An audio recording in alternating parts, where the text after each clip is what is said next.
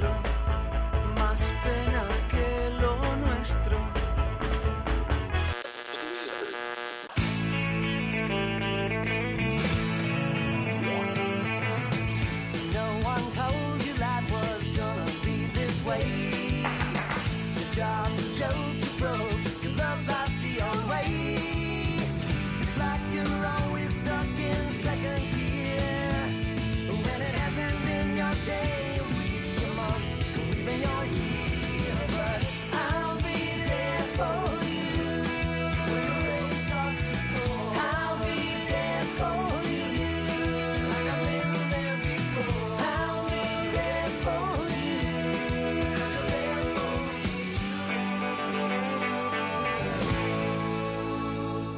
Hola a todos, bienvenidos a este especial del podcast del sofá a la cocina dedicado exclusivamente a la serie Friends, serie que este año cumple 20 años desde que terminó, digo 10 años desde que terminó y 20 años desde que empezó. Y, y nada, vamos a hablar de todo lo de la serie que se nos ocurra, de lo que más nos gusta y lo que no nos gusta. Por supuesto, aunque es un poco así decirlo ahora, habrá spoilers. Yo soy Dani y quien se ha reído es Valen. Hola, Valen. How you doing? hola, hola a todos. Aquí estamos y, y nada, eso. Vamos a hablar todo lo que se nos ha ocurrido mirar sobre la serie, todas las curiosidades, todo cómo surge, todas estas cosas. Vamos a intentar pasar por ella y darle un especial como se merece.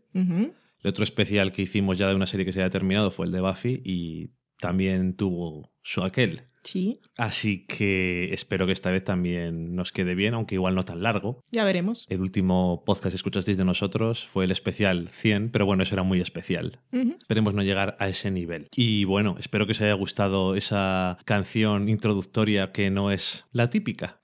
La canción Minusvalía de Astrud, que siempre me hace mucha gracia y dije, creo que es apropiado ponerlo ahora. Muy bien. Final de Friends siempre da pena. Y dicho eso, pues vamos a empezar a hablar de la serie. Vamos a empezar hablando un poco en general de cuál es nuestra experiencia personal con la serie. Es decir, cómo empezamos a verla, cuándo la vemos, cuántas veces, esas cosas.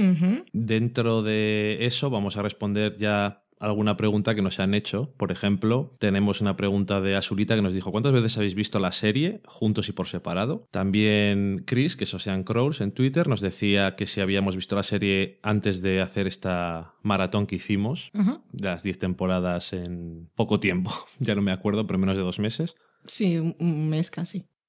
Y si habíamos notado la diferencia después de tanto tiempo.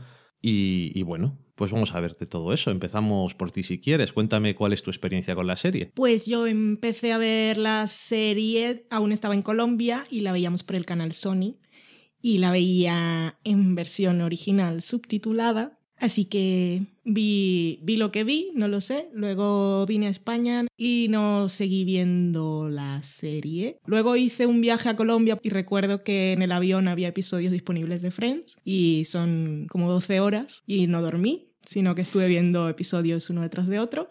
No recuerdo qué temporada era, eso sí. Y luego, cuando se acabó la serie, una compañera de trabajo consiguió toda la temporada en DVD. Creo que ella viajó a Estados Unidos, o no sé si la compró por Amazon, tal como salió la, la serie completa cuando acabó. Ujú. Y me la dejó. Y entonces la vi toda. No fue maratón como los de ahora, pero mm, la verdad es que no recuerdo en cuánto tiempo. Y esa fue la primera vez que vi la serie completa. Y luego casi siempre recurría a ella, pero veía episodios seleccionados. Y así como entera otra vez, la vi cuando estaba en Madrid. Me salté algunos episodios, ¿verdad? Pero la vi casi toda. Y rollo maratón, maratón fue este que vimos ahora juntos en, En enero. enero, que la vimos todas las temporadas seguidas. Y antes de eso habíamos visto algunos episodios sueltos también. Sí, de vez en cuando un episodio de Friends siempre cae. Es lo que hay. Sí, cuando era Acción de Gracia siempre veía episodios de Friends y, y alguno y el de Buffy.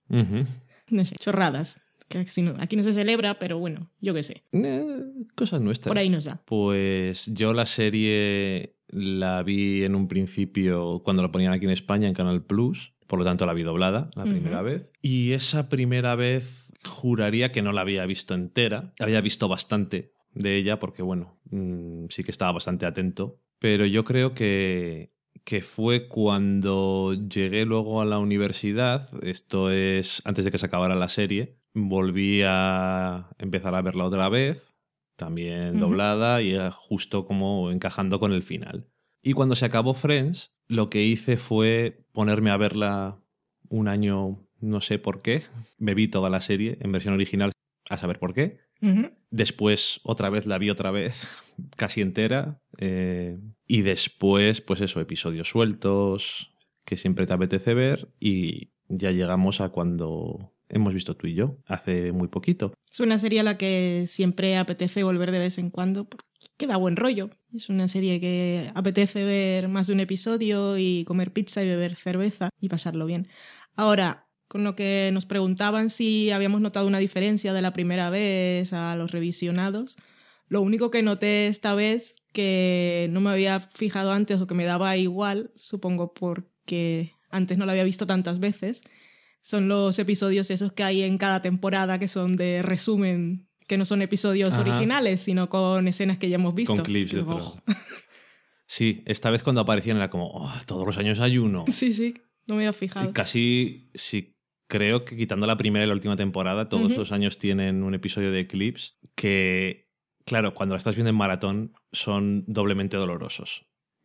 Porque es que lo acabas de ver y es un poco horrible. Pero bueno, quitando eso, Para mí sigue siendo divertida y me sigo riendo las veces que haga falta con los mismos chistes.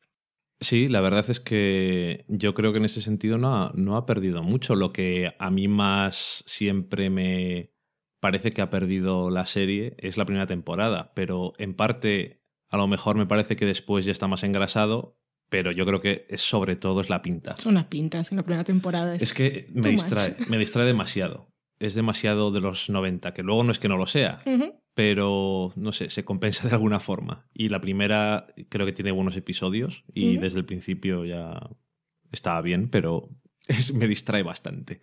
Y mm, así en general, ¿por qué te parece a ti que, que Friends es una serie que ha tenido tanto éxito? ¿O por qué crees, qué crees tú que es lo que es el, el atractivo que, te hace a ti volver una y otra vez a episodios e incluso a verla tantas veces? Es que consiguieron una química que, bueno, luego viendo documentales era algo que era real en los actores, que se llevaban bien, pero la química que tenían los personajes y que cada personaje estuviese tan bien definido y que cuando lo oías hablar, las bromas que hacía uno sabías que no la podía hacer el otro, que eran como personas reales.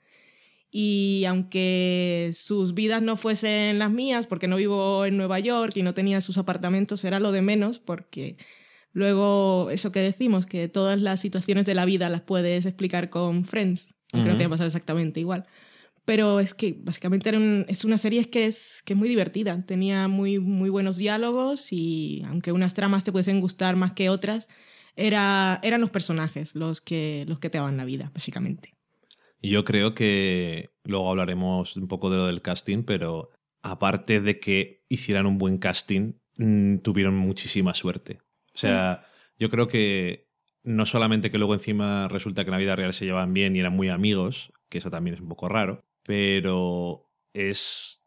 A mí por lo menos me llama la atención lo bien que desde el principio interactúan los personajes, o sea, los actores, la química que tienen que no tiene por qué ser sexual ni de nada de esto, sino la Sí, sí. química simplemente de que eso, de que son amigos. Y es que se nota, se nota muchísimo. Y lo que dices tú de los personajes, que es una cosa que me fijaba, que nos fijamos el otro día, que es que no siempre pasa en todas las comedias, que cada personaje eh, está muy bien definido, pero cada personaje es que tiene su forma de hablar, tiene sus chistes, tiene sus gracias y no son intercambiables. Hmm.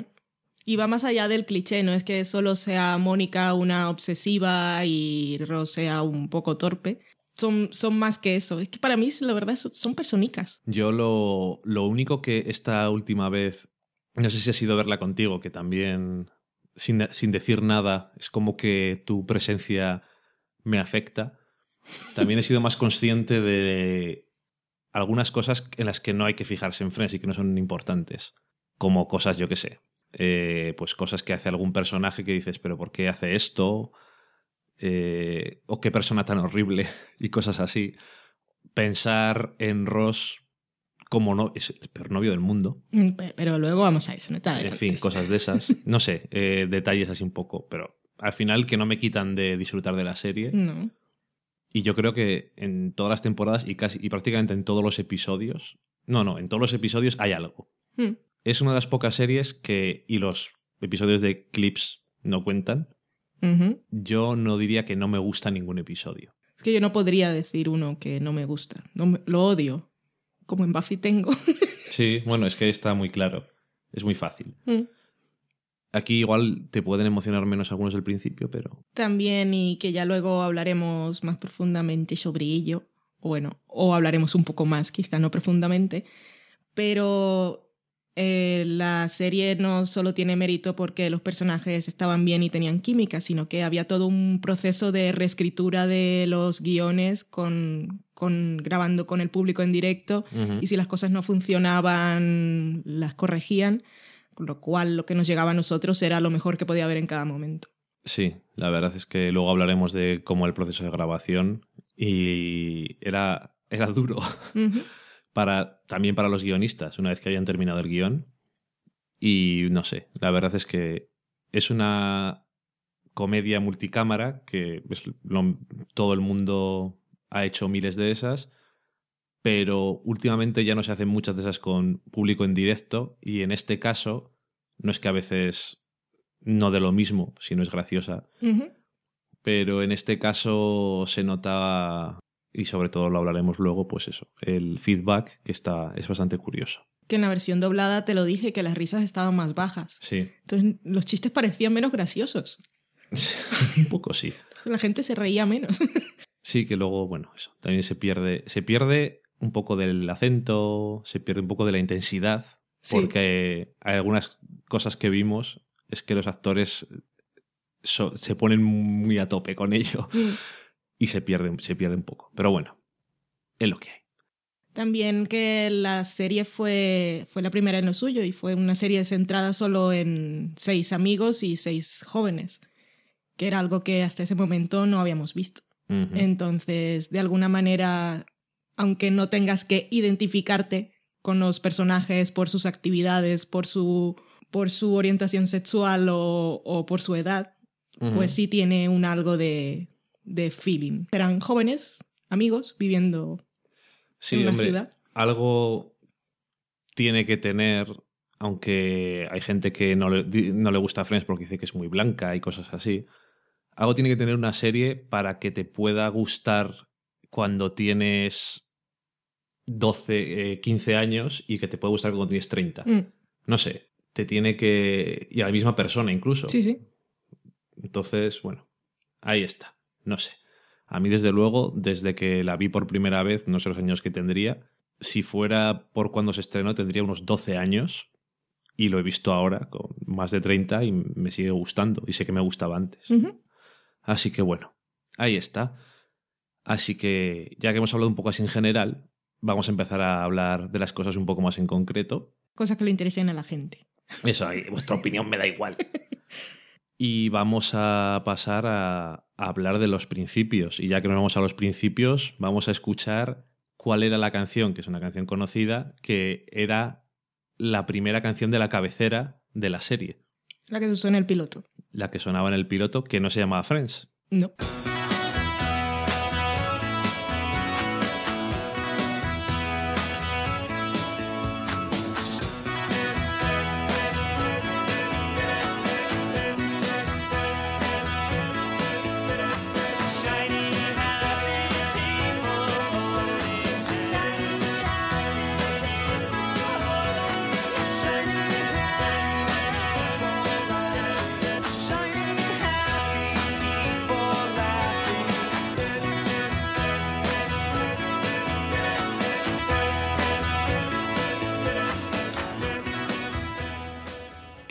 Que no se llamaba Friends al principio y no se llamaba Friends. En el guion del piloto que entregaron creo que se titulaba Insomnia Café.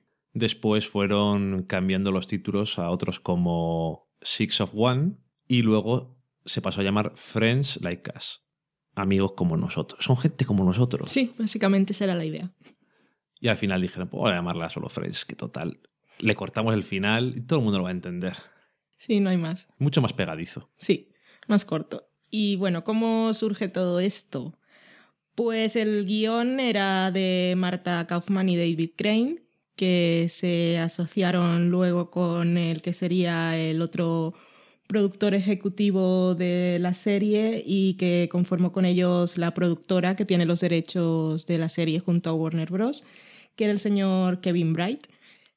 Y ellos estaban con este guion y en la Warner Bros. se interesaron por él. Eh, la persona que dirigía en esos momentos la Warner es el que ahora es jefe de la CBS, el señor Les Mumbes. Y él se interesó mucho por este guion y sabía que en la NBC que estaban buscando un guion que fuera de este tipo, de querían también este cambio de una serie que los personajes fueran jóvenes básicamente porque porque sí, porque había muchos jóvenes en la ciudad y querían darles lo que querían y tener audiencia básicamente. Y era fue la época en la que la NBC fue, bueno, tuvo su momento de oro.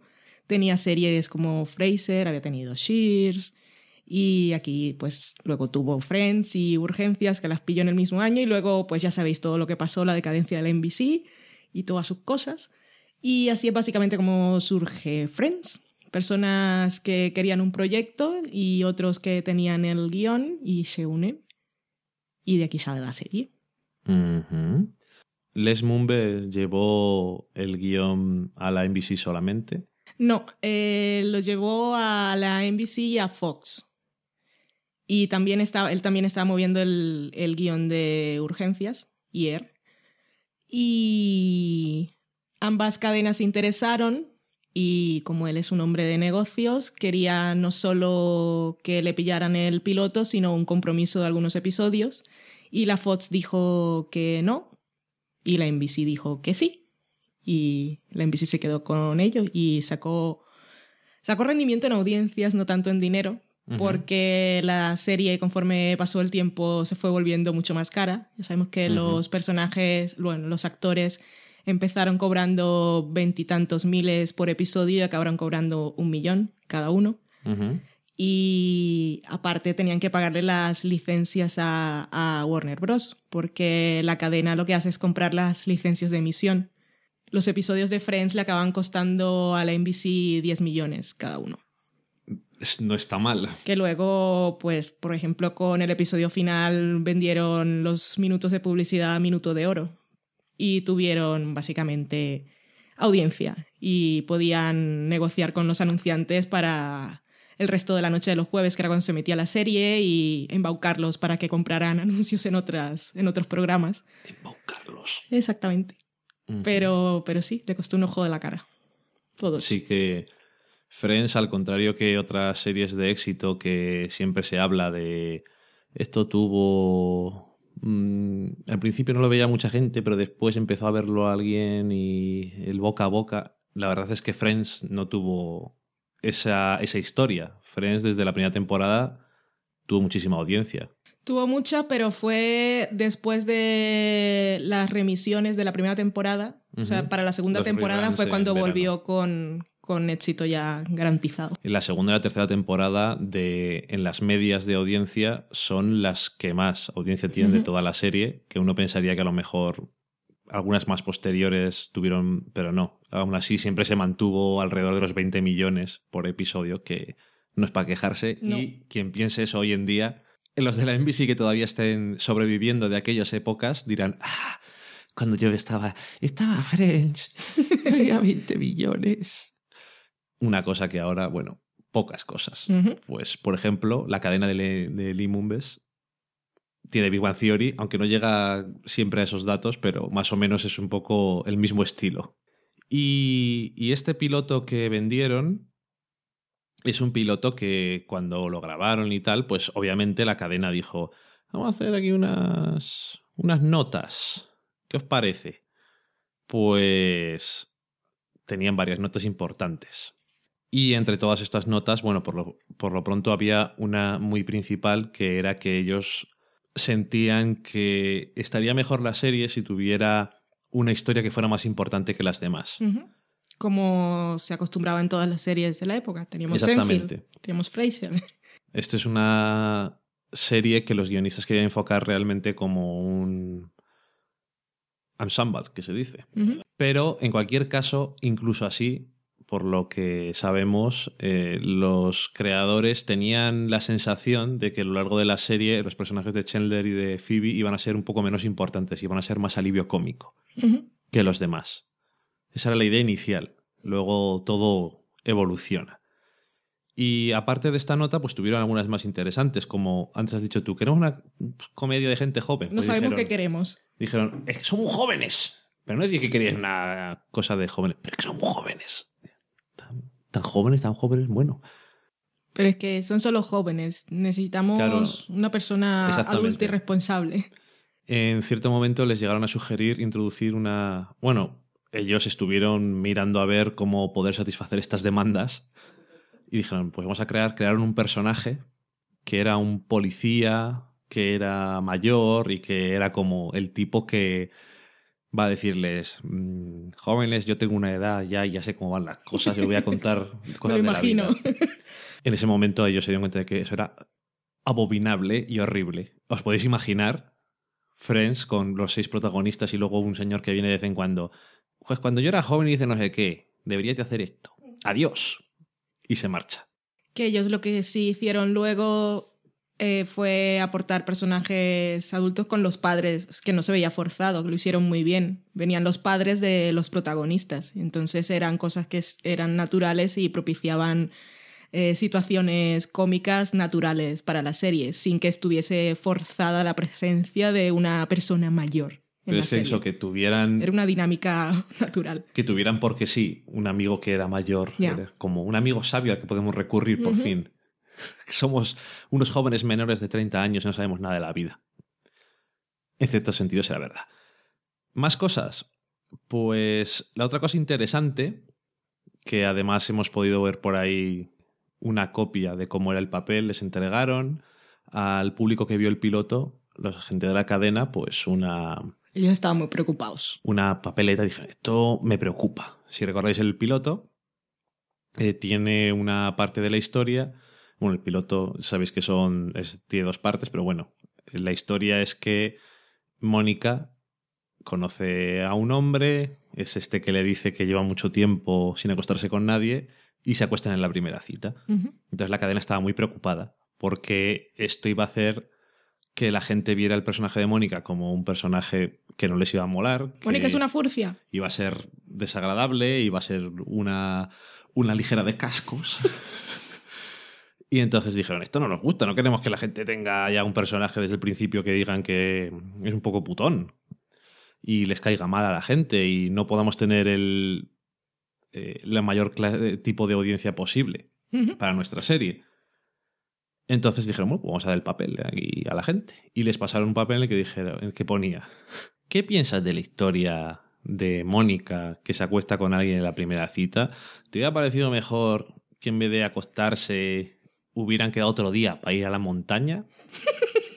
que no, que no se hubieran acostado, que no sé qué. Estoy muy de acuerdo, poco de acuerdo, no sé qué. Y cuando les devolvieron la encuesta vieron que a nadie le importaba eso. No hay ningún problema. Además, me parece curioso porque en la historia, si, si recordáis el piloto, el que acaba siendo alguien a quien odias es al otro, Ujú. Porque les está mintiendo a todas las mujeres que se Sí, encuentra. por supuesto. No es Mónica la que te da pena. Claro que en Estados Unidos ya sabéis cómo son con el sexo, y entonces esa era la preocupación de la cadena. Otra, otra queja, otra pega que le pusieron, a- pero eso fue en el guion, no tanto cuando vieron el piloto, era el personaje de Phoebe. Que decían que el personaje de Phoebe no les pegaba y no entendían por qué los demás eran amigos de ella. Porque era muy rara.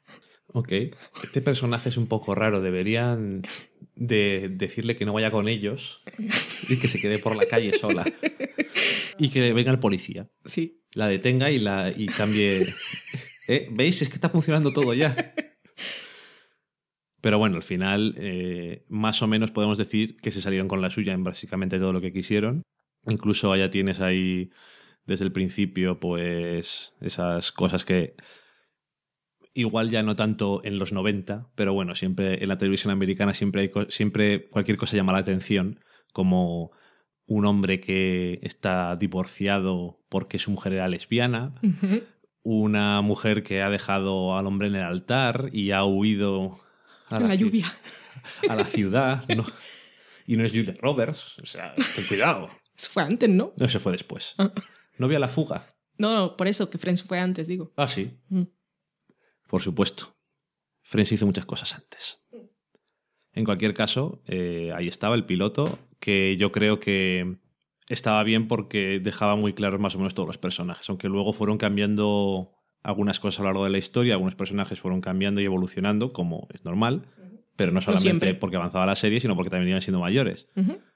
Y curiosamente decir que cuando escriben el piloto, lo que tienen en mente es que la pareja romántica central de la serie va a ser, curiosamente, lo digo después de que ya hemos visto la serie muchas veces, Mónica y Joey. Sí. Eso es lo que está en su cabeza dando vueltas.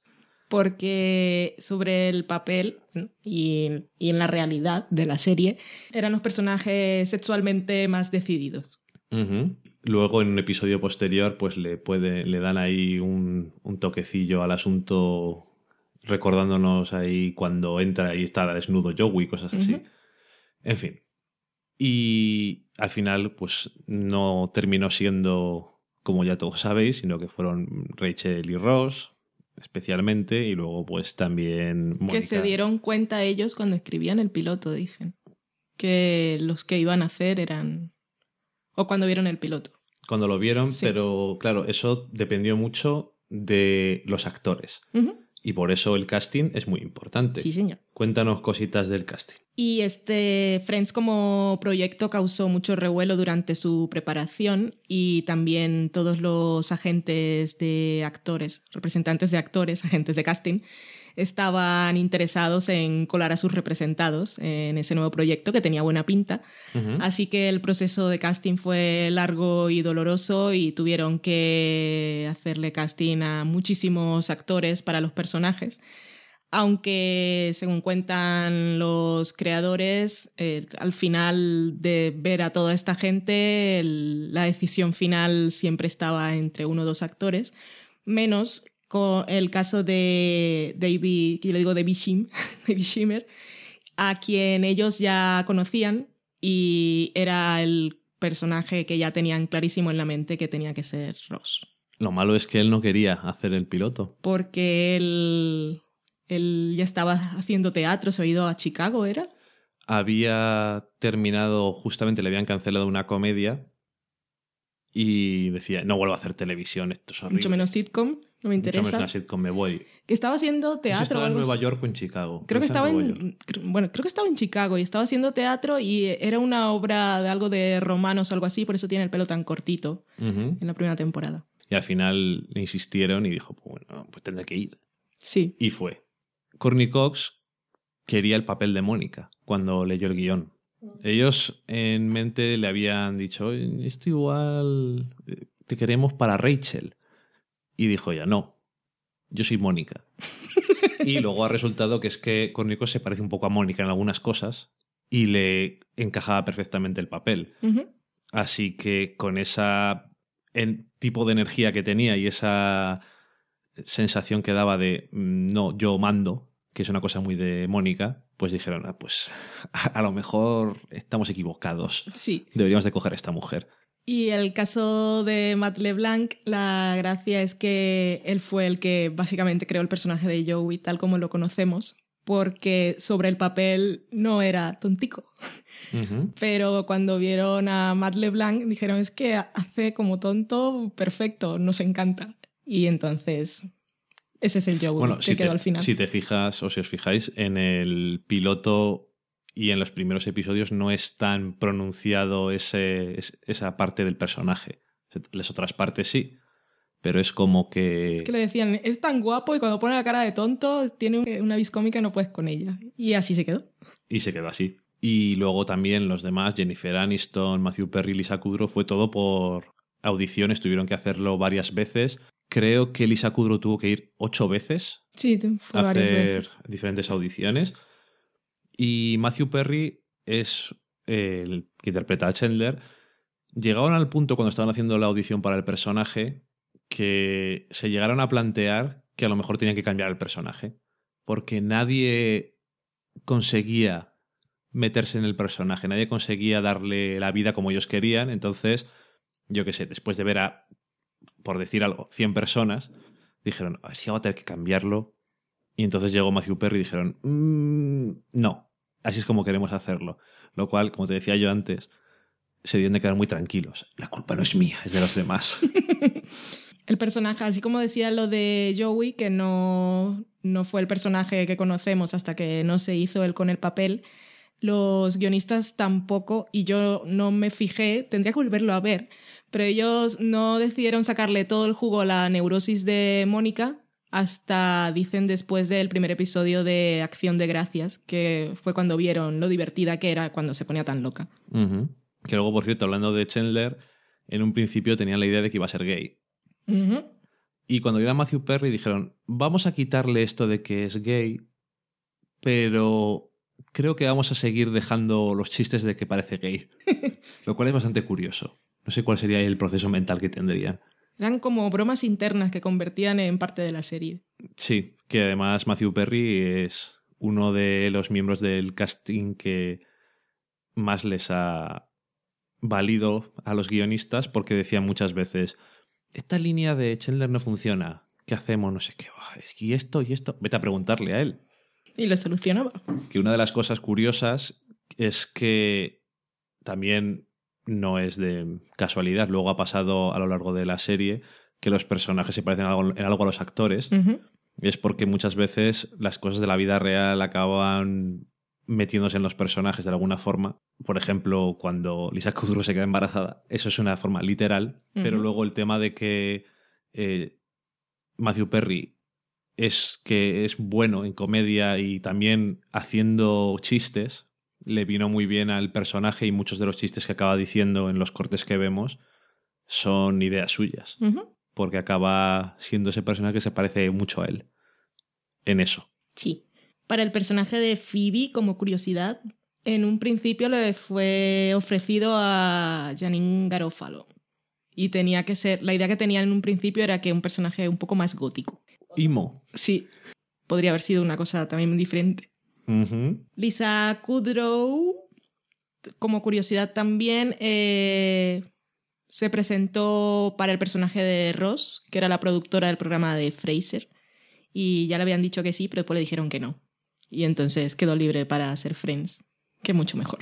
Y también ellos habían visto a Lisa Kudrow en la serie Math About You, que era una serie, una comedia de la NBC que habían estado haciendo, donde interpretaba a la camarera Úrsula, Sí, que después hicieron en Friends que fuera su hermana gemela.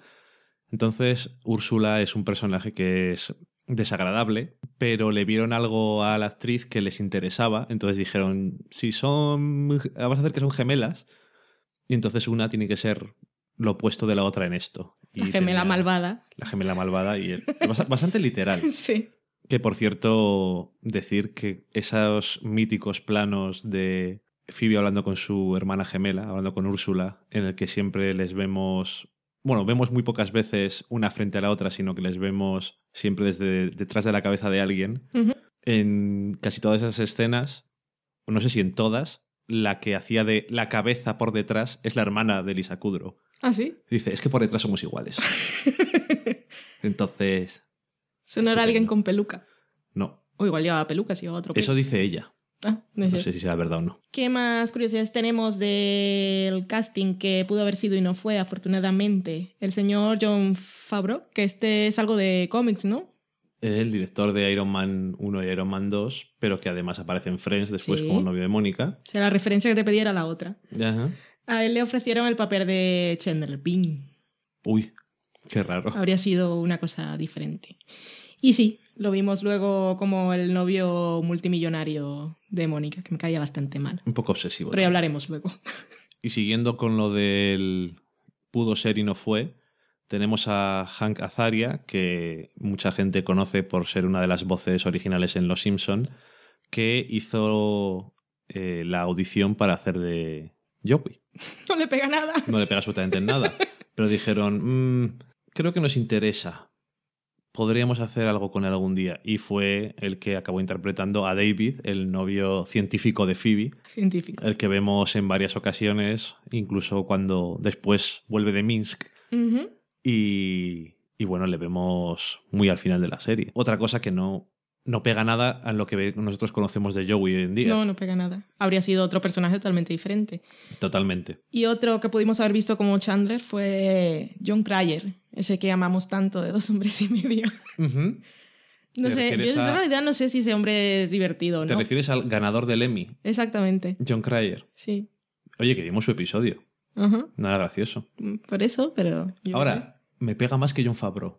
Eso sí, desde luego. Y Jennifer Aniston, así para terminar un poco las curiosidades, tenemos que cuando empezó a interpretar a Rachel en Friends, ya estaba trabajando en otra serie. Ujú. Así que lo que hizo fue trabajar en las dos series al mismo tiempo. Lo cual, francamente, viendo cómo son los horarios de grabar y eso, parecía complicado.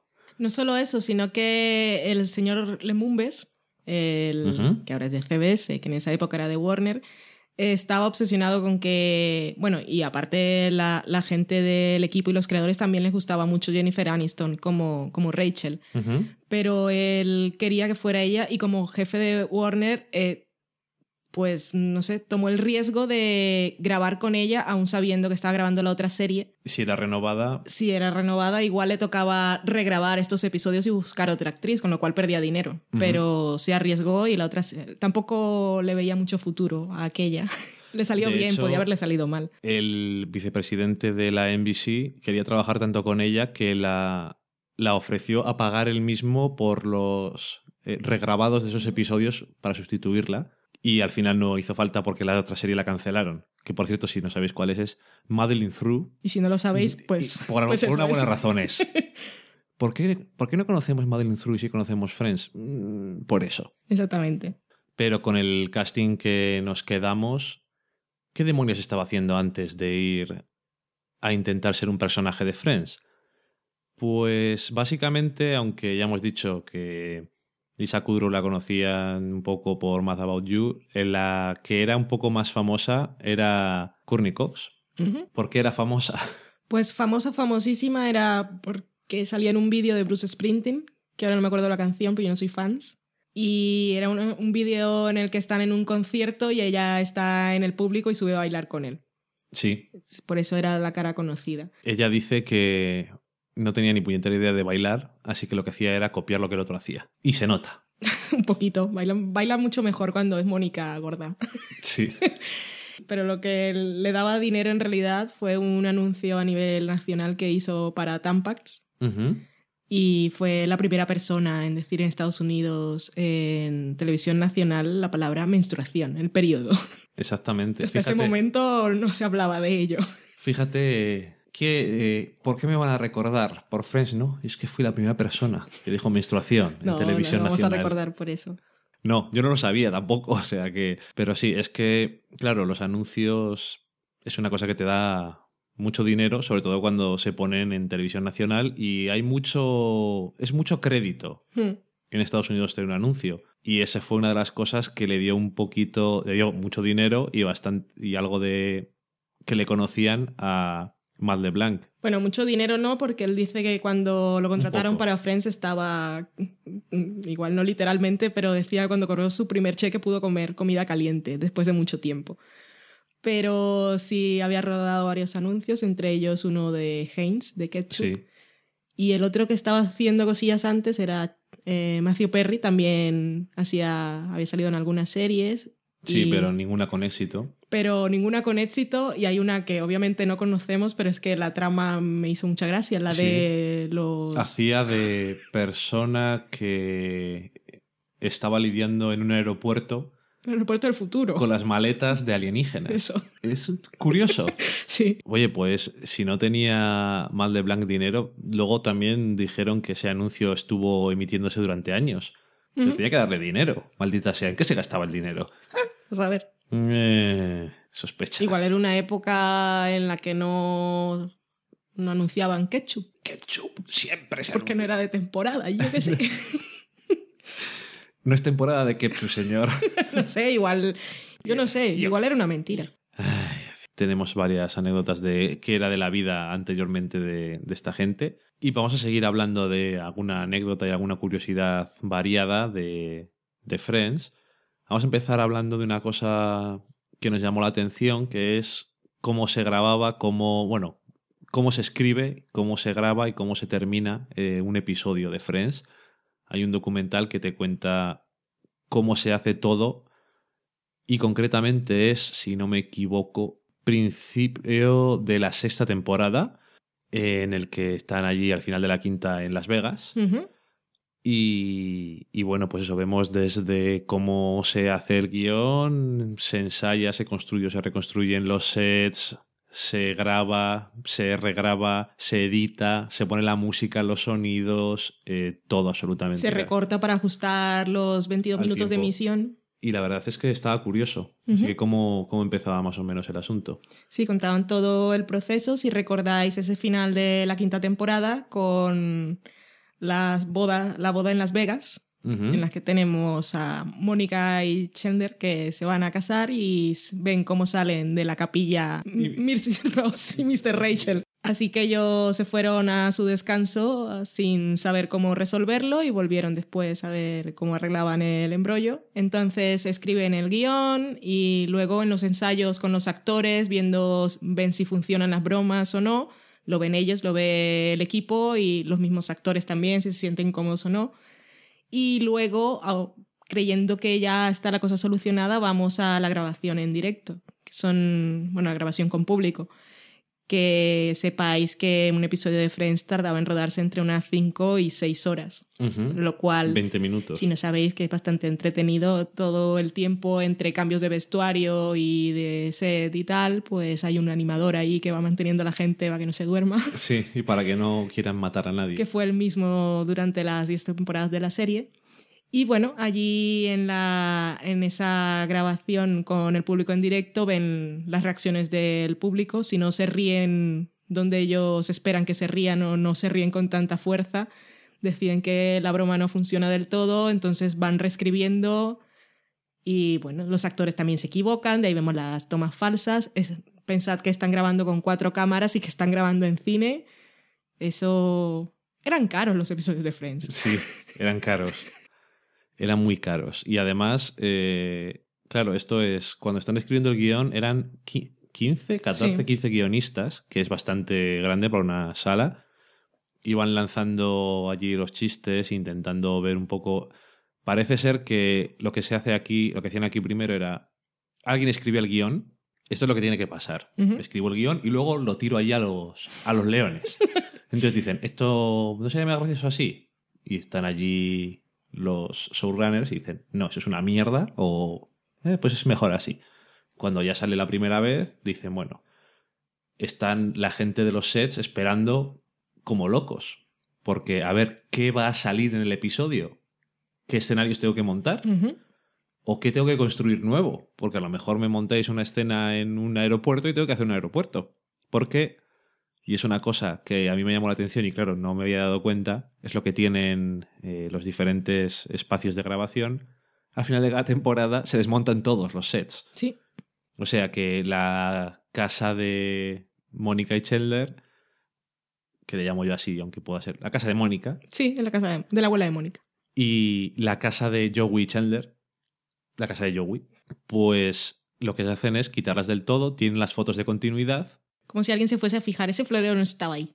el Central Perk también. No, sí, claro, lo que decía yo, decía, en el Central Perk cambiamos eh, en cada episodio Sí. o, o cada ciertos, cada tres o cuatro episodios cambiamos el contenido de las vitrinas. Nadie se ha fijado nunca en eso. Que luego, buscando chorradas de estas, había visto a alguien preguntando en un foro súper indignado, bueno, preguntando, no, quejándose súper indignado un fallo de continuidad en la serie. Y era que los sillones de Joe y Chandler eran principio negro y después porque eran marrones. Y la gente explicándoles que se los robaron. Lo volvieron a comprar. Veo que eh, hay gente que no se fija en el contenido de las vitrinas del Central Perk y hay gente que no se fija en las cosas que pasan. Eso es más complicado. Me llama mucho la atención eso de que, que lo que hacen es reescribir mucho el guion. Y no solo miran las reacciones del público, sino que también les preguntan. Cuando hacen algún giro de guion o introducen algo nuevo, le preguntan al público si lo han entendido. Este ejemplo que vimos nosotros era eh, una conversación que están teniendo allí todos y dice Phoebe, bueno, no pasa nada porque las bodas en Las Vegas no, no sirven para nada. Y dicen, Mónica, eh, ¿qué? Eh, sí, son como todas las bodas. Y ella está como, eh, socorro. Y entonces dicen, no sé si esto lo va a entender la gente. Entonces van allí al público directamente y dice, bueno, coge el micrófono. ¿Habéis entendido que lo que quería decir es que eh, Phoebe se había casado otras veces, alguna vez en Las Vegas y demás? Y todos, sí, que no vamos tontos, fuera. Tiraban piedras. Dame, dame bocadillo y cerveza. No, no tiraban piedras. La gente está de sí. muy buen humor No, siempre. no, eso, eso- eso- No mientas. es que me gusta a mí la versión más dramática. Y eso, es curioso que tenía muy en cuenta eso, que al final es una forma, es muy complicado tener el- al público allí, que no siempre estaba, por ejemplo, en los fines de temporada, cuando había cliffhangers y tal, no estaban, para que no se lo contaran a la gente. Claro. Las escenas claves que son casi todas se ruedan en sitios que no son el set principal, pero si alguna vez sí, lo hacen sin público en las que son escenas claves para que luego no... No lo vayan Y eso era aquella el época, imagínate ahora. Que, que, que no había internet como hay ahora. Por ejemplo, eh, había leído que el final de temporada en el que vemos a Mónica salir de debajo de la sábana de Chandler, Ujú. lo rodaron en el Reino Unido porque eran muy fanses. Y en esa ocasión sí lo rodaron, se hicieron el- eh, la presentación ante tres públicos para ver cómo reaccionaban, porque ellos estaban un poco preocupados si la gente le iba a gustar o no. Y la reacción fue positiva en todos los casos. Sí. Eso es lo que Fue, hizo que... fue una de las grandes sorpresas de la serie. Claro que lo que te lo que decía que si tienes el público en directo es una forma de tener una mini muestra de lo que va a ser la audiencia. Entonces, si tú ves que está funcionando allí, tienes mucho Claro. más claro que es posible que funcione, más que teniendo una pista de risas que vas a meter de vez en cuando. Que luego con lo de las pistas de risa veíamos en la postproducción que a veces el señor tenía que cortar algunas o usar una más corta porque a veces la gente se reía mucho y entonces Ajá. tapaban el diálogo del siguiente. Y también lo decían, por ejemplo, cuando aparecían algunos actores invitados, por ejemplo, cada vez que aparecía el señor Tom Selleck, la gente se volvía muy loca. Y entonces gritaban mucho y siempre tenían que poner un trozo de, de otra pista de risa o cortarla porque era imposible escuchar lo que decían los actores. El proceso de edición también tenía su parte un poco así porque les interesaba que quedara bien y partían de eso que es grabar con una multicámara. En este caso eran cuatro cámaras, lo que quiere decir que tenían cuatro ángulos de todo. Así que tenían que ver cuáles eran las mejores transiciones en- dentro de las escenas y eso siempre hace que te tardes muchísimo más. La mejor Obviamente, reacción de cada personaje. de la otra forma, cuando tienes solo una cámara, tienes la planificación Sí. O sea, el Anterior. pero en este caso pues es posterior. O sea, luego también salía alguna cosa de la música y los, los dos que hacían todos los sonidos de la serie, pero bueno, es bastante gracioso. Todo el proceso, sí, señor. Sí, y, y la verdad es No es tan que simple. me llamó mucho la atención eso, que normalmente en la mayoría de las series los guionistas o tantos guionistas no están mientras está grabando el episodio. Y en este caso es que había por lo menos, aparte de los creadores, había como cuatro o cinco guionistas, aparte, o sea, el que había escrito y era como, wow, están muy pendientes de que todos los chistes funcionen y si se pueden cambiar, pues se cambian. No les daba, no tienen ningún problema, vamos. Por cierto, que ya que estamos hablando de Las Vegas, decir que al principio de la serie también hay una cosa curiosa con Las Vegas. Mm. Y es que James Burrows, que era el director del piloto y también dirigió unos cuantos episodios en la primera temporada, y digamos que es un director clásico de comedia americano, pues lo que solía hacer era intentar eh, unir, hacer piña con el cast. Así que en este caso lo que hizo fue cogerse a todo el cast y llevársele a Las Vegas. Eh, vámonos a Las Vegas y hablamos un poquito entre nosotros. Le dijo a, a Mumbes, oye, ¿le importará a la Warner dejarme un avión? Y dijo, sí, hombre, sí, llévatelo, no te preocupes. Pues estupendo. Se fueron, fueron a cenar al restaurante de Wolf and Pack. O sea, caro. Sí. Es todo lo que puedo decir. Y les estuvo dando allí unas charlas y tal. Y él dice que siempre una cosa que le llamó la atención es que desde el principio le parecía que podían ser bastante amigos fuera de cámara y que eso era una cosa muy importante y que lo que más le sorprendió fue que al final también lo fueran. Que es una cosa que le costaba más ver normalmente en la televisión americana. Sí, y se los llevó a Las Vegas y les dijo, aprovechad esto porque dentro de un año no podréis salir así tan tranquilamente sin que os persigan los fotógrafos. Esta va a ser vuestra, Y ellos decían, vuestra última cena siendo gente anónima. y dice que también les dio, les dio dinero para que jugaran, les dio calderilla Sí. para que jugaran ahí, apostaran en Las Vegas y, y ellos les dieron, no tenían dinero encima y le dieron, no, es un préstamo, les Cheques. dio cheques, pero él obviamente no los cobró, pero lo que dijo debió haberlos guardado. Eso lo vendes. Uh, ahora en eBay se ha hecho de oro. Ujú. ¿Qué más curiosidades tontorunas tenemos? Por ejemplo, el típico marco amarillo que tenemos en la puerta de la casa de Mónica. Y nosotros también. Y nosotros también. Pues eso en principio iba a ser un portarretratos. No, era un espejo. Y se rompió el cristal. Y dijeron, pero es que nos gusta esto amarillico. Queremos, queremos utilizarlo. Vamos a ponerlo aquí en la puerta. Y al final que se convirtió en un icono de la serie. Nos gusta esto amarillico. bueno, seguro no dijeron eso, pero bueno. Sí, es cuando estaban poniendo todo eh, la decoración, el atrezo por ahí, se les rompió. No sé si era un marco de una foto o era un espejo. Por eso digo, se rompió el cristal. Se rompió y dijeron, ¿qué, qué hacemos con esto, jefe? Y dinero no nos sobra. si lo hemos comprado hay que usarlo. Así que lo pegaron ahí. Es una cosa de pura casualidad y al final acaba siendo una de las cosas más, más curiosas. Que por cierto, otra de las cosas curiosas, si hablando de puertas, en el piso de Joey Chandler siempre teníamos esta pizarra. ¿Cierto? Había uno que era el encargado. La cambiaba en cada episodio. Cambiaba en cada episodio y decía que se reía muchísimo con la gente porque buscaba significados ocultos. Si era simplemente que iba ahí a hacer una tontería y ya está. Hemos estado locos desde el principio, buscando Sí. significados ocultos en la pizarra del apartamento de Joey en Friends. Igual son pistas del guion o algo. Ya sabemos cómo va a acabar la temporada. No lo eran. No. Otra curiosidad, por ejemplo, una aparición especial que igual no habría ocurrido es la de Christina Applegate como hermana de Rachel. Apareció porque su otra hermana, que era la Witherspoon, no estaba disponible para ese episodio y entonces trajeron a otra hermana, otra rubia. Muy diferente. Sí, por cierto, que era diferente. Y a Cristina Applegate que la conocían eh, los creadores de Friends de otra serie, que no sé si es contemporánea, que se llama Jessie, creo, o Jess, y que era más o menos contemporánea y la conocían de eso. Porque es que mientras estaban eh, lidiando con Friends tenían dos o tres o cuatro series en la misma productora.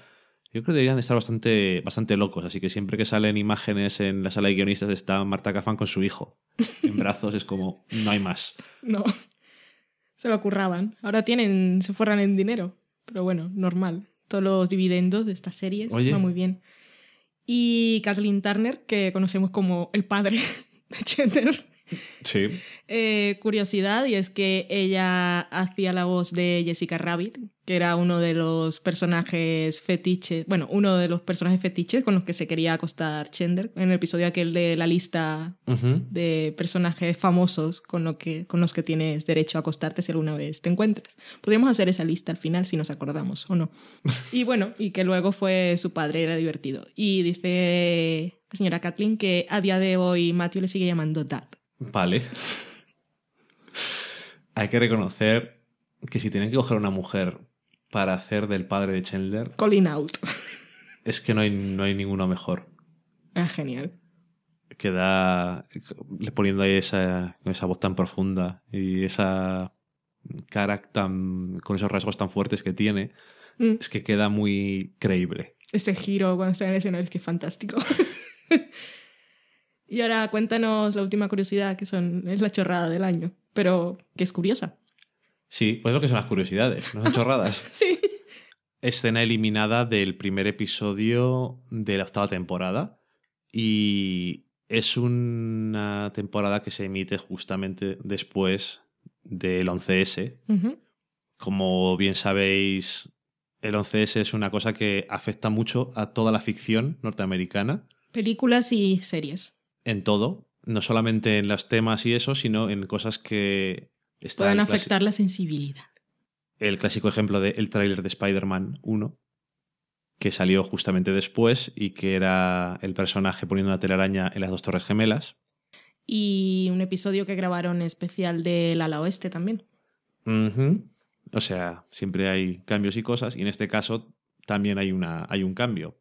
En este primer episodio tenemos a Chandler y Mónica en el aeropuerto, que tienen una historia que involucra bombas, eh, la seguridad del aeropuerto y demás. Hay que decir que es bastante graciosa. Sí, está bien. De hecho, a mí me parece más graciosa que la que acabamos viendo, que fue aquella de que siempre llegaban más tarde que los, eh, otra pareja que estaba de luna de miel, iban detrás de ellos y les quitaban todo, que también tiene su gracia. Pero, claro, esto es muy comprensible. Porque es que si veis, lo podéis buscar por ahí, por YouTube, que está, está fácil encontrarlo. Es que funciona muy bien y además el cierre del gag es perfecto porque lo unen con. En ese episodio recordáis lo de. No tienen llaves, Joey y, Y el Phoebe. resto, y Phoebe, y rompen la puerta. Y entonces llaman a Mónica por teléfono para, y le dicen que huele a gas. Que, que- ¿Qué hacen? Y ella dice: Pues no, solucionarlo. Y dice yo, ¿y, pero qué hacemos? ¿Rompemos la puerta? Y dice, sí, haced algo, que va a explotar todo, una bomba. Y entonces los pillan otra vez los de seguridad. Porque Sí, está hablando, va a volar todo por los aires. No, quédate ahí esperando a que vuele todo. Y dice, por favor, volvemos a entrar otra vez. Tiene mucha gracia, pero es muy comprensible que la quitaran. Claro, Porque normal. es que es. Es bastante. Es bastante explícito. Casualidades de la vida. Sí. Pero bueno, si podéis verla y no la habéis visto ya, es. Yo creo que merece la pena, como curiosidad. Así, una cosa nueva de Friends que tienes por ahí. Hay varias escenas eliminadas que tienen su gracia. Algunas acabaron entrando en montajes de DVD, otras veces eso, son extras que aparecen por ahí. Y esto, como digo, es en la, al principio de la octava temporada, la única temporada que ganó un Emmy. Y muchas cosas de esas eh, pueden ser porque... Y también porque para mucha gente es la octava temporada una de las mejores o de las que más les gusta en Estados Unidos, porque acudieron a Friends como algo para evadirse de la tragedia que tenían, por decirlo de alguna forma. Y sí, después de ocho años fue cuando le dieron el, el Emmy a la, a la mejor serie. Pero bueno, algún Emmy más habría ganado por ahí, aunque este que ganó en la octava temporada había estado nominado ya otras seis veces antes. O sea que Pero fue el único que ganó como mejor comedia. algún otro... Habrá ganado guion y alguna cosa más, pero creo como mejor comedia solo ganó este. ¿Y de actores? Y de actores, pues eh, Alice, eh, Jennifer Aniston y Lisa Kudrow ganaron como mejor actriz. Ellos se presentaban todos en la misma categoría, como hacen los de Modern Family, pero ellos se presentaban como protagonistas. Porque son protagonistas, ¿te refieres? Exactamente, no como otros. Y bueno, ellas dos lo ganaron y como curiosidad, la única que nunca estuvo nominada fue Courtney Cox. Curiosamente, no sé Muy por qué. curioso, ¿no? tampoco lo entiendo. Y para terminar con las curiosidades así un poco, aunque luego a saber nos acordaremos de alguna otra, tenemos la curiosidad de los besos. Pues os cuento porque es curioso, eso si te fijas y pues, te pones a pensar, casi todos los personajes se han dado besos entre sí. Pero vamos a hablar de cosas concretas. Que Esto nos interesa a todos. En teoría, técnicamente, Rachel, Chandler y Ross han besado a todos los personajes. Aunque algunas veces no lo hemos visto nosotros. Como Rachel y Mónica, por ejemplo. por ejemplo. Phoebe ha dado besos a todos menos a Mónica. Ujú. Joey ha besado a todos, técnicamente, excepto a Mónica. Mónica no la besa mucha gente, por lo visto. Pobre Mónica, tampoco le dan Emmy. Solamente la había besado en ese episodio que era un Easy que vimos. Y Mónica ha besado a todos, excepto a Phoebe. Y a Joey, Y a técnicamente. Joey, técnicamente. Así que la que menos acción tiene es Mónica. Y Chandler y, y Rachel son los dos primeros que se han besado entre sí cronológicamente. Aunque eso es una cosa que descubrimos en la décima temporada. Un flashback. En el flashback que pensamos que ha pasado de otra forma. Bueno, sobre todo Ross Sí. y Mónica piensan que ha pasado de otra forma, pero realmente se besaron entre ellos. Eran. Tú eres mi primer beso con Rachel y tú eres mi besador misterioso de medianoche o algo Socorro. así. Bastante socorro. Iu. Y eh, lo que nosotros vemos en la serie, Joey y Chandler son los primeros en besarse. Curiosamente. Es una cosa que nos interesa a todos. Pero está bien porque os pone a pensar. Curiosidades que a todo el mundo le importan. Y claro, no decimos todas las veces que se besan, porque así podéis pensar. Claro. ¿Cuándo se han besado estos dos? Y entonces nos podía decir, ah, pero esto no se besa. Nosotros os diremos porque lo tenemos fresco. Sí, lo tenemos fresquito. Y nada, hablando de, de esos besos y de que Mónica parece que no recibe muchos besos, ni tampoco recibe nominaciones a los Emmy, vamos a poner un corte en el que Mónica está muy enfadada porque le quieren robar su momento. Por un beso. Ajá. Bien hilado, ¿eh? I'm sorry. Uh, apparently, I've opened the door to the past.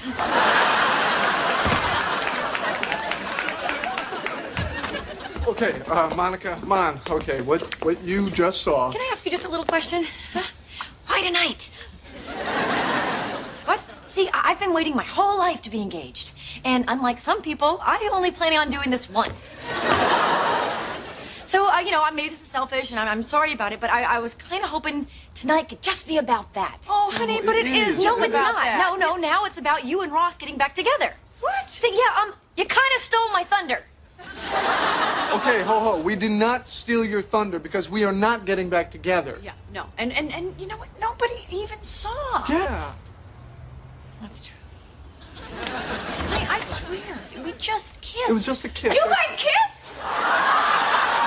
What does this mean? Y ahora lo que vamos a hacer es hacer empezar el repaso a la serie. Vamos a empezar por el tema de los personajes. Y para comenzar, pues vamos a empezar con ¿cuál es el personaje favorito?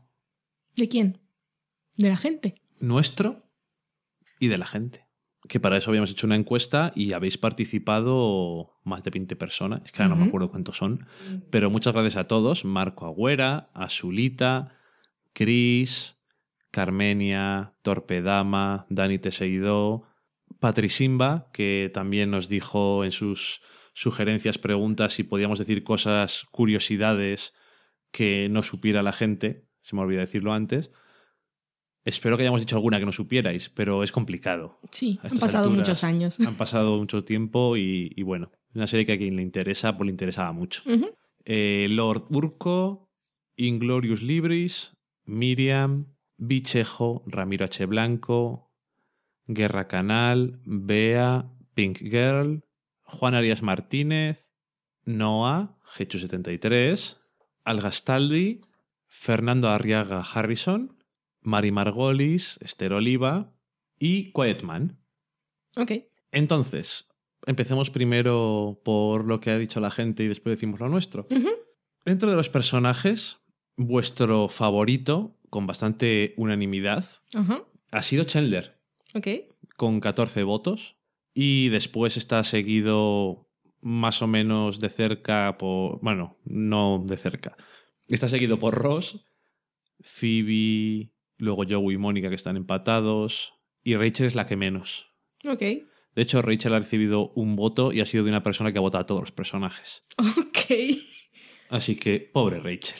A nadie le gusta. A mí sí. Ay, no.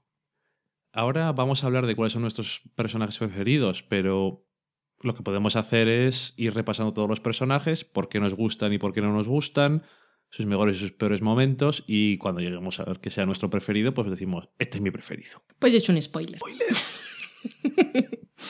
Así que vamos a empezar por Ross, si te parece bien. Ross. Yo Ross, te- tengo Ross, que reconocer que en esta revisión que hemos hecho ha habido varios descubrimientos, redescubrimientos para mí, o recordatorios, y uno de ellos era que Ross es dentro de Friends igual es el personaje más gracioso. Es cierto que es dentro de una forma de comedia muy concreta, pero como hemos dicho antes, una de las cosas buenas es que ninguno tiene una parte de comedia que sea igual que la de los demás y que se pueden mezclar bien. Chandler, que es vuestro personaje preferido, a mí también me gusta, pero es un personaje más enfocado a esos chistes, esas punchlines y ese rellenar los silencios incómodos y humor verbal, muy bueno muchas Sí. veces, hay que reconocerlo, pero es que mi Ross me mata. Es que me, me hace muchísima gracia. Es, es muy gracioso. No solamente todas las cosas de comedia física que le hacen hacer, que siempre lo clava, de David Schwimmer está genial, sino todos esos momentos de locura un poco de Ross. Eso nos vamos a acordar, ya hablaremos después de nuestros episodios preferidos, pero tenemos esos momentos, por ejemplo, en el que Ross está intentando subirse los pantalones de cuero. Eso, esa cena tan awkward entre él y Charlie, por otra parte, y la pareja de Joey y Rachel, recién formada pareja, en el episodio de Ross is Fine. Es algo, no solamente la forma en la que se mueve las caras que pone, también la forma esa de hablar que tiene. Es que es, es estupendo. A mí me parece el más gracioso. Y la forma en la que habla y reacciona es que a, a mí me mata. Y siempre me reiré a carcajadas con, con todos sus momentos. Que hay muchos de mis momentos, escenas preferidas de la serie, siempre está Rose por medio. Y sus reacciones histéricas y neuróticas a la vida. O sus salidas de la habitación. A mí es una cosa que me gusta mucho. Sí. O hay un episodio que no sé si lo leí en- eh, com- o uno- una de las escenas que no le gustaba a la gente, no sé si lo leí en nuestra encuesta o en algunos de los tops que vimos por ahí, que no le gustaba a la gente el de cuando va a la máquina aquella de autobronceado. Sí. Que a la gente no le suele gustar porque dicen que, que él no es tan tonto como para no saber cómo funciona. Pero es que a mí me hace muchísima gracia. Además, cada una funciona diferente. no lo sé. A mí siempre me hace gracia. Ahora, como persona, pues es otra cosa. Sí, ¿qué es lo que nos gusta? Pues que nos hace mucha gracia. ¿Qué es lo que no nos gusta? Que si te pones a analizarlo, ya he hecho antes un pequeño previously, previously no, previo, que es que es, es horrible. Si te pones a pensarlo, es un novio horrible. Por no decir que yo no lo había pensado, en los últimos episodios en ningún momento piensa en su propia hija. Sí, eso te lo dije yo. que me lo dijiste tú. que sí, que dónde está. Ay, Rachel se va a ir a París y tu hija qué. Ah, me da igual.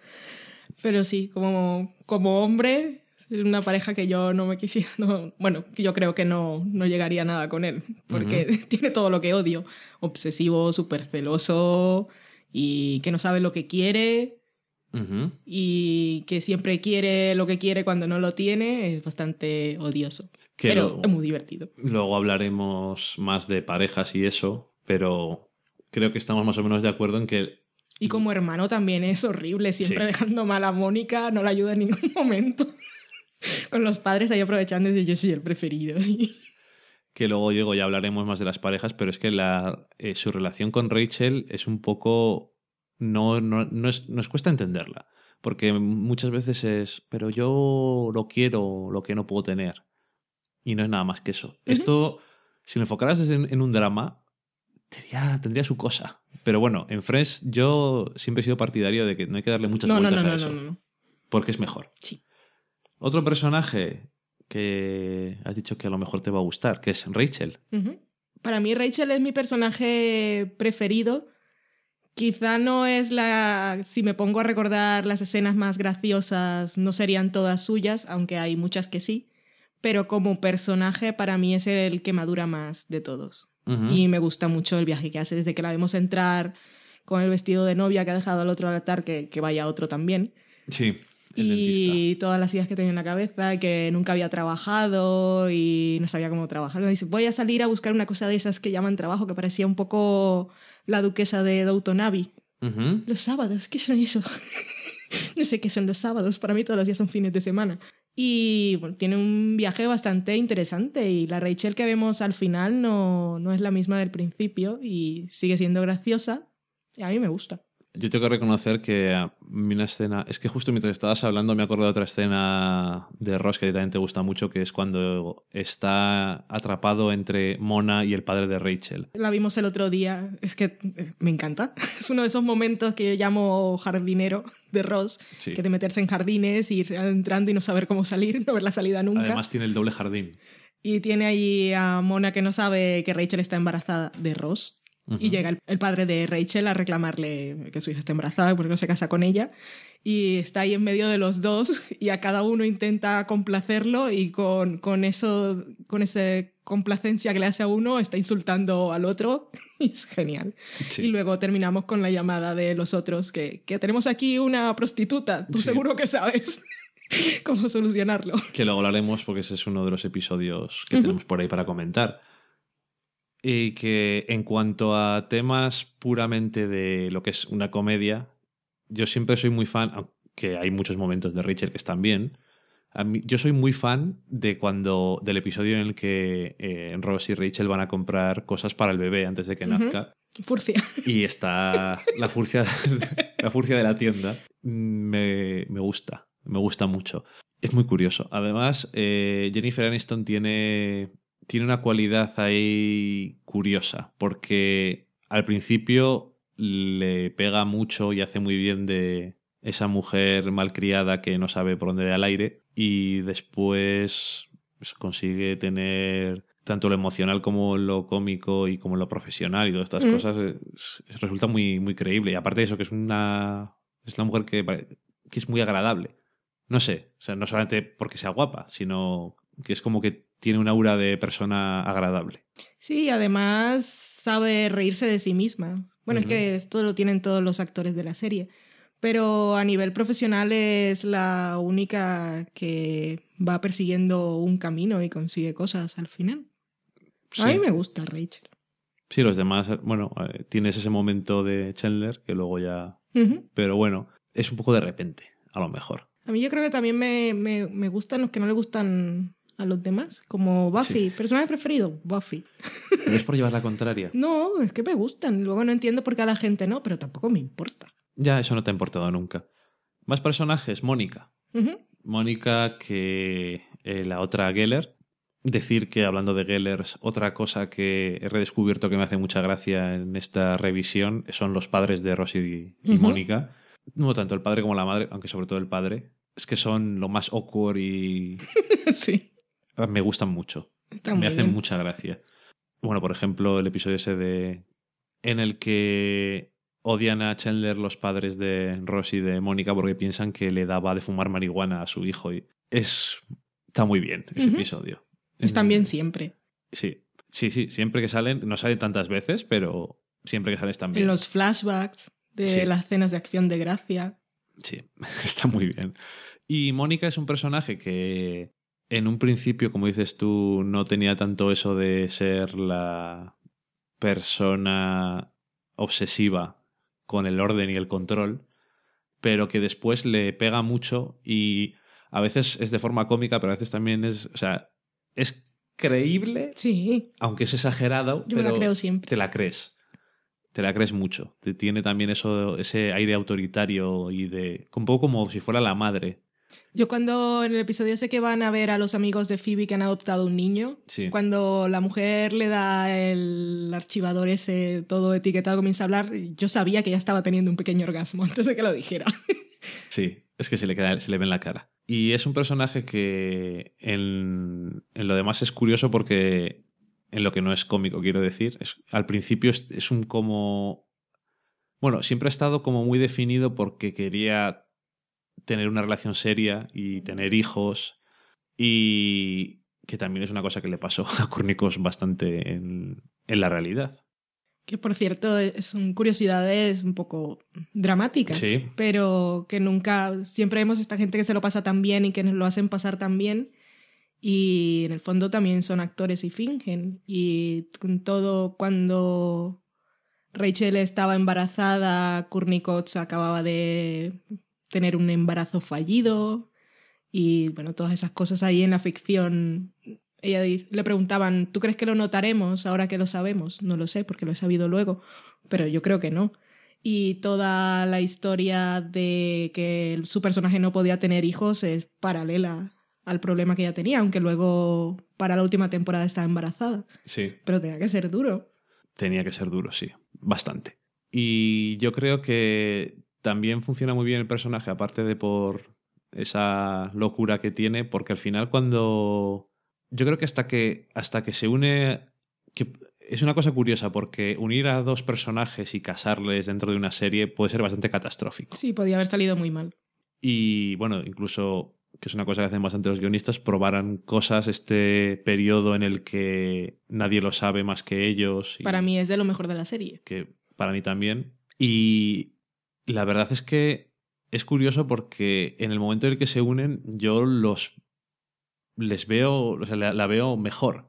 Sí, está bien. Y a mí me encanta Mónica como novia de Chandler. Cuando todas las cosas que hace es que me, que me encantan. Cuando cree que a él le ponen los tiburones y le pone una cinta pensando que para él eso es porno. Cuando le hace, bueno, le contrata un stripper porque no tuvo, aunque resultó ser una prostituta, y luego termina haciéndole un striptease. Me, parece, son una pareja súper chula y, y que ya está realmente muy bien con él. Se nota que, es- que se quieren, o sea, tienen ese periodo en el que tanto los guionistas como la gente, como ellos, están descubriendo a ver si son una buena pareja y de alguna forma eso les ayuda a, a ser lo que son. Y digo que me gusta más después cuando está con Chandler, no porque cuando esté sola no esté graciosa No, no, ni nada, sino porque la vida romántica de Mónica anteriormente a mí me, me da bastante igual. Y Richard es que no me gusta nada. A mí tampoco. Pobre Tom Selleck, es que no, no sé Magnum. por qué. Lo bueno que tiene es que es que a veces es que funciona muy bien la reacción de los demás personajes a él. De alguna forma. O sea, no es tanto. A mí Richard no me gusta mucho ni como. Aunque tiene sentido como novio para. para Mónica, porque es personaje maduro. Y ella quiere ir un paso más adelante y en la gente de su edad no está encontrando eso, porque es el clásico este Sí. de los. Los hombres en Miedo esta al edad compromiso. tienen miedo al compromiso y esto. Y este es un hombre que no tiene miedo al compromiso ni nada, porque bueno, ya ha Es pasado. de- ya ha pasado de eso, es un señor. con sus puros. Pero bueno, tampoco quiere hijos. Ya los ha No. tenido. Exactamente. Y me hace gracia, pues, pues, yo qué sé, todos los chistes que tienen con Richard de que es muy alto y cosas de esas que, que a Chandler siempre le es muy gracioso. Bueno, y que es una pareja que se quiere mucho, Mónica y Chandler, pero pues siempre están, por ejemplo, Phoebe siempre está haciendo chistes de que ella merece algo mejor. Sí. Él no, él lo ha hecho bien, pero yo creo que ella podría hacerlo mejor. No, él tiene demasiado, pero ella podía haberlo hecho. En el mejor. fondo está eso y que él siempre es así como inseguro, como cuando le presentan al tío de los quesos, cuando aparece... ¿Qué- Cuando dice, qué, qué guapo es ese, todavía estoy aquí delante. Pero no sé, eh, funcionan muy bien juntos. Y, y Mónica al final, eso, que es muy mandona y todo eso, pero también tiene esa parte también emocional que yo creo que le hace muy bien. Luego tenemos a Phoebe, que es un personaje que yo creo que a la gente le gusta más de lo que me gusta a mí. ¿Cuál es tu opinión? Mi opinión es, estaba pensando ahora que nos preguntaron, comentamos la pregunta que nos había hecho alguien, si había notado algo diferente en el nuevo revisionado. Y Phoebe es, sí es el personaje de los seis que mm, menos me gusta, pero me gusta, porque me gustan todos. Pero pensaba que me gustaba menos. Era el recuerdo que tenía de la serie. Pensaba, incluso pensaba que ella actuaba mal. Pero en este revisionado la he visto con otros ojos y, y me ha parecido no más, gra- más graciosa para mí, pero me ha parecido lo graciosa que es. Y era, me parecía que actuaba mal porque a veces le notaba que se estaba riendo, como a- eh, se estaba riendo cuando no le tocaba, pero porque le estaba dando risa lo que estaba ocurriendo. Pero luego viendo las cosas de detrás de cámaras y tal, yo lo entiendo, entonces ya lo valoro mejor. Y sí, este segundo, este, bueno, este segundo no, este revisionado intensivo me hizo, me hizo mirarla con, con más cariño. E incluso cuando estoy pensando en momentos, hay muchos de ella que ya tengo muchos GIFs en mi colección. Y sí, pasa que eh, esas historias de ella que son tan dramáticas de su infancia, que, que son muy dramáticas. Entonces eh, yo lo entiendo dentro de A mí la esa es la serie. parte que es más gracia me hace. es que es muy gracioso, pero es que a mí me da cosica. Mi problema es ese. Es que a mí me, me gusta, te entiendo, ese es normal. Cuando vivía en la calle y Ya. me apuñaló alguien y luego me pegó la hepatitis, y, o sea, es- vamos a entendernos, no es divertido. Pero esa es la parte que me hace más gracia del personaje. Y luego cuando tocan más el, el pasado, pues conocer a su madre y su padre y todas estas cosas, no me interesan tanto. No, la parte de su familia es un poco así. O sea, reconozco que su hermano, y nos sale muchas veces el pobre, la primera vez que aparece no me gusta, Mm, mm. No, pero nada. O la historia cuando va a buscar al padre, eso no, no mola. no me gusta nada, pero después, una vez que, a partir de que está casado con La su señora. maestra de economía del hogar, que es la mujer más intensa del mundo, pues la verdad es que le coges más cariño cuando la última vez que sale, cuan- cuando, va con los trillizos y le dice que si se podía llevar uno y esas cosas. Esa es una escena que está bastante bien entre los dos. Y creo que Phoebe me gusta más sobre... No me, no me disgusta. O sea, si no me gustara uno de los seis, sería un problema bastante gordo para la serie. Pues entonces me arruinaría bastante Sí. las cosas. Yo creo que sobre el papel hace bien las cosas emocionales y creo que hace perfectamente lo que le piden cómicamente. Incluso como personaje está muy bien porque es una mujer que, eh, bueno, totalmente independiente. Eh, si un hombre le interesa, pues va a decirle, "Mm, hola, ¿qué tal? Sí. soy muy sexy, muy segura de sí misma, sabe lo que es. Pues, Como no ha tenido nada en su vida, pues también en el fondo eso se la nota que es más desprendida. Es como es, eso está muy bien, pero luego creo que es en contraste con los demás solamente. Entonces, cuando tiene sus historias sola, a veces me gustan y a veces no. Por ejemplo, Mm. cuando va a conocer a los padres de Mike, a mí me hace mucha gracia, Sí. normalmente. Pero bueno, no sé. No es que no me guste. Eso es lo bueno que tiene Friends, es que realmente no, no me disgusta ninguno. Luego tenemos a Joey. Es un personaje que tiene algunas dudas para algunas personas que hemos leído por ahí alguna vez. Mucha gente que echa en cara a los guionistas que tuviera Joey momentos en los que realmente parecía que tenía algún problema mental. Como el clásico episodio de Joey habla francés, Ya, en el que es exagerado. la gente decía, esto es demasiado. Sin embargo, me hace gracia también, hay que reconocerlo. Está ese extremo y luego también tengo que reconocer que el Joey del comienzo me gusta menos que el que vemos Sí. por la mitad. Cuando se desarrolla más el personaje me gusta más y hay que reconocer que no es bueno a veces, casi nunca con las mujeres, sobre todo al principio, pero también es un personaje que tiene tanto corazón y es tan bueno con sus amigos. Sí, es que te lo dije cuando estábamos viendo este revisionado, que es el, es el que tiene más corazón de todo. Es el que hace todas las cosas desinteresadamente. Sí, menos egoísta. Sí. Sí. Lo da, lo, puede darlo, sacrificarlo todo por sus amigos. Es el que yo no recuerdo, no recuerdo ningún momento egoísta. Todos lo tienen. Y varios. Sí. Y él es el, es el mejor amigo. Si yo tuviera que tener un amigo, sería Joey. Porque me reiría mucho con él. Sí. Tiene en cosas de cómicas, tiene muy buenos momentos. Otros igual te gustan menos, pero lo bueno es eso que he dicho, que es que cada uno es su cosa. Tienes a Phoebe con su tipo de comedia de persona extraña, de pasado trágico y como hippie, música extraña. Tienes a este que es un poco simplón, con, que es un mal actor y es, que es una de las cosas que más gracia me hacen es cuando Joey está haciendo de actor. Porque yo siempre he encontrado fascinante que un actor pueda hacer de mal actor o de buen actor. Hacer de actor, Sí. o sea que tienes que, como nos gusta aquí en esta casa, fingir que finges fingir. Mi, totalmente, no tiene nada que ver con Friends, pero es que siempre que hablo de eso me acuerdo. Mi mejor momento de fingir que finjo fingir, de ser actor que hace de actor, es Mulholland Drive. Vale. Eh, Cuando hace el casting, es que, madre mía. Es eh, de una forma diferente. Estamos hablando. Sorry. No, pero bueno, vale. Oye, cuando piensas en fingir, fingir, fingir, pienses en eso. Y eso es una de las partes que más me gusta, es esa, las tonterías de cuando está en la subópera o cuando está en obras de teatro lamentables, Sí. que de repente se va en una escalera a la nave espacial, aunque nada te había llevado a eso. es una gran obra de obra. teatro muy surrealista. Que luego viendo aquí los documentales de entrevistas y fotos suyas, cuando tiene las fotos de casting o está hablando, tiene una mirada muy sexy que no pone nunca en la serie. No, es verdad. Tiene más esa mirada de, sobre todo según va avanzando la serie, con esos ojos cansados y de buena persona, que claro, que tienes los clásicos momentos de How you doing, pero Pero es diferente. es, no sé, es distinto.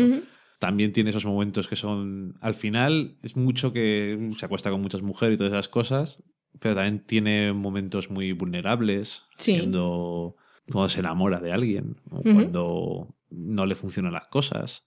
La verdad es que sí que es un personaje que sobre el papel podía no gustarme mucho, Sí, y a mí. pero Podría parecer simplón. no sé, y no. le aporta mucho, eh, yo supongo, Mal de Blanc también. Y le coges, le coges cariño, sobre todo. Es un Sí. personaje de esos que dices, tengo, tengo cariño. Y en parte, por eso no me, extraña, no me extrañó que le dieran el spin-off. Ya. Que aparte también es el que al final de la serie queda más fácil para que haya más diferentes historias que puedan hacer con él, porque no tiene pareja, simple y llanamente. Aunque bueno, lo de Joey es otra historia y ya hablaremos después. Y para terminar tenemos a Chandler, que ha sido vuestro favorito, bastante unánime. Que es un personaje que comienza siendo muy eso, un personaje sarcástico y un personaje pero a mí me gusta, bueno, me gusta no solamente que tiene tiene muchas líneas de diálogo que están están muy inspiradas y aparte cómo Matthew Perry las da, cómo te las deja allí delante y su acento particular que también en la serie se ríen de eso, es especial. Yo creo que lo hace de una forma que, que consigue hacer algo, algo muy bueno. Y lo bueno también es que después intentan hacerle evolucionar un poco más. Y cuando está vulnerable y eso, también yo creo que lo consigue hacer bastante bien. Una de las cosas que más distraen también de la serie es ver los cambios de peso de Matthew Perry, hay que reconocerlo. Sí. Eh, como muchos sabréis, tenía un problema con las drogas. Esto cuando más se ve es en la temporada 3, o lo que podemos llamar la temporada de Chandler Yonki, Sí, está muy porque está muy, muy, muy, muy delgado. Luego a partir de ahí tiene Engordes y aflaques. engordar, engordar, engordar, y creo que es en la séptima o en la sexta, es cuando es su momento cumbre de gordura. Sí, a y, de pelo ahí chungo. dije, "Venga, oye, eh, y de pelo largo, chungo. Y a partir de ahí le dijeron, oye, mira, si pierdes un poco de masa, Igual no le dijeron que estás nada. potente. No, igual se vio él. Sí, Es que a mí me gusta pensar que la gente es cruel. ya veo ya. Sí, así. Y la verdad, al final termina como una persona normal, que no está mal. Pero la verdad es que es gracioso y además me gustan, me suele gustar que se meten en situaciones muy extrañas, como la situación con la que es jefa de Rachel, ningún sentido, o lo de la tarta de queso. Son cosas que son muy random, pero que quedan muy bien. Y luego, por supuesto, que también hablaremos de esto luego, la pareja con Joey es, para mí, es el centro emocional de la serie muchas, muchas veces. Porque a través del tiempo, cuando se enfadan ellos dos, es cuando sí sentía más pena. O sea, cuando Ross y Rachel rompen, pues digo, no me extraña. Ya. ¿Qué quieres que te diga? Pero, no sé, cuando ellos se enfadan, pues cuando mm, Chandler besa a la que es su novia y el, el episodio de Chandler en la caja, todas estas cosas, que hay también Joey saca esas cosas que decías tú, de que es buena persona. Sí. Pero no sé, tienen esa, esa pareja y esos momentos que, bueno, luego en varios de los episodios que podemos comentar como los que más nos gustan, hay momentos de esos fundamentales. Sí, para mí no toca ahora, pero para mí son la mejor pareja. Sobre las parejas de humor y de amor. Y luego nos queda comentar una cosa que siempre es curiosa relacionada con los personajes. ¿A qué personaje te pareces? ¿O qué parte de cada personaje es parecida a ti? Voy a ir por el lado chorra. Por ejemplo, Mónica. ¿A qué me parezco a Mónica? Pues mira, cuando voy a climas muy húmedos, el pelo se me riza mucho. No, no a su nivel, porque estamos en una comedia, pero el pelo se me riza. Y lo- el rollo anfitriona que tiene, que le gusta que venga gente a casa y cocinar mucho y que todo esté bien, también. Creo que es lo que más tengo de... ¿Los digo todos yo y luego tú o...? Ya que has empezado por Mónica, te digo yo. Yo de Mónica creo que nada. Como que nada. Nos preguntaba Juan Arias Martínez, ¿quién es la Mónica de la relación? Y en cómo lo dice, casi diría que tendría que ser yo. Sospecho, por lo que pregunta. Sí que tengo un poco de Mónica, sí. Bueno, a mí me llamaban Mónica un poco. Elabora todas tus respuestas. Eh, soy un poco, a veces soy un poco obsesivo con cosas de perfección y que las cosas tienen que estar en su sitio y por qué van a estar aquí si aquí están mejor. Y limpiar también un poco. yo creo que no mucho más. Básicamente eso. Eso ya está. Solamente ser obsesivo compulsivo. Es lo único que tengo compartido con Mónica. Está bastante bien. Y también llevas los pantalones en la relación. Eso no diría. ok. Pasemos a otro personaje. Por ejemplo, Joey. A ver, algo de Joey. Pues Joey tiene un peluche que le gusta mucho. Sí. Haxi. Sí. Y lo protege y habla con él y duerme con él. Pues yo también. Tú también. Tendrías un pingüino. Sí. Entre la fauna. Yo con Joey siempre me he visto un poco identificado con el tema de la comida. Es que yo no como tanto. Me gusta, Ya. pero no. Ya sabes que yo- sobre Pero todo sí. antes sí que bueno, me gusta mucho la comida Y eso es una cosa que También es un poco sin fondo a veces. eso es los triviani mm, no seremos grandes políticos ni grandes pensadores, no correremos muy rápido, pero maldita sea sabemos comer. pues sí, eso es una cosa que Es cierto, sí, sí. me pega bastante. Doy fe. Pues vamos ahora con Phoebe. Pues de Phoebe me quedo con dos cosas. Una, su momento en el episodio de Acción de Gracias con Brad Pitt. Quítate la camiseta y dinoslo ya. Y cuando él pide que le choque en la mano y él se levanta y lo abraza, yo, yo lo habría hecho. Yo igual también. Y otro, eh, cuando se queda fónica y se siente más sexy y le gusta su nueva voz. Es una cosa que a mí siempre me ha gustado y no tengo nunca. Sí, tose, tose muy parecida a ti en ese episodio, así con una cierta potencia y proyección. Claro, para, afia- para afinar, no, para agudizar. El dolor de garganta y eso, ¿no? y quedarse ronca. Es algo que siempre he querido y nunca he tenido. Pobrecita. Nunca me he quedado ronca. Ya, es más sexy. ok. A mí me gusta tu voz así como es. Mm, yo quiero estar ronca. Una voz grande y profunda. Pues yo con Phoebe no sabría decirte exactamente. Mm, supongo que me gusta inventarme canciones, pero se me da muy mal. Como ella. Eso es lo que puedo compartir con ella. Soy muy fan de inventarme canciones, pero son horribles. Si tuviera una guitarra, sería más o menos como ella. También tocarías dos cuerdas. Sí, de hecho, otra curiosidad, ya que estamos, en cierto momento de la serie decidieron llevar a un profesor de guitarra para que eh, Lisa Kudrow aprendiera a tocar la guitarra. Dijeron, ya es- si es músico. Y cuando empezó a aprender, dijo, creo que cuanto más sé tocar la guitarra, eh, es menos gracioso esto. Así que me voy a quedar con tres acordes y así hasta el final. y bien que hizo. Yo creo que sí, porque si no, sus canciones pierden, pierden la gracia. Pues otro personaje, Rachel. De Rachel, a ver, ¿qué me quedo de Rachel? No. Bueno, supongo que sí. Eh, su momento colirio en los ojos. Yo no llegaría a este Ajá. punto. Yo me lo pondría, pero no me pueden mirar cuando lo estoy haciendo y no soporto que nadie me ponga gotas en los ojos ni me los toque. Así que eso sería mm, una parte de Rachel mía. Y otra cosa es, si yo tuviese un amigo que es actor y me llevara a Mad Men, yo sería una fanger como ella en el plató y lo avergonzaría hasta límites insospechados. Vale. Mm, Qué complicado. No sé si tengo mucho en común con ella, que pueda buscar así. Si no se te ocurre, puedes pasar palabra. La verdad es que no. Pasemos a Ross. Pues Ross es el que yo no sé. ¿Qué? Yo con Ross diría que tengo algunas torpezas físicas que similares. Muchas veces tú cuando estábamos viendo Friends te imaginabas cosas que hacía como si estuviera haciendo yo y te reías más. También me gusta salir dramáticamente. Sí, Y estás esperando a que me dé un golpe un día dándome la vuelta. por supuesto. Llegará, lo sé.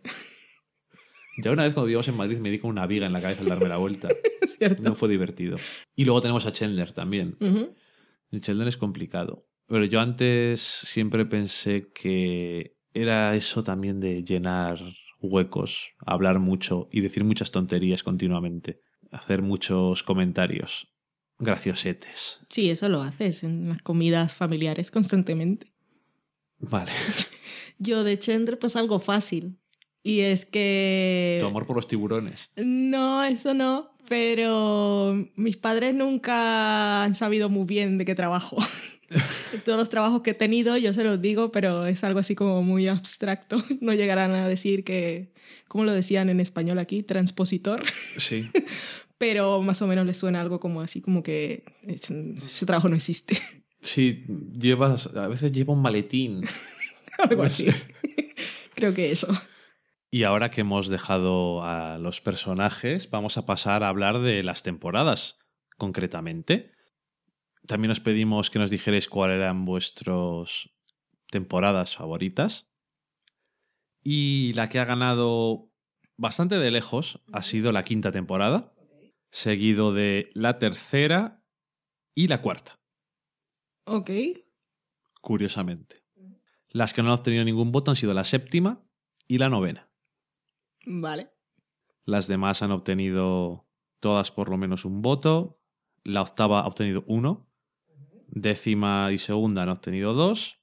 Y la sexta también. Y luego la primera, tres votos. Vamos a repasar entonces estas temporadas. Como hemos dicho, la quinta es vuestra preferida. Nosotros vamos a decir también temporadas que nos gustan y así. La primera temporada, esta temporada de introducción, es un poco, pues eso, el, el comienzo de la serie. Sí. Tiene esa presentación de todos los personajes y demás y se centra mucho en Ross no consiguiendo, bueno, no atreviéndose a decirle nada a Rachel o las circunstancias son malas para él. Y al final del todo, el cliffhanger que tenemos es que Rachel está esperándole en el aeropuerto para que vuelva de China y él vuelve con una novia. Ajá. ¿A ti la primera temporada qué te parece? Está bien. no es mi preferida, pero está bien. Me gusta, me gusta el primer episodio. Y a mí me gusta uh, el del, bueno, el del póker es en la primera. Y creo recordar que me gusta uno, el del funeral de la abuela. Ajá. A mí me hace gracia. También tiene así episodios que suelen recordarse. Está el episodio del apagón, que es uno de esos episodios que se suele decir. Que tienes a todos los personajes en casa, menos a Chandler, que está encerrado en un cajero automático. Que de ese episodio, por cierto, me hace gracia la conversación entre Joey y Chandler. Sí. O vamos, la conversación en ese idioma que solamente entienden Joey y Chandler, Sí, está muy bien. que está muy gracioso. ¿Qué? Pásame a Joey. Él me entenderá. Perfecto, sí. Sí, a mí me pasa un poco como a ti. Es la primera temporada está bien. No es que no me guste, pero es la que menos me emociona. Es una temporada que, ya hemos dicho, desde el principio fue un éxito. Y claro, como se centra mucho en Ross yendo de, detrás de Rachel, Sí. porque siempre le ha, le ha gustado y ella pues no se fija nunca en él, pues es lo que hizo que la gente invirtiera mucho en ese romance, supongo. Tenían ganas de ver a, a Ross consiguiendo a la chica. Y supongo que la primera temporada tampoco es que haga nada malo. No, no, no. Aunque es la temporada en la que es más un personaje que está muy. está muy demasiado. Que por eso no me gusta tanto en esta primera temporada, demasiado de bajona continua. Todavía tiene muy reciente su primer divorcio. Ya después se acostumbrará más. Y bueno, está como ese personaje que siempre está así bajito y con ese peinadico así para adelante, como triste. Y yo creo que le pega más lo- eh, esa, no sé, agresividad mal dirigida que tiene después. Es un neurótico. Que se le suba un poco las cosas. Sí, pero al principio es neurótico menos divertido para mí. Depresivo. Sí, supongo que sí. Y como siempre tienen ahí la cosa del bad timing, pues él siempre está enamorado de ella, nunca le dice nada porque es un cobarde. Le dice en el primer episodio, algún día igual te invito a salir No, no pasa nunca. y no pasa nunca. De hecho, no sé si pasa alguna vez. Yo diría que no. No, no pasa nunca. Y luego ella descubre que realmente a él le gustaba mucho cuando ve el regalo ese que le había hecho y él no estaba allí. Y bueno, como siempre, bad timing. La segunda temporada es una temporada curiosa porque la primera temporada de Friends había sido un éxito, entonces empezó la segunda temporada que es para los creadores de la serie, es la temporada que menos les gusta. Ok. Porque es una temporada en la que en inglés lo llaman el, backsla- el backlash. O sea, cuando todo el mundo estaba muy contento con Friends en la primera temporada, ay, como mola, como mola, pues llega la segunda temporada, y esto es una cosa que habéis visto muchas veces, y todo el mundo, pues no está tan bien, No ya no me tanto. gusta, ya no como antes. Antes Pues, molabas. Las chorradas de siempre, ¿no? que al final básicamente sigue siendo lo mismo, pero ahí está. Y además tenían un problema que es ajeno a la serie, que creían que no iba a afectar, pero sí que les afectó un poco, y es que estaban un poco sobreexponiéndose los actores. Como estaban muy. habían llegado a un punto de fama que era muy grande, estaban saliendo en muchísimos anuncios, en muchísimos lados, y ya la gente se empezaba, les empezaba a coger manía un poco, Claro. de alguna forma. Estaban sobreexpuestos. Y eso debió de llegar ahí al culmen con un anuncio que hicieron de Coca-Cola Light, que ya la gente estaba como, venga, fuera, hombre, ya, Cansinos. fuera. Y se han llevado dos años la serie, imagínate. Ujú. Y entonces, eh, tanto esa parte como que los guionistas tenían que decir, bueno, estamos en una segunda temporada, a ver cómo hacemos, pues les hizo un poco más complicado el año. Esto tenemos, tenemos el año que empieza con Ross con su nueva novia y Rachel queriendo estar con él y no muy contenta con que tenga su novia, que tiene algunos momentos bastante buenos de comedia. Y Los momentos de Rachel siendo una furcia con las novias o intereses románticos también molan un montón. sí, es un poco vengativo. ay. Sí. Mala leche. Y en, este, en esta temporada vemos la aparición de Tom Selleck como el novio de Mónica y vemos a Joey empezar a trabajar en Days of Our Lives, esta super soap opera del copón que existe de verdad, Sí. como tantas otras de estas que hay. Y bueno, también tiene toda esa historia de Mónica de que, como has dicho tú antes, pues Richard no quiere tener hijos y entonces dejan de salir juntos. Y tiene también ese episodio en el que Rachel dice, bueno, pues ya paso de Ross, lo que voy a hacer a partir de ahora voy a salir con alguien y se emborracha y le deja el mensaje y él lo escucha y dice, pues. ¿por qué me dices esto ahora? Y tiene la más una de las clásicas escenas de la serie, que es eh, la, la lluvia Sí. en la puerta con la canción de U2, Yuchu, para los que les ofenda esa pronunciación. Mi Y- hermana, por ejemplo. Para tu hermana, por ejemplo. Hola, Sari, ¿qué tal? Y, y bueno, pues eso también es potente en el tema de la relación entre los dos. Dinámica típica de Rose y Rachel. Que para mí, personalmente, a mí me gusta más cuando no están juntos más adelante. A mí me gusta cuando están enfadados. Está bien también. Pero cuando están enfadados, que es un problema para todos los demás, No, no, no, ah, no, no. me gusta. Enfadados rintintín de pullas. Sí. manipu- Cuando parece que están enfadados, pero no les importa. Ahí es cuando más me gustan. Porque tirando a la... Bueno, no es tampoco mi temporada preferida, ¿no? A mí esta temporada me gusta Marcel. Ay, monete. El monete mola mucho. Y eh, me gusta. en la primera temporada también, Marcel. Ay, no sé. Esta, en la primera temporada es cuando sale Marcel y en la segunda temporada es cuando, Cuando van, lo van a buscar. Van a buscarle y resulta que se ha convertido en una Pues estrella y es el episodio de la detrás de se titula el episodio después de la Super Bowl Ese, ese, que es el gusta. que sale Pero me gusta Marcel. Aunque salen muchas estrellas invitadas, pero lo que más me gusta es el Monetti. sale Julia Roberts y Jean-Claude Van Damme. Bastante random, pero Bastante. oye, ahí está. Pues en esta temporada tenemos que lo vimos hace- dos días, el del vídeo de, de la prom, de graduación, que más que el momento romántico en el que Rachel ve, oh, Ross me ha querido, voy y lo beso, lo que me gusta es que los bebemos por primera vez en sus flashbacks y eso mola. Sí, es la primera vez que vemos los flashbacks, que luego es un clásico de la serie y bastante gracioso. Son muy Sobre todo las pintas que llevan. cómo juegan con cómo va evolucionando la moda Sí.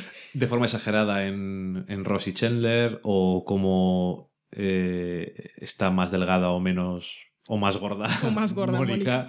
Y esas man- las mangas y la, de los vestidos de Rachel y la nariz. la nariz que es un clásico también Y también mola, creo que es en esta temporada, igual me lío yo, pero es en el es la del episodio de Brooke Shields, que se cree que... es el mismo de la Super Bowl es que es un episodio con muchas estrellas invitadas Ah, que es- ah, creo que, es- creo que es- son dos. sí es doble Vale, pues a mí me gusta ese, que ya que cree que es un- una persona, sí es un ser real y no un personaje que puede estar en la tele y en la habitación al mismo tiempo.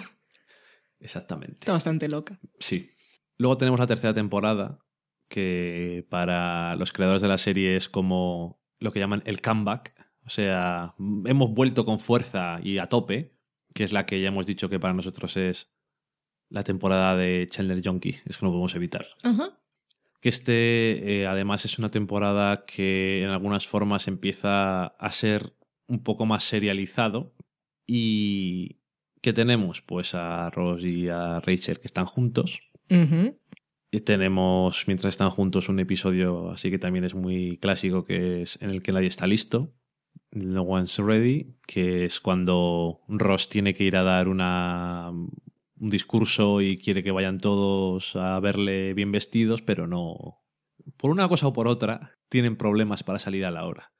Un episodio embotellado. Embotellado. Porque todo ocurre en el salón de la casa de Mónica. Sí, todo ocurre en el salón. Que, bueno, salón, cocina, comedor. Bueno, que tiene un salón amplio, pero no van Sí. a las habitaciones ni al pasillo. No, no. Es todo ahí dentro. Y la verdad es que yo creo que funciona bastante bien. A mí me parece que no es mi preferido, pero me parece que funciona muy bien cómo consiguen que esté ocurriendo todo. Sí, que mantiene muy bien el ritmo y que lo vimos después de haber visto cómo rodaban los episodios y tiene mucho más mérito. Mantener el ritmo del episodio, todo ocurriendo, es como una escena larga. Básicamente, es que es eso, es una escena larga, es más complicado. ¿Y qué tenemos esta temporada? Pues una de las cosas más recordadas y de las más famosas de la serie es cuando, bueno, Rachel empieza a trabajar en Bloomingdale's, estas cosas que por fin está empezando a trabajar en cosas que le gustan, cosas relacionadas con la moda, y Ross es un gran novio que está celoso de Mark. Luego dice Mark, sí, pues yo te quería- me gustabas y tal, pero bueno, sin ninguna razón, porque no había No, hecho ya nada. Ninguna. No me malinterpretes. ¿Y eh, qué ocurre? Pues que intenta hacer diferentes cosas para dejar claro que ella tiene novio y cosas así. Bastante awkward todo. Es un perrete. Perrete de esos mierda que van por la calle haciendo pipi en las ruedas de los coches y en todos los palos que encuentran. Sí, que le envía regalos a músicos. Y luego, eh, como no van a poder cenar juntos, va allí a montar un picnic a la oficina cuando están trabajando mucho. Y entonces ella le dice esto de, pues yo creo que... mm, Vamos a tomarnos un descanso. Vamos a tomarnos un descanso. Y dice, vale, voy a coger helado y tal. No, no, no, digo de, de nosotros. Y entonces él dice, vamos a hablarlo y tal. No, no, no hace eso. Lo que hace es irse. Ajá. Y dice, pues me voy enfadado, que para qué. Luego, a lo largo, lo que yo creo que es- está bien es que son dos reacciones muy diferentes que obviamente no te hace que, que te vaya a gustar Ross nunca, porque es que todo lo hace mal.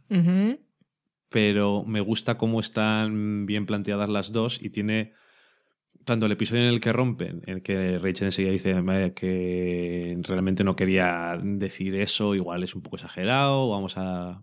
O sea, una cosa normal. Y el otro ya al momento, por el enfado, se había liado con la tía de la fotocopiadora. Y luego tienes el episodio siguiente, que también es embotellado de alguna forma. Tienes a todos metidos en una habitación, Sí. comiendo cera para depilarse. y eh, Ross y Rachel hablando sobre su relación. Discutiendo. Sí, discutiendo, básicamente. Me gusta. Esa conversación creo que está bastante bien. Porque. No sé, es, compl- es complicado hacer una conversación de esas que dure tanto tiempo y que no esté todo el rato dando vueltas a lo mismo o no resulte creíble. Y en estos, tal y como son los personajes, le pega bastante. Nadie nos preguntó. Sí, nos preguntaron, ¿estaban on a break? ¿Te están tomando un descanso? Ajá, ¿y tú qué opinas? Yo opino que Rachel dijo, vamos a tomarnos un descanso. A mí eso de tomarse un descanso, personalmente, igual son semánticas y cosas de estas, a mí me parece un poco paparruchadas. O quiere estar con alguien o no. Entonces, supongo que a lo largo del episodio ella se da cuenta de que son paparruchadas y dice, no, si yo quiero estar contigo y quiero estar con él y ya está. Que se, cuando alguien pregunta, ¿están dándose un descanso o no? ¿A qué se refieren? Si está bien lo que hizo, si, si es válido lo que hizo Ross, no. Pero es que no por liarse con la otra eh, a las dos horas, que también, pero es que al momento de decírselo se va.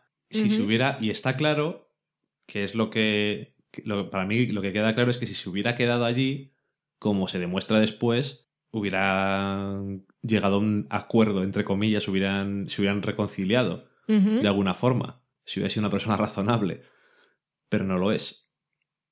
Eso es lo que pienso yo. Ok. ¿Tú qué piensas? Que estaban tomando un descanso. Yo no soy fan, pero yo no soy Rachel. Entonces ella dice que están tomando un descanso y él se va y se lía con la otra y además le miente al día siguiente en su propia cara. Estaba todavía allí. Es como más. Estaba todavía allí, estaba caliente. Muy dramático todo. Lo que me gusta es cómo arrastran la historia, dura hasta el último episodio. ¿Te gusta? Sí, porque no, pero en la parte mm, cómica del asunto. Ok. No, A mí, no en otra. en la parte del. En los primeros par de episodios o así, supongo que lo intentan. Que sea awkward y todo eso.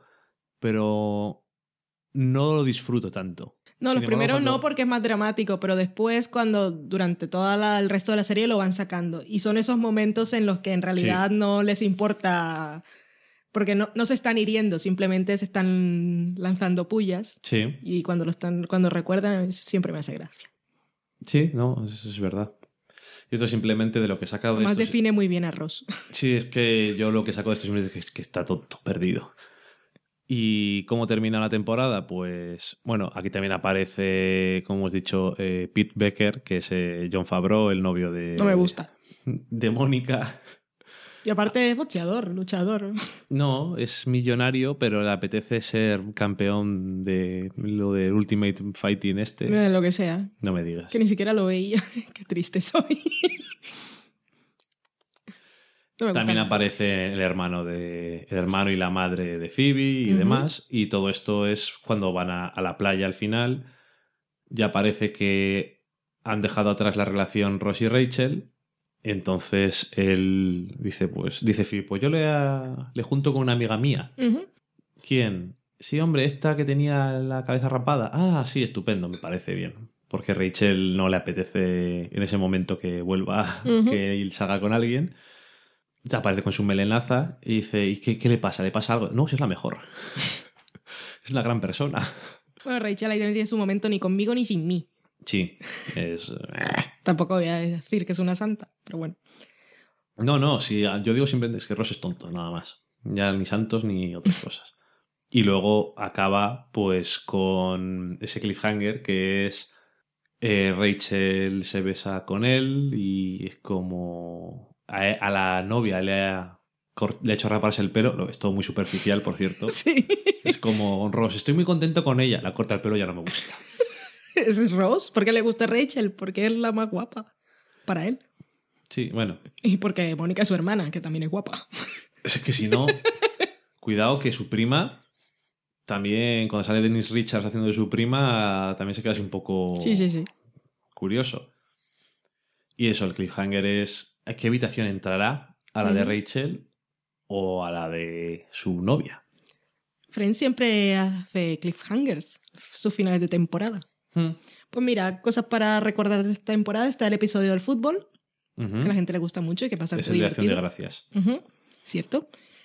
Tenemos también, por ejemplo, el de Chandler, que no recuerda el nombre de la una de las hermanas de Joey, a la que besó, cuando va a esa casa italiana, también es bastante divertido.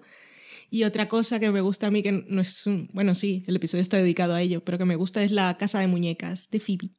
Que muy Ay. chula. Sí. y es también muy del personaje. De ella y lo de Mónica. Ese perro no está en proporción. Sí. No lo entiendo. Esto no es jugar. ¿no? Ya. Es organizado. Soy Mónica. Y con esto entramos en la cuarta temporada, que es una cuarta, la cuarta temporada que a mí siempre era una de las que más me gustaba, que empieza con esa reconciliación entre Ross y Rachel un poco ficticia, porque Rachel le ha escrito una carta que él se queda- Tenemos a Ross otra vez. se queda dormido leyendo y le dice que sí a todo y es que toma responsabilidad por todo lo que ha pasado, lo cual debería, pero bueno, él no, no puede hacer eso. Así que, ¿qué ocurre? Pues que cuando se le empieza a restregar un poco, ay, qué bien que hayas tomado responsabilidad por todo lo malo que nos ha pasado, explotan y vuelven a dejar de salir otra vez. Y tienen, a mí me hace mucha gracia eso. Ese momento en el que sale de la habitación y dice, se acabó para siempre. Bien, me parece estupendo. Y Rachel gritándole por el pasillo, para que lo sepan, no es normal, no le pasa a todos los hombres. Y Chandler saliendo detrás de la puerta. Lo sabía. ¿Qué más cosas tenemos esta temporada? Pues un montón de cosas. Tenemos a Joey saliendo con Kathy, una chica que le gusta a Chandler, y ellos en el fondo están más enamorados y son mejor pareja. Sí. Con la mala suerte que ha tenido Chandler hasta ahora con Janice por duplicado, pues no estaba mal, pero claro, era la novia de Joey. Así que Joey se enfada con él, todas estas cosas, le hace meterse en una caja durante Acción de Gracias. Sí. Y también tenemos a Phoebe convirtiéndose en la vientre de alquiler de su hermano. ¿Y qué más cosas tenemos? Pues que Ross conoce a una mujer británica que resulta ser, creo que es la sobrina del jefe de Rachel, Algo así. algo así, que haya venido de Londres. Una mujer que también se va a casar con ella. En este caso, al final de temporada en Londres, con otro de los momentos más recordados de la serie, que es cuando Ross dice el nombre que no toca en el altar. Es cuando tenía que repetir lo que le estaban diciendo que dijera, pero se equivoca. Ajá. Porque es así de Monger. ¿Qué le vamos a hacer?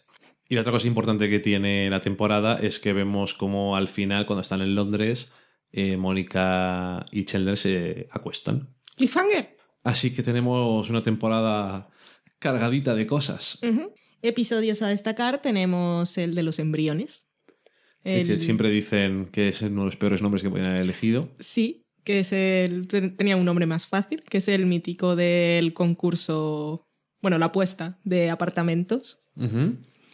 Tenemos también... Bueno, ese yo creo que es el mejor de todos. Y bueno, luego los que estén más por la historia Ross y Rachel, pues el final también molará. ¿Y qué otras cosas pasan? Pues tenemos a Phoebe embarazada, con lo cual tenemos, por ejemplo, el baby shower de Phoebe, una Phoebe embarazada histérica, como tienen que ser las mujeres embarazadas de verdad. Eh, me mola también el momento de las tres amigas con los vestidos de novia. Y, y yo creo que sí, por destacar, Mm. creo que esos. Y el take Creo- de Rachel, que es mítico.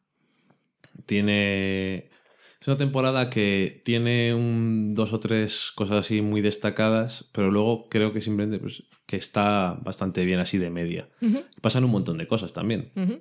Y en la quinta temporada comienza con lo que ocurre después de que Ross dice el nombre mal. Obviamente Emily no está muy contenta y tienen la evolución de esta relación que al principio están alejados, luego ella accede a que estén juntos, pero si no vuelve a ver nunca a Rachel porque no se siente muy cómoda con la situación. Y él dice que vale, pero al final va a ser que no. Un poco, iba a decir no razonable, pero bueno, es que con las cosas que hace es que le, le- le cae de todo. Luego, más cosas importantes que tenemos. Aquí está el episodio 100 de la serie, es en el que Phoebe da a luz a los trillizos.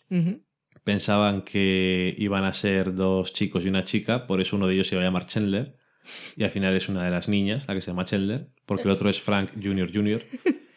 Aparte, por supuesto, tenemos la relación entre Mónica y Chandler que intentan mantenerla un poco en secreto. Al principio solamente lo sabe Joey y después se van enterando. Después se entera Rachel, después se entera Phoebe. ¡My eyes! My eyes. Y por supuesto, al final del todo es cuando se va a enterar Ross. Pero lo mejor de todo es cuando lo saben todos, pero no lo sabe nadie. Sí. Ahora lo comentaremos más. ¿Qué más cosas tenemos? Bueno, Phoebe tenemos en la relación está con un policía, Ujú. Que es eh, Gary, Michael Rappaport, que por cierto estamos viendo esta- última temporada en Justified, curiosamente. Ah, cierto. No era una- un casting un poco raro en Justified porque es un hombre más de comedia, pero bueno. Y después tenemos a Joey que tiene esa oportunidad de hacer una película que van a rodar en Las Vegas, pero resulta que llega y se han quedado sin presupuesto, se han quedado sin dinero y la cosa se queda, digamos, pendiente de conseguir dinero. Lo que pudo haber pasado en Dallas Buyers Club. Sí. ¿Y qué ocurre? Pues que para. Por orgullo, para no decirle a Chandler, con el que está un poco enfadado porque piensa que no aprecia su carrera y lo que ha hecho, pues dice que la película va estupendamente y él se ha quedado allí realmente trabajando en un casino de esto de, de romano. Así que todos deciden hacerle una visita sorpresa que al final, bueno, de paso ya que están, dicen Mónica y Chandler, pues vamos a casarnos Ujú. que son todas las señales nos dicen que nos casemos. Y entonces es cuando se encuentran al final del todo, como hemos comentado antes, a Rachel y a Ross saliendo de la capilla borrachos y pintadas las caras. Gran cliffhanger también. Mr. Rachel y Mrs. Mrs. Ross. Y después, bueno, ya van a pasar más cosas. Esta quinta temporada, ¿qué te parece a ti? A mí es la que más me gusta, pero no, no toca decir eso, ¿no? No, sí. Ah, vale. Pues sí, es mi preferida y es por todo, toda la relación en secreto de Mónica y Chandler y cómo se van enterando todos. Todo, todo ese, todos esos episodios previos que son fantásticos. Hasta que llegamos a ese en el que todos se enteran. Sí, yo ya hablaremos después de los episodios preferidos, pero haciendo un poco spoiler, yo casi diría que es mi episodio preferido de la serie. No, ese es el mío, el tuyo es el de los embriones. Ah, nos tenemos que repartir. ¿El tuyo preferido era ese? No, el mío preferido es ese. No, nunca. Vale, pues entonces el otro. Pues tenemos aquí, aparte de ese gran episodio, con tantos grandes momentos, podemos verlo después para cenar. Sí, Vale. Tenemos también el de todos, todos los días de acción de gracias, en el que volvemos a tener flashbacks. Y, de diferentes épocas. y también las vidas pasadas de Phoebe. Y que acaba con esa escena bonita entre Mónica y Chandler. Ella con el, Sobre el papel no lo parece, pero con el pollo en la, con el pollo, con el pavo en la cabeza. Y él diciéndole que la ama por primera vez. Cuando le dice que le quiere por primera vez, una cosa que es un momento muy importante. No se lo dice a la cara. Un momento muy importante de las series americanas. Sí. Ella tiene un pavo en la cabeza, un fez y, Y unas, unas gafas, de gafas. sol gigantes. Y está bailando extrañamente. Sí. Además creo que estaba de espaldas justo cuando Es- se lo dije. Bueno, no sé. Es extrañamente, es, sexymente. Es, Es que es muy Mónica, confuso. Mónica con, con él, a mí me gusta mucho como, como Mm. novia. Si tuviese una novia sería Mónica. Eh, tenemos también el episodio del sándwich de Rose, loco perdido. Problemas de ira. Sí, como siempre. Que luego tiene además un eh, desenlace muy bueno en el episodio en el que todos se enteran. En el final, cuando dice ya estoy muy bien. Sí. Y empieza a gritar por la ventana porque está viendo a Chandler con Mónica. Grande. Y, y ya está. Y lo, lo de Las Vegas. Tiene sus momentos. Momentos sí, sus momentos no. Pero bueno, eso ya lo diré cuando vengan los peores momentos o va ahora, yo qué sé. No, tranquila. Vale. Ahora vamos a pasar a la sexta temporada. La sexta temporada. Bueno, pues comenzamos con ese cliffhanger que ya habíamos dicho. ¿Qué va a pasar con Ross y Rachel? Estaban ebrios como patanes del jurado. ¿Qué va a pasar? Pues va a pasar que obviamente Rachel dice, bueno, pues vamos a... Esto se anula fácilmente y ya está. Sí. Y... Claro, con Ross las cosas no son fáciles. y Ross decide que no puede tener un tercer divorcio. Es un problema muy gordo. Así que decide ocultarle a Rachel que todavía están casados. Sí. O hacerle creer que están divorciados. Lo que Llámalo. X, ¿vale? Me parece bien. Esa temporada también tenemos a Mónica y Rachel que se mudan.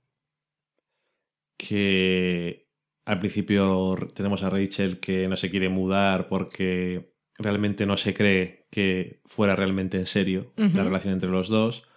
Y al final se acaba yendo a vivir con Phoebe. Luego tenemos a Joey que consigue un papel en Mac and Cheese. Gran serie. Es- eh, qué, gran, qué gran título. Que tienes ahí al robot. Una cosa estupenda. Luego tenemos a Ross eh, estableciendo una relación con uno de sus estudiantes, Sí. que también nos da para conocer al padre de este estudiante, que es una, una de las estrellas invitadas importantes, que es Bruce Willis, que yo creo que le sacan bastante buen partido, la verdad, en los varios episodios que sale, que además tiene ahí un medio rollo con Rachel, lo cual es todavía más extraño. Y hay otra cena también muy awkward, que siempre hay, hay varias escenas que están bastante awkward que se quedan muy bien en, en Friends. Sí. Y que Bruce Willis, por cierto, no cobró por estas apariciones. Eh, Donó el dinero que Bueno, cobraba a beneficencia. Pero no por qué guay soy, sino porque había perdido una apuesta con Matthew Perry de cuando estaban rodando una peli. La película que estaban rodando que también salía Amanda Pitt, que no me acuerdo cómo se llama, pero que a mí me hizo gracia. ¿Y cómo termina esta temporada? Pues con el doble episodio en el que Chandler dice yo voy a pedirle matrimonio a Mónica, pero para que sea una sorpresa, Porque me la ha arruinado Richard. porque el puñetero Richard me la ha arruinado, pues voy a intentar que parezca que no quiero casarme con ella, lo cual lo tengo fácil porque toda la vida me ha pasado eso. ¿Y qué ocurre? Pues que ella se lo cree tanto y aparece Richard que le dice, ahora quiero tener hijos también, yo te quiero, y esas cosas. Y entonces Chandler piensa que la ha perdido para siempre. ¿Y cómo termina? Pues termina con Chandler entrando en el apartamento y está todo lleno de velas y ella le va a pedir matrimonio, que es una... A mí personalmente, no ya tanto cuando... Es que no sé explicarlo. Antes de que empiecen a hablar, se me humedecen un poco los ojos como si se me han metido un poco de arena. Yo empiezo cuando. O sea, él en- eh, abre la puerta, están las velas y él entra. Y cuando Chandler se gira y mira a Joey, que le sonríe, le Sí. dice: Eso es muy bonito también. Eso, ahí empiezo yo, "Joy, Qué buen Se amigo están también. humedeciendo los ojos de pensarlo. Son muy buenos. Es que esa relación sí, sí te hace implicarte.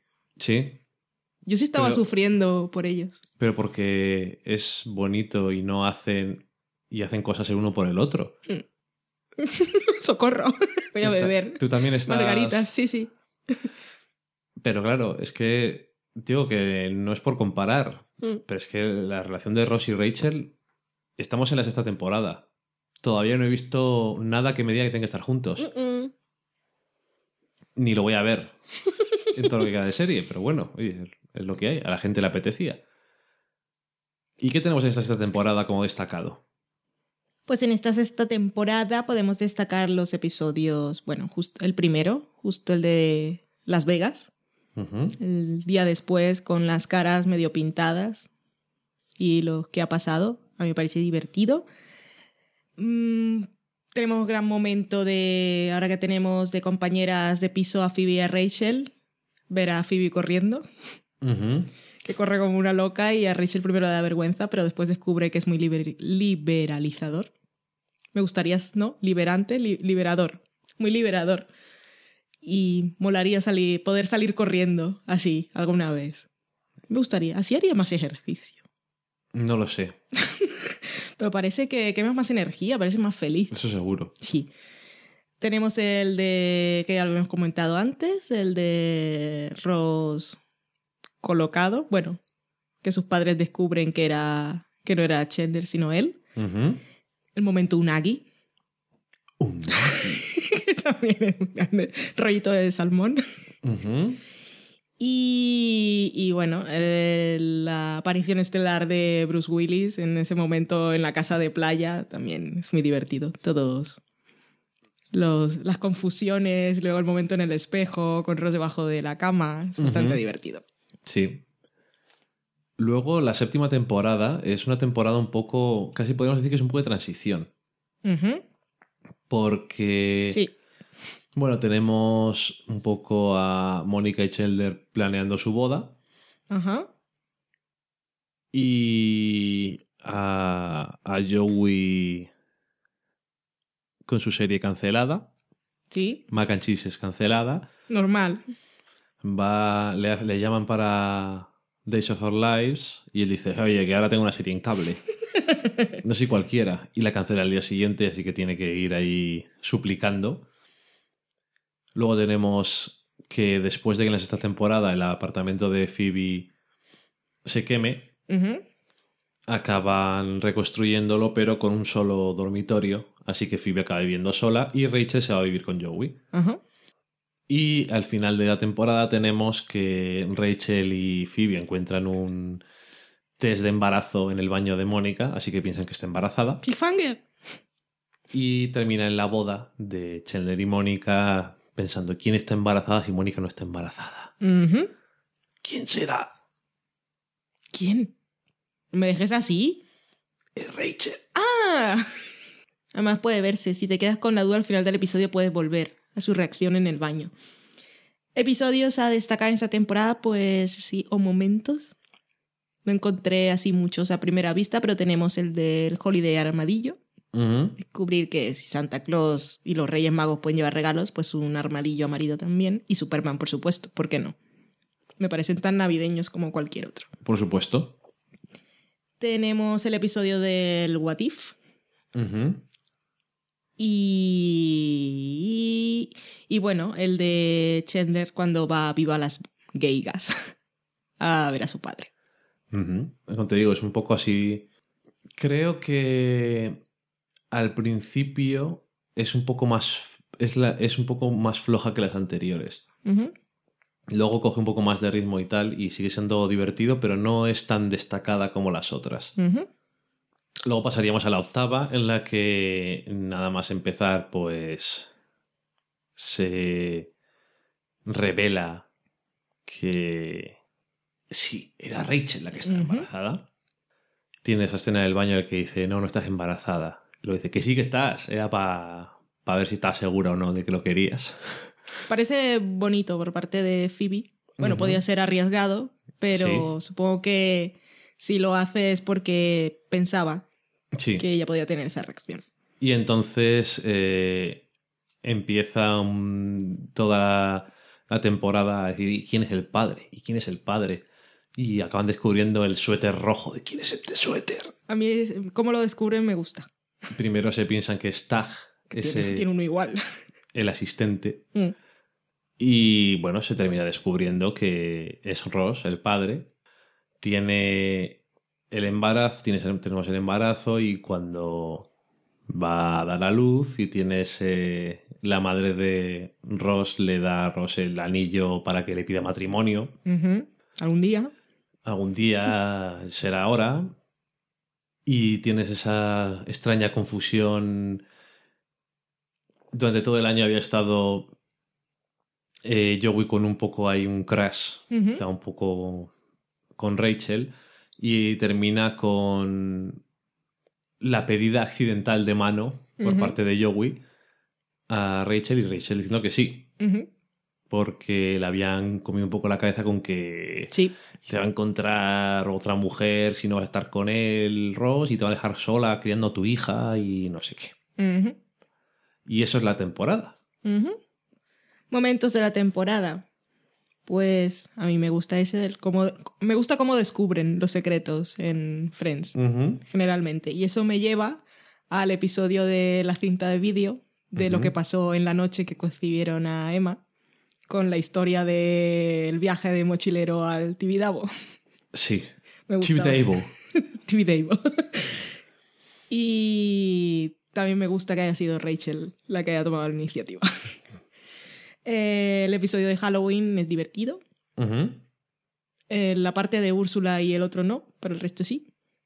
Sí, lo, eh, Sean Penn es el invitado. No, No, no, no termina de encajar muy bien con, con toda la serie. Tenemos el episodio del stripper, de la despedida de soltero ahora que está casado Chandler, Sí. el regalo de Mónica y por supuesto la acción de gracias con Brad Pitt. Sí, exactamente.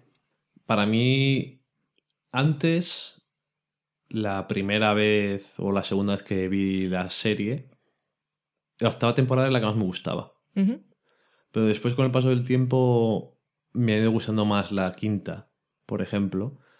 Aún así me sigue gustando. Es que la gente Está no le muy gusta. bien y tiene, tiene muchos eh, momentos buenos la temporada. A la gente no le gusta porque no les interesa mucho la pareja de Joey y Rachel.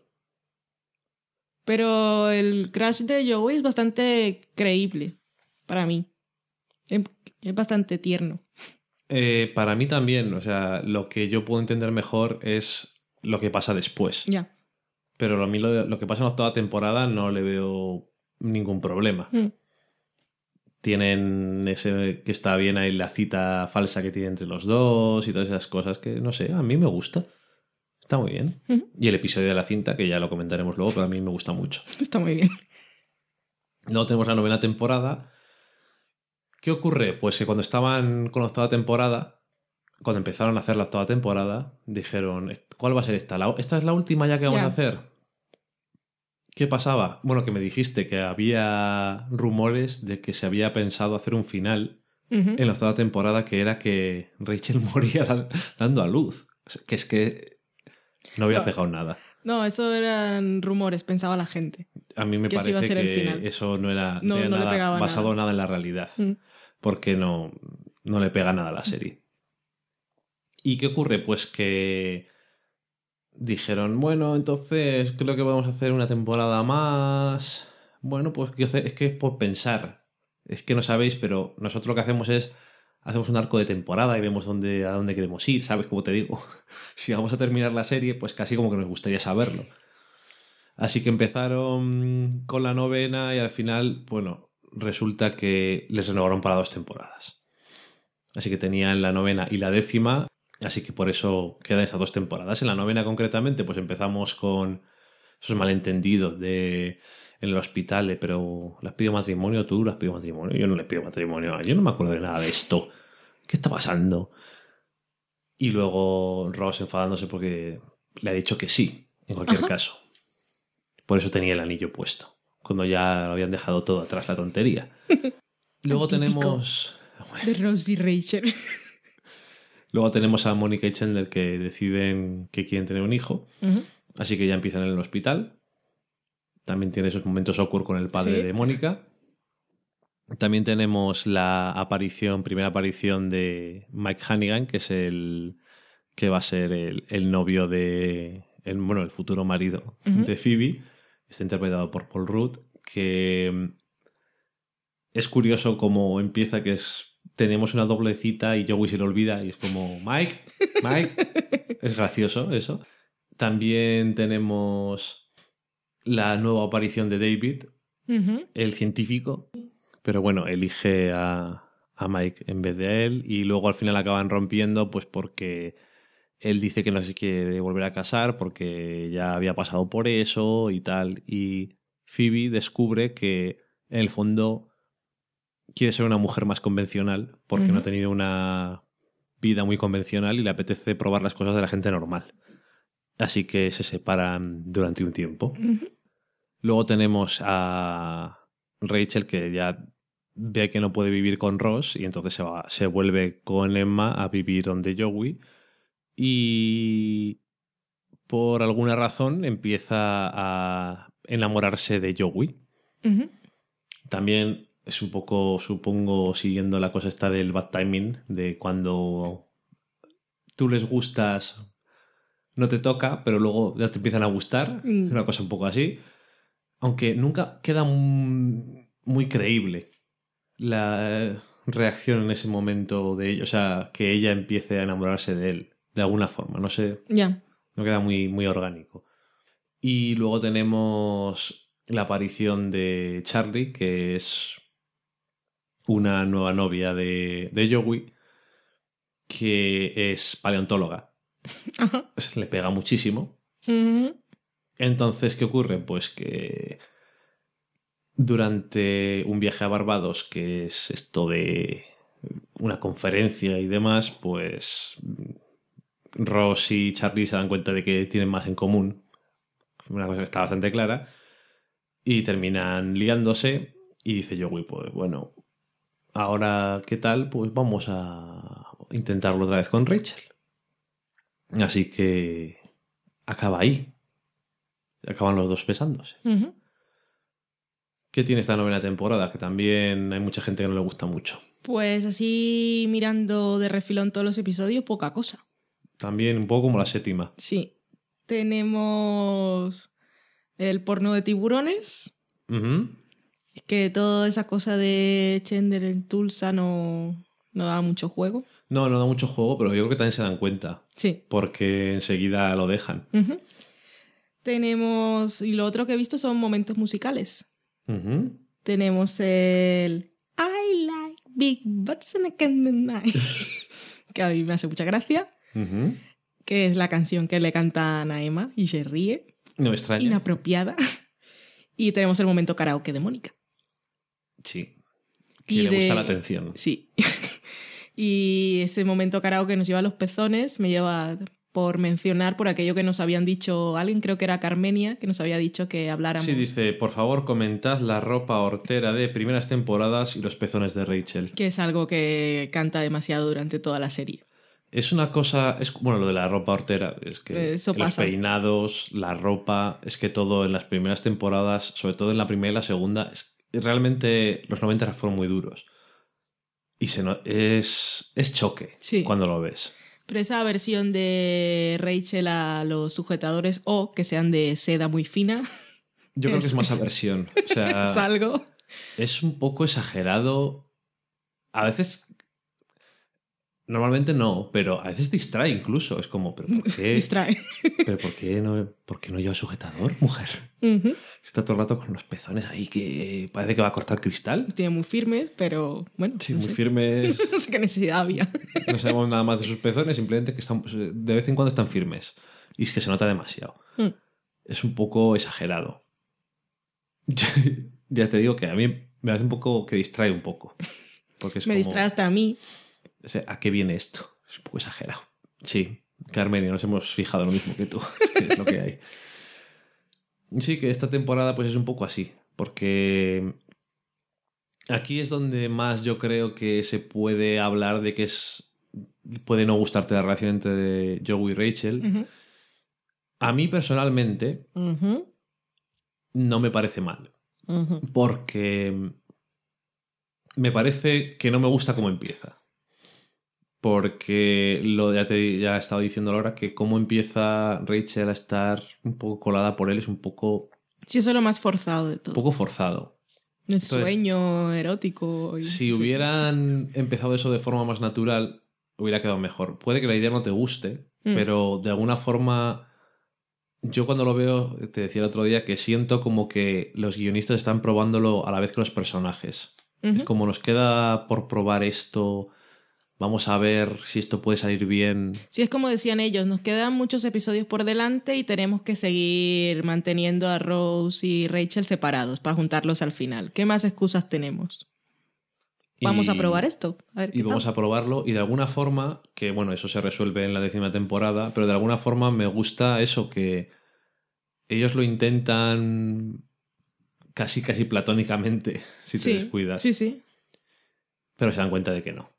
De que ya no es que Ross pudiera tener un problema al principio, que luego ya se le pasa, sino que, bueno, decía, decía Joey, pues sí, ¿por qué si Mónica y Chandler eran amigos y después pudieron ser novios? Es que, dice Rachel, creo, es que igual, o al revés, es que no eran tan amigos como nosotros.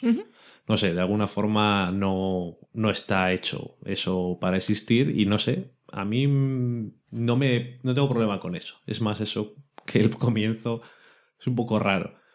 Porque como empieza lo de Joey no tengo tanto problema. No sé. No, es que es eso, toda la relación de ellos, la parte, la primera parte cuando Joey tiene el crash, a mí me parece, a mí me parece está bonito. Sobre todo cómo lo maneja él, que quiere hablar primero con Ross, que no quiere, no quiere hacer las cosas mal, como es él. Y, y que se le ve que real, y que es muy tierno y con Emma y, y es bonito. Pero luego cómo lo intentan revivir por parte de Rachel no les quedó muy bien. Ahora, tengo que decir que como pareja, en teoría, me funcionaban mejor. Se, se lo pasan mucho mejor Sí. Joey y, y Rachel que, que Rachel con Ross. Sí. Cuando están como compañeros de piso. Incluso cuando están en la conferencia esa que dicta Rose, Que se ríen de las mismas tonterías. Sí, sé. no, si de alguna forma eso están estableciendo que tienen más en común ellos. Pero no, no les funcionó. pero no les funciona y sin embargo eso es que de alguna forma están diciéndote que si son muy muy amigos no pueden ser Sí. pareja Son mejores amigos que pareja. y Rachel y Ross no son tan buenos amigos No son amigos. pero yo tampoco bueno no sé. Mm. yo tampoco lo termino de ver eso pero bueno. Llegamos a la décima temporada que no nos adelantemos con las cosas. Y la décima temporada pues ya digo que es más corta pero claro es más corta pero es la última. ¿qué ocurre? pues que hay que cargar hay que cerrar las cosas. Sí. yo creo que les queda bien la décima temporada tenemos a Ross que se queda sin novia porque Charlie vuelve con su exnovio, un ganador de algunos premios Nobel. Sí. Si no son un par de premios Nobel, no, no es nada. Que es eh, Greg Kinnear, me parece. Luego, pues eso, tenemos a Joey y Rachel intentando tener su relación, llevarla un paso más adelante, pero no son capaces. A Ross aceptando que eso pudiera ocurrir, uno de los grandes episodios de la temporada. Luego tenemos a Phoebe y a Mike que se casan a mitad de temporada. Y Mónica y Chandler que están con su trama de la adopción, pues continúan con ella y acaban encontrando a una chica que está embarazada y que decide elegirles a ellos después de confusiones y demás. Y, y bueno, luego por supuesto tenemos la parte del final en la que Rachel tiene una oportunidad de trabajo interesante para irse a París y todas estas cosas y todo está muy triste porque se va a ir y porque Mónica y Chandler se van a mudar y todas estas cosas. ¿Qué nos deja la décima temporada? Pues tenemos el gran episodio de la cena mexicana con Rosie's Fine, que no lo está. Tenemos el momento que no le gusta a mucha gente, ya lo había dicho antes, el de Ross y las máquinas de autobronceado.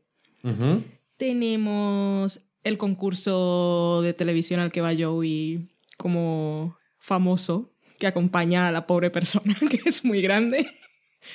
Sí. Y aparte del final, pues destacar la boda de Phoebe, que es muy bonita. Sí, la verdad es que sí. Es, les queda muy tierno todo. Y como que realmente se quieren esas cosas. No sé. Sí, y luego que hay mucha gente que siempre dice, cuando hablas de cómo funcionan los personajes como parejas, no, no parejas románticas, sino cuando haces cambios de fichas y los pones de, de dos diferentes a- en situaciones, que decían que Phoebe y Chandler no tenían muchos y que no funcionaban muy bien. Y aquí en este episodio, pues es él el que la acompaña al altar, ahí al final de la calle, y me parece bonito. Y han tenido el romance, romance fingido de la quinta temporada. Ese es un gran momento. Dirás tú. no sé. Hay algunas parejas que tienen más momentos que otras. Mm. Por ejemplo, Chandler y Rachel tampoco tienen muchos. No. Tienen su historia de la tarta de queso, que es muy surrealista. pero bueno. Y nada, con esto hemos repasado un poco las temporadas. Y antes de pasar a los episodios, vamos a ver en esos momentos tan inesperados en los que Joey y Chandler se dan cuenta de que echan de menos estar juntos. Qué bonito. This is the worst bachelor party ever. What's taking you boys so long? In a minute. In a minute? What's gonna happen in a minute? All right, all right. Maybe, maybe you should just ask her to leave. Why me? Hey, it's your bachelor party. Which is why you should do it. I don't want to. You do it. You do it. You do it. All right, rock, paper, scissors, who has to tell the whore to leave?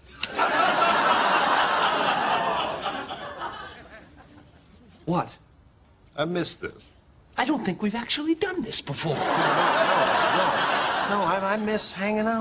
Y aunque ya los hemos mencionado así un poco de pasada, vamos a hablar un poco más concretamente, aunque tampoco extendiéndonos mucho, que ya los conocemos, de nuestros episodios así preferidos. Hemos elegido una listica de episodios que nos gustan y así podemos comentarlos. Pues venga, cuéntame. Pues tenemos. No están en orden, ¿no? En la lista, pero bueno. Pero yo creo que sí. Tenemos el primero, es el de la quinta temporada, es el episodio número 4 y es aquel en el que todos se enteran. Es que es un episodio que es demasiado bueno para ser verdad. Es un episodio que es muy gracioso y tiene solo una historia. Sí. Porque sí, tienes la historia de eh, Chandler y Mónica escondiéndolo y Ross queriendo su nuevo piso, pero está todo muy bien atado junto. Todo el, el momento. Bueno, el, el detonante del episodio empieza cuando estamos en el piso el que quiere estar Ross y tenemos a Phoebe, a la que se le quema la córnea cuando ve a través de la ventana a Chandler y a Mónica. Pero grita, haciéndolo contra ¡Mis la ventana". ojos! ¡Mis ojos! Haciéndolo contra la ventana. Tú me, me dirás tú que eso no te quema los ojos. Sí, y luego cuando entra Ross y comienzan ellas a gritar y a gritar para que él no mire y a saltar porque están muy contentas, porque el piso mola mucho. Y él también se une Sí, ¡ah! A lo de saltar. Esos saltos que da ahí moviendo las paticas, moviendo la y los cabeza. brazos. Muy divertido. Sí. Y bueno, luego toda esa historia, bueno, ahora ya, ya lo sabemos y Joey dice, oh, por fin, ahora ya todos lo saben, ya no tengo que guardar más secretos y dice, ah, vamos a aprovecharnos de la situación. Ellos no saben que nosotros lo sabemos. Vamos, ¿qué podemos sacar de aquí? Y luego está el. Ellos no saben que nosotros sabemos que ellos lo saben. Claro, el gran momento porque Chandler cree, él se cree que realmente Phoebe se le está insinuando y se lo dice a Mónica y Mónica dice, Nah. no, no te creo. Y luego pasa en el apartamento que ella, Phoebe se va, se despide, le dice algo y le da unas palmaditas en el culete y él dice, ¿lo has visto? Y ella, un momento, esto no puede ser, sospechar. ¡Ajá! ¡Lo saben! Claro, porque no puede haber otra posibilidad. Es imposible. Y dice Pobre Chandler, Chandler. y Chandler se da cuenta, dice. Se ofende un poco y luego dice, ah, no, es verdad. Sí. Mi bíceps, ah, no, lo saben. Mm. Y bueno, a partir de ahí es el juego ese de. La Mónica que no es competitiva, Nada, tenemos que ganar nosotros. nosotros vamos a ganar. Tú estás en mi equipo, así que vamos a ganar. Eso es la, la frase de Mónica. Y bueno, culmina en la cita, entre comillas, entre Phoebe y Chandler. El momento baile de Tan Phoebe awkward. es muy bueno. El baile de Phoebe Y cuando, cuando se van a dar un beso. Y el, el gran momento de... Es un momento Joey, cuando le, Sí, le, abre, la camisa blusa. sin romper los botones, porque a él, a Chandler le pone nervioso los sujetadores. No sabe qué hacer con ellos. Y me gusta cuando se, cuando se están abrazando para darse un beso, que no saben dónde poner las manos, y ponen la mano así en el hombro, un poco en la cadera. Y, y nada, eso. Y termina al final con eso de que no puedo hacerlo. ¿Por qué? Porque estoy enamorado. Y todo. Ay, pensaba que solamente estabais liados. Y entonces dice, bueno, por fin lo sabe todo el mundo. Ya, pero Ross no lo sabe y agradeceremos que no se lo digáis. Y Joey no está muy contento con ello, pero bueno, por supuesto se entera. Y en el episodio siguiente tiene el momento al principio de ¿qué está haciendo a mi hermana? Pero nos amamos. Y dice, ah, mi mejor amigo y mi hermana. Ujú. Está en ese momento un poco psicótico, que da un poco de miedo, como muchos momentos de Siempre Ross. da bastante miedo. Es un gran episodio, es que es un episodio redondo. Mm. Lo tiene todo. Tiene de todo. Y luego tenemos eh, The One with the Embryos, o el del concurso, o el de la apuesta. Se podían haberle puesto el otro nombre. Cualquier otro nombre le pueden haber puesto. En algún sitio lo han traducido, o sea, le han puesto otro título directamente. Este episodio le gusta menos a gente porque dicen que no les gusta la parte de Phoebe. Ok. Pero yo creo que no es tanto que no les guste la parte de Phoebe como que es que les gusta demasiado lo otro para no haber oído todas las preguntas que había escrito. Vale. Esa es, esa es la idea que yo tengo.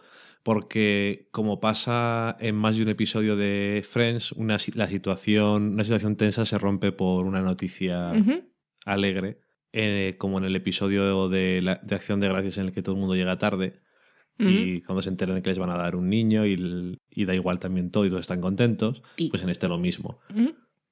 Yo creo que está bien. Sí, muy divertido. Es, es que la parte del concurso es muy divertida. Mm, Mónica y Rachel están muy bien en este episodio. Sí. Están muy histéricas. Muy intensas. Está muy bien. Pues el otro que ya lo habíamos destacado de la octava temporada es el episodio cuarto y es el de la cinta de vídeo que nos muestra ese momento previo. Tenemos que descubrir quién empezó, por qué Emma está aquí. Sabemos que es un accidente, pero quién conducía el coche. Exactamente. Y eso, es que cómo se descubren aquí las cosas está muy bien. Luego, la historia esa del mochilero de Tibidabo es súper absurda. Nunca sabemos por qué es tan buena, pero va ahí como leyenda urbana, rulando por todo Nueva York. Y tenemos a... Ken Adams. Todo. Y Regina Falangi. Sí, luego ¿Quién se inventa nombres? Ken Adams, encantado. Que me gusta mucho trama. La, ola- la otra trama que hay, que es un poco ocurriendo al mismo tiempo, es lo de que eh, Mónica y Chandler han hecho unos amigos en el avión sí. y no saben si les han dado un teléfono falso o no. y también es graciosa. Pero la parte de la cinta es muy, es muy divertida. Me gusta. Y también me gusta el final, porque es como, no la he visto. No la Vamos voy a ver. verla. Sería un poco extraño, sí. Ah, Ah. ah, pero- oh, Ah. oh, qué bien. Oh, ¿Has ¿ir al estado? gimnasio? Sí, sí. Ah, qué bien. En la playa. Esta es la playa. Sí, ya, es que fui a... Tengo un bronceado estupendo. Fui al fin, fui al fin de semana a la playa. Todo bien, todo... Uh, eh, eh, eh, esto se ve así. Pues sí, Quítalo. así debe verse. Haz que pare. Haz que pare. A mí me gusta mucho ese episodio porque te lo dije cuando lo estábamos viendo hace poco, porque yo podía haber sido Rachel. En el momento en el que Ross, por una vez, es buena persona Ujú. y dice, mejor no lo veamos, por, lo estoy haciendo por ti, que Ujú. no hace falta, esto a nadie le importa, no le demos más importancia, que no la tiene. Y ella, "Mm, sospecho que lo estás haciendo porque en realidad fuiste tú. Aunque ella sabía que lo estaba manipulando con la historia, pero él no tenía por qué conocerla. No. Y esa es la parte buena, un poco lo de cómo la historia. Como nos cuentan antes lo de la historia, que parece que no vale para Sí. nada. Que además escuchas la historia y dices, pero qué mierda. Luego ves a Ross contándola con que no tiene arte. No, no tiene arte. Pero dices que la historia además, tampoco, esto no puede ir a ninguna parte. No tiene arte y tiene muy mala suerte. Sí. Justamente es alguien que ha ido a Barcelona. Es- Creo que no se dice Tibidabo, se dice Tibidabo. Pero déjame contarla. Eso, que está muy bien, o sea, la historia es completamente absurda, pero mola que luego cuando estás viendo el vídeo y Rachel empieza a contarla, se dan todos cuenta y te das tu cuenta todo a Sí, la está, vez. está muy bien construido este guion. Está muy gracioso. El otro que tenemos es el del rumor, que es el episodio de también de la octava temporada de Acción También de Gracias. conocido como... El episodio de Brad Pitt. es- es- eso es así. Es que eh, es un episodio de Acción de Gracias muy divertido y está muy bien utilizado, eh, muy bien utilizada la estrella invitada, que es Brad Pitt, que era pareja en esa época de Jennifer Aniston, y lo llevan allí como ese que la odia, Sí. que la odiaba. Desde tenía el club No, de que la odia. tenía el club de yo odio a Rachel y la sigo odiando con toda mi alma y todas las dinámicas entre los personajes están muy bien. Y también descubrimos eh, que Ross se había liado con la bibliotecaria, que era mayor, que también es muy gracioso. Es que le, todas esas cosas le pegan mucho. No sé, es que es un episodio gracioso. Está muy bien. Y no, no viene a cuento, pero así como traje a Mulholland Drive antes, ahora voy a traer a Parks and Recreation de Socorro, ¿por Ahí qué? queda. Y es mi momento en el que me identifico con Leslie Knope, que no puedo identificarme más porque es mucho mejor persona que yo y mucho más feminista y mucho más trabajadora. Pero mi momento, hay un momento en el que ella defiende a Jennifer Aniston sobre Angelina Jolie en Parks and Recreation. Y es fan de Jennifer Aniston y yo también. No es que tenga nada en contra de Angelina Jolie, Ahí queda eso dicho. Pero pero soy más fan de Jennifer Aniston. Y yo sí fui de esas que no, no, no podía soportar porque, porque se había roto esa relación. Ay. Qué mona. Luego tenemos un episodio de la décima temporada, el segundo, se titula The One Where Ross is Fine, o sea, en el que... El que no. Ross está bien. que empieza con Joey y Rachel besándose y justo abre la puerta a Ross y se queda así mirando como... ¿eh? Y la primera vez que abre la boca es como... Bueno, reconozco que al principio está un poco... ¡Ah! Y luego... y a partir de esta, hasta el final del episodio, está en un estado de embriaguez emocional y literal, en algunos momentos, de intensidad y de negación, que es que es muy gracioso. De los mejores momentos de Rose. Desde que dice la primera vez fajitas hasta que suena un timbre que no sabemos qué es y nunca lo sabremos. El de, bueno, un timbre no, la alarma del horno, que nos indica que eso que habíamos programado ya está hecho. Sí, pero... Pero a él le suena como, hay un Sí, ovni, pero- ¿qué es esto? ¿Pero qué? sí, por eso. ¿Qué estaba en el horno? No sabemos. Ni siquiera sé qué era eso. Nah. Y Fajitas eso es, eh, calientes. Oh, ay, y cuando comienza a ser ahí el anagrama de Love. y acaba con su... Oh, es que no puedo. Es que me acuerdo y ya me río. Es que me- Yo cuando saca divertido. la sartén con las manos descubiertas. Está caliente. y yo sé lo que podemos hacer.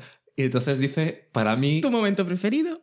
es que no sé por qué, no sé por qué, pero es, es el momento que más gracia me hace de todo el episodio y uno de los momentos que más gracia me hacen de toda la serie. Y es complicado de explicar. Es cuando dice, ¿estás bien, Ross? Y él dice, debe ser la próxima tenerlo. ah, bueno, Muy divertido. eh, no sé, es cuando lo dice y cómo lo dice es todo. Sí, es como lo dice. Es que es En eso. sus caras y su, su tono de voz. Es todavía más negación aún, pero es que no sé, es todo. Fine. Ya sé lo que podemos hacer, lo que va a animarnos a todos ahora. Flan. Porque sí. Ah, En fin.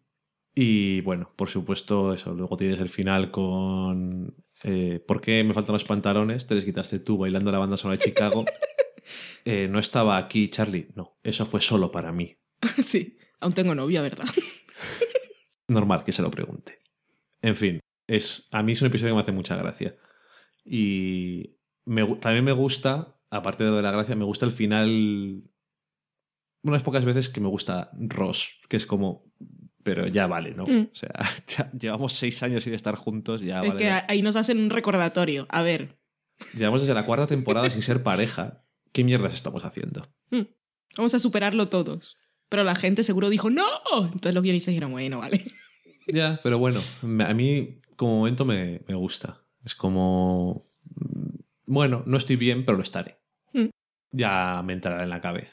Luego tenemos el de los flashbacks de Acción de Gracias, que tienes intentando contar... ¡Socorro! ¿Por qué te estás riendo? Ahora me estoy, me estoy riendo. Tuve, tuve dos flashes. Tuve a, a Ross y a Chandler entrando con su ropa de Miami Vice y luego a Mónica haciéndose la sexy con las zanahorias y el trapo. Y la caja de macarrones. Sí. Eh, es un. es un episodio en el que tenemos varios flashbacks. Obviamente, por eso es el título. Eh, los de. Están los de Phoebe, que son. Pasadas. surrealistas de sus vidas pasadas. Eh, Joey no tiene flashbacks ni nada en este episodio. Y luego tenemos, eh, primero, la infancia de Chandler. Más pollos de Chandler.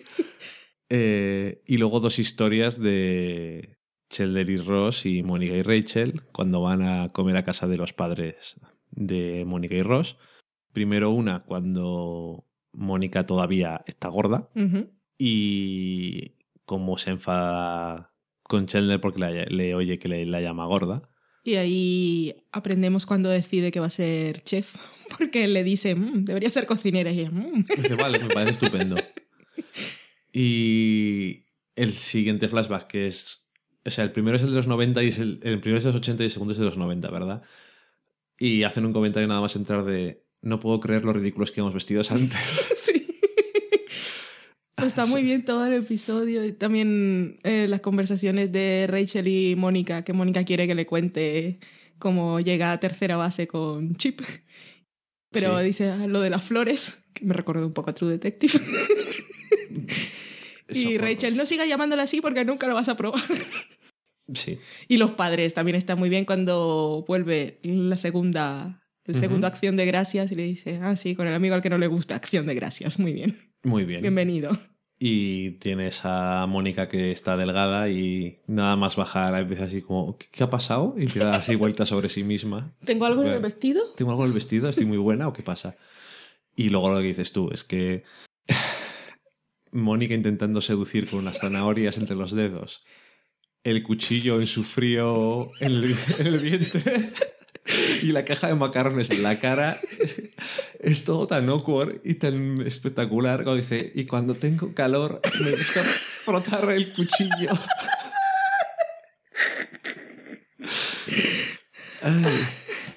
Y luego, pues obvia- obviamente el, el cuchillo pues cae y es cuando le corta un trozo del dedo meñique a Chandler.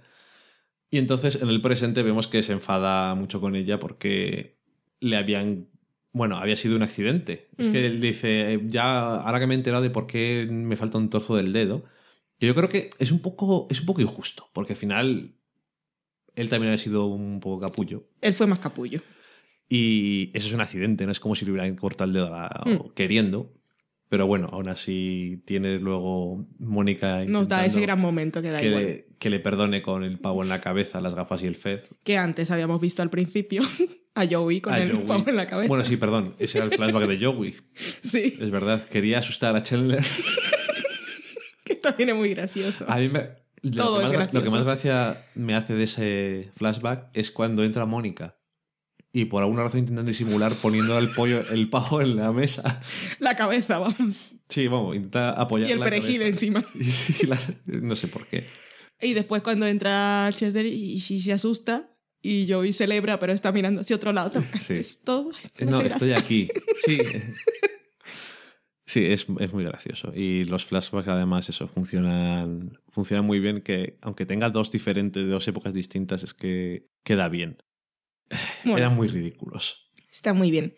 Pues tenemos el episodio Bonico, que es el de la proposición Ujú. de Shender y Mónica. Que ya hemos llorado antes, o sea que no hace falta. No es necesario, pero es que eso, es que eh, tiene momentos graciosos, pero aparte eso que funciona muy bien todo el tema emocional y yo es la vez que más me emociono en la serie. Sí, cuando Bueno, una... eso y cuando es todo con ellos dos, Sí. porque cuando les dicen que no pueden tener hijos y cuando se alegran porque los van a tener, esos son los momentos que me emociono. Al final son la pareja de la serie. Sí, Mm. Cuando una comedia consigue no solo hacerte reír, sino que los momentos emocionales también te lleguen, pues es doble mérito. pero sin tampoco que se te vaya mucho de las manos. Ujú. O I Met Your Mother. Lo podemos hablar porque no lo hemos visto todo. Tenemos que ver el final. Y tenemos también el episodio del stripper, que también lo hemos comentado un poquito antes. Hemos puesto un trocito que mm, es un episodio que a mí me gusta. Tenemos, por un lado, la historia en la que Rachel le tiene que decir a su padre que está embarazada. Lo que culmina en lo que te gusta a ti, el doble jardín de Ross intentando que nadie se enfade con él, ni el padre ni Mona. Es una gran y escena. cada cosa que dice Es que me río mucho. Que eso que te gusta. Y al final dice, me tengo que sentar. Porque ya no sé qué Mi hacer. vida es un infierno, dejadme vivir. Sí. O sea, después de la llamada de la prostituta, pues. Es, Aquí hay una es el colofón. Hay aquí una prostituta, pensamos que puede saber algo de esto. Es que por eso están bien, cuando los guiones están muy bien, es así, que se están hilando todo, ya te has olvidado de una cosa y ¡pum! Te pongo, te pongo la cerecita. Sí. Y la parte de, de Joey Chandler está muy bien. A mí me gusta. Es bonita además. Es súper divertida y luego tiene ese momento de, jo, extraño pasar contigo Sí, estos momentos. Te echo de menos. Que la primera vez que lo dice, he hecho esto de menos y te dice, pero esto lo habíamos hecho antes. Creo que esto lo hemos hecho antes. Eh, Sí, no sé, a mí me, me gusta. Y, Y, luego, luego Mónica. termina con Mónica haciendo el, el striptease. Mm. Y Chandler, que al principio parece que le va a decir que no, dice no, es para ponerme la corona. Y luego le dice, por favor, no narres. No sé, además que, la, que le hace así muy sexy y eso, o sea que después La de- canción mola, me la voy a guardar. Es una buena canción de striptease. Y Mira, Mónica está ahí. Está... Mónica también estaba interesada en eso, tanto que hasta tira los zapatos por ahí y no sale corriendo a recogerlos. Claro, porque Así te quiero. ha fracasado en algo. Ujú. Y eso no es una cosa que le guste. Eres tan Mónica, ¿Cómo? ¿Por qué? porque eso es muy tú. Así. Sí. Ok. Ajá.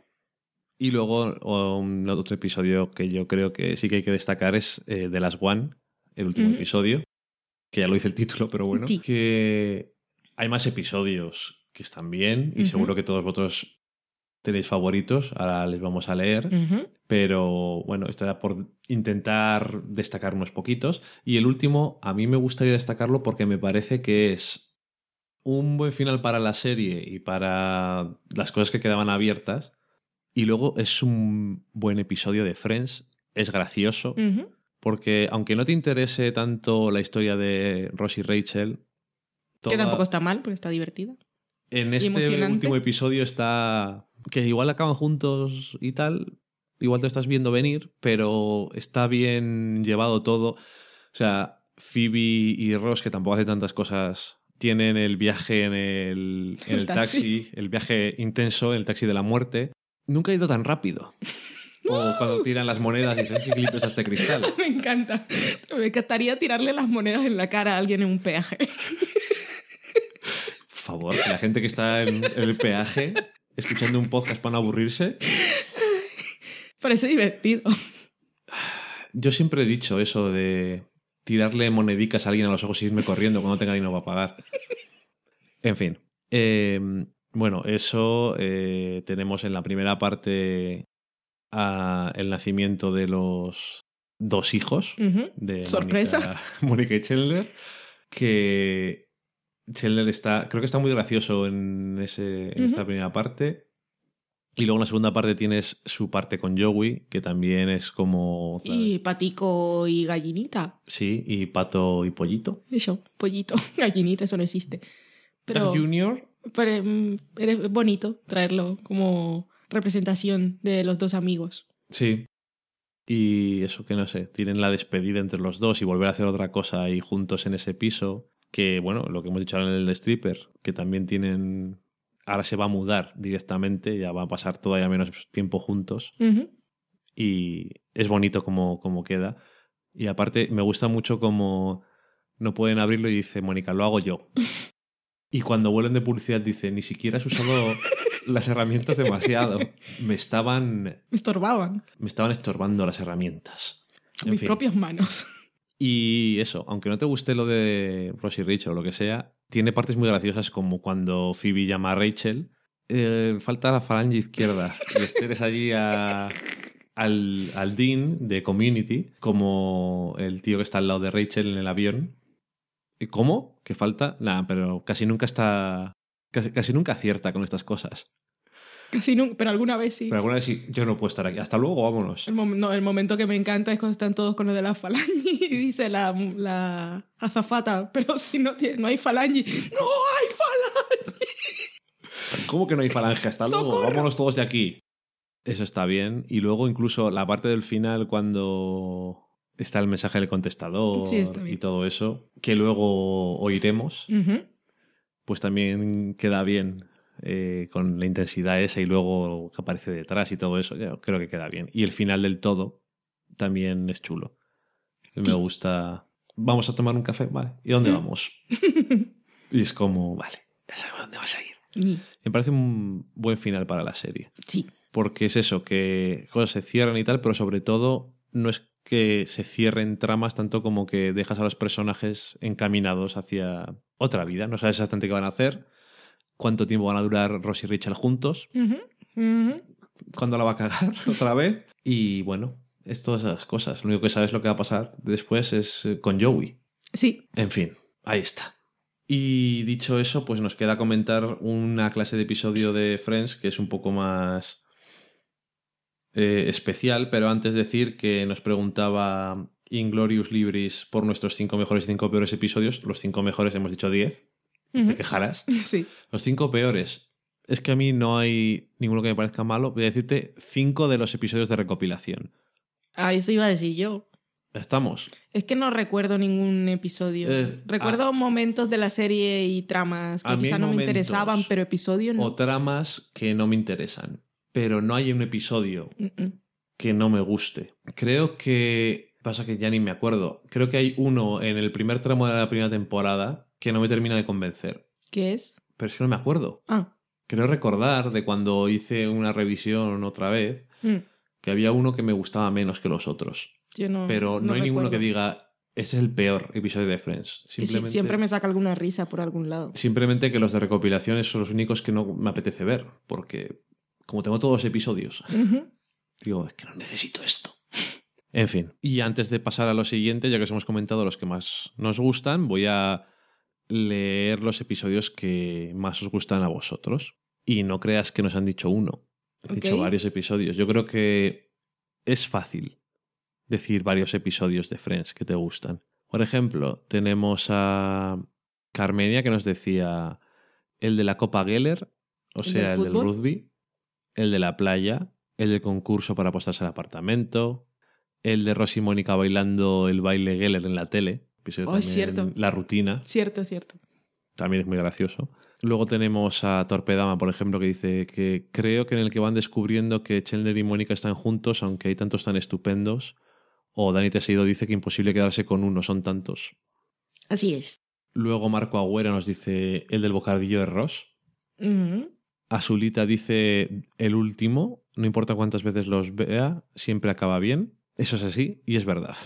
Tenemos a Chris que nos decía uno solo imposible, así que os voy a decir tres y que sepáis que lo hago con mucho dolor por dejarse muchos fuera. El de los embriones, el del fútbol y el de la otra hermana de Rachel.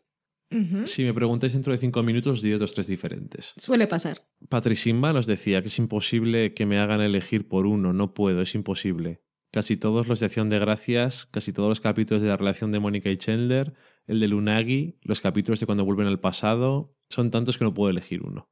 Somos fans de la serie, parece. Ajá.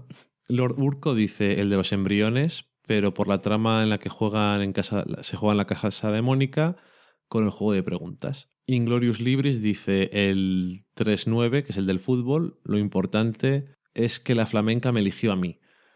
Luego tenemos a Miriam que dice el del gato sin pelo verdad, el y The One with the Ball, que es cuando se están pasando la pelota y no quieren dejar de hacerlo Cierto. nunca. Y luego entra Mónica a jugar y ya no quieren seguir jugando. Arruina el juego porque lo vuelve demasiado intenso. El del gato que está vuelto del revés siempre me hace gracia. La expresión. Bichejo nos dice que el de Chandler en la caja es el de Acción de Gracias. Guerra Canal dice en el que todos se enteran. Bea dice el de Las Vegas cuando Rachel y Ross se emborrachan y se vuelven a casar. Se vuelven a casar. Bueno, Ross se vuelve a casar, eso seguro. Es que ese, cuando están borrachos Ross y Rachel, creo que es el momento en el que mejor están. Es verdad. Es verdad. Se lo pasan bien esa noche.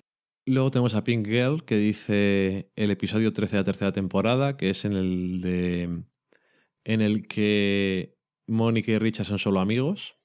Y aunque cualquiera de la primera, segunda y tercera temporada podría estar en la lista. Ok. Le gustan las primeras temporadas. Juan Arias Martínez nos dice que el del pavo en la cabeza de Chandler y Mónica y el del armadillo. Noah dice que en el que todos se enteran. Ujú. Hechu73 nos dice que el de los embriones, ese donde apuestan la casa y deshacerse de los animales, que es épico. Ujú. Algastaldi nos dice que el mejor episodio para él es cuando Ross y Rachel viajan a Las Vegas haciéndose bromas continuas. Es el penúltimo de Las Vegas. Sí. Penúltimo de la quinta temporada. Sí. Fernando Arriaga Harrison nos dice: Yo creo que me enamoré de Friends con el episodio del apagón. En la cima del mundo estoy observando la creación. Pero el de la Copa Geller me parece buenísimo. En el que nadie está listo también me encanta. El capítulo en que todos se enteran de que Ross era el padre del hijo de Rachel. Con la historia del mochilero por Europa. El del armadillo navideño con Superman. Sacando volando a los judíos de Egipto. y también el del porno gratis. Cierto. Mari Margolis nos decía que uno de sus favoritos es el de Acción de Gracias y la Copa Geller, el del rugby. Pero vamos, que todos los capítulos que recrean el pasado, como en el GIF de arriba, no se quedan atrás. En el GIF de arriba que pusiste en la encuesta. Bailando. Mónica y Rachel. Sí. Pero ese creo que es el de la décima temporada. Vale. Luego tenemos a Esther Oliva, que es Hermizaz, que decía el de la quinta que se llama When Everybody Finds Out, o sea, en el que todos se enteran, o algo así, Ese es. que es cuando se descubre la relación de Mónica y Chandler, con momentos divertidísimos como Phoebe y su reacción al verlos besarse, o ese lío de ellos no saben que nosotros sabemos que lo saben. Es que es, que es un gran episodio. Quiet Man nos decía el de los embriones, el del concurso que le mata, y que en su día se cayó del suelo riéndose cuando hacen la pregunta de en qué trabaja Chandler. También hay varias más cosas de concursos, como ese que hemos dicho antes de Joey, que lo pones en el café, es blanco, un fantasma, Paper. Snow. una. Y en el de que tiene que ser presentador de un concurso, que no, ya no recuerdo cómo se llama. No me acuerdo. Pirámide.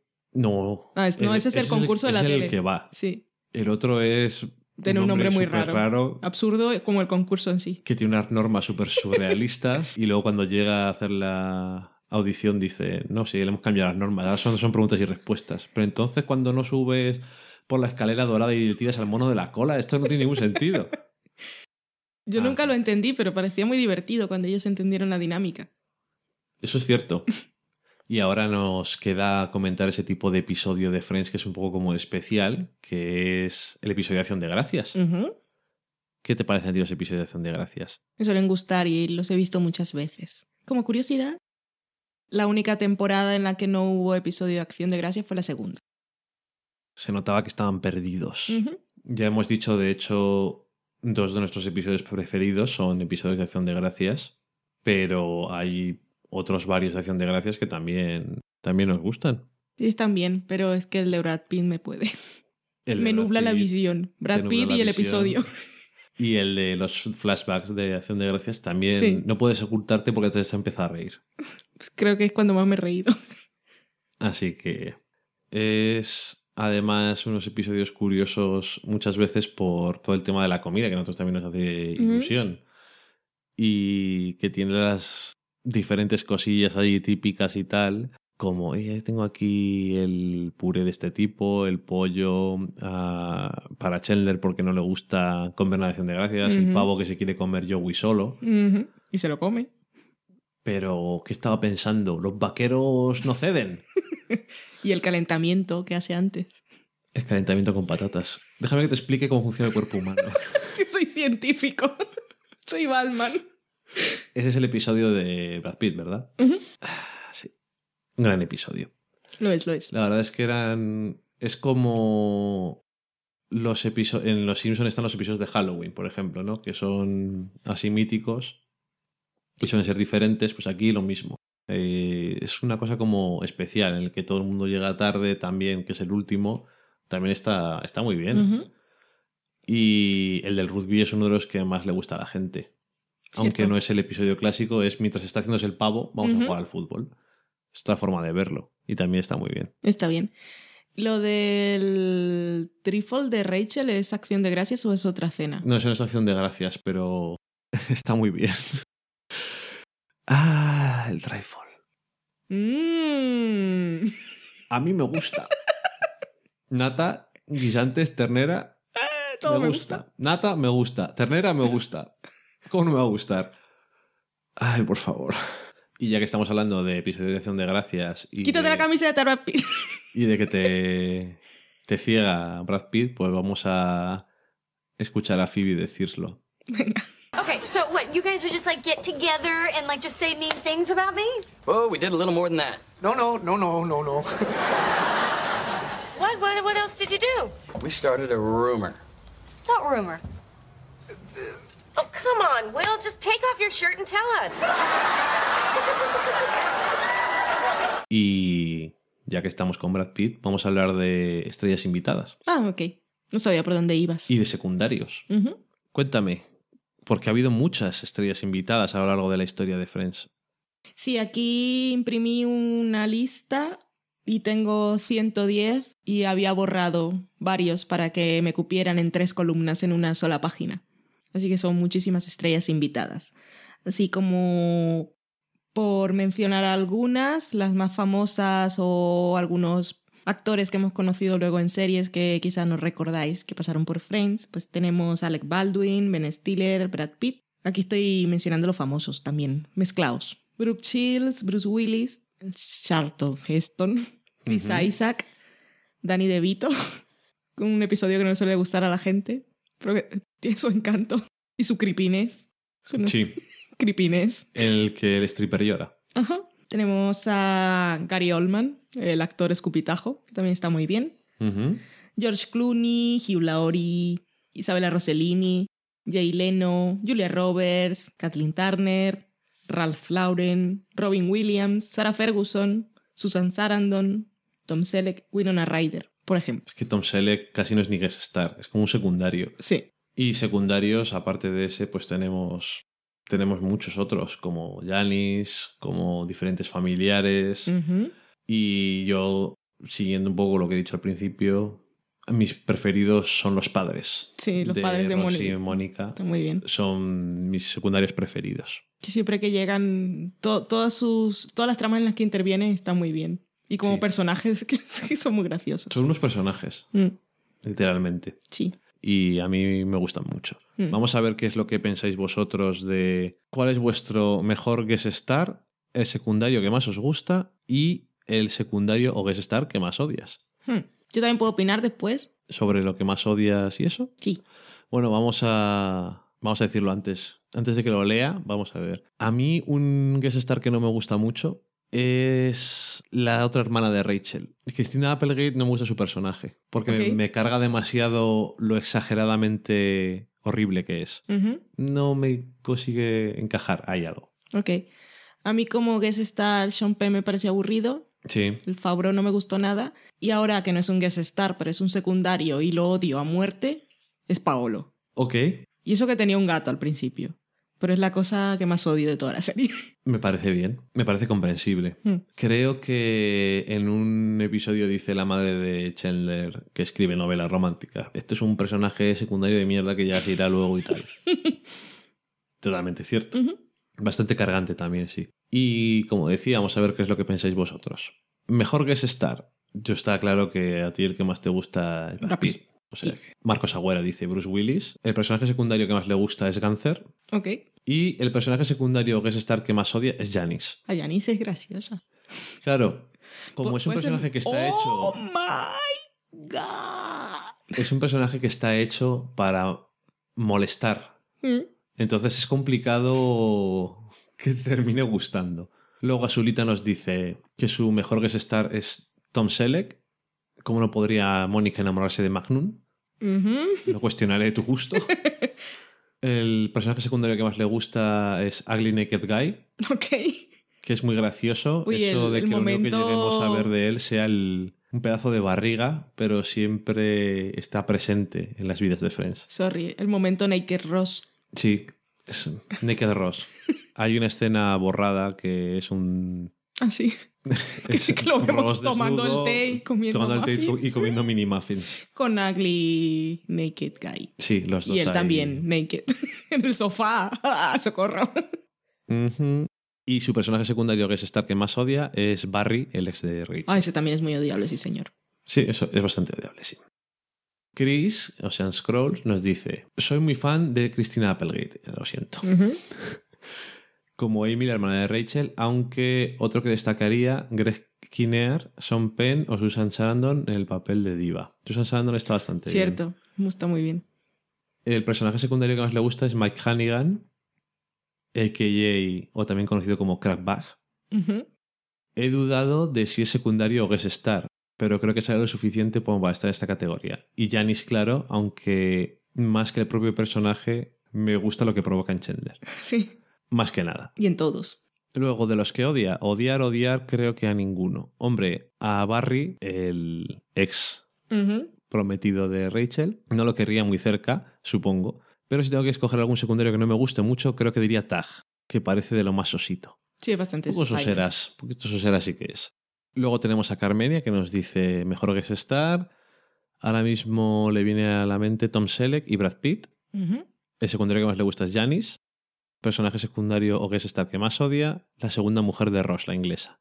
Emily. sí. Emily. Eh, bien. La inglesa esa. Torpedama nos dice que el mejor guest star creo que va a ser difícil. Creo que Bruce Willis o Susan Sarandon o Alec Baldwin ahí tiene dudas. Personaje secundario que más le gusta es Janis, que cada vez que aparecía se moría de la risa. Eso está bien. El Que a veces persona- no aparecía, solo, solo escuchabas la voz. Sí, suficiente. Se le metían los testículos para adentro. Personaje secundario que es estar que más odia. No lo acabo de comprender el amor que algunos tienen por Gáncer, aunque tampoco es que lo odie. Aunque no soporto, por cierto, es a Phoebe. Eh, él lo deja caer. Ok. Dani Teseido nos dice que su mejor guest star es Brad Pitt. El personaje secundario que más le gusta sería, oh Dios mío, Janis.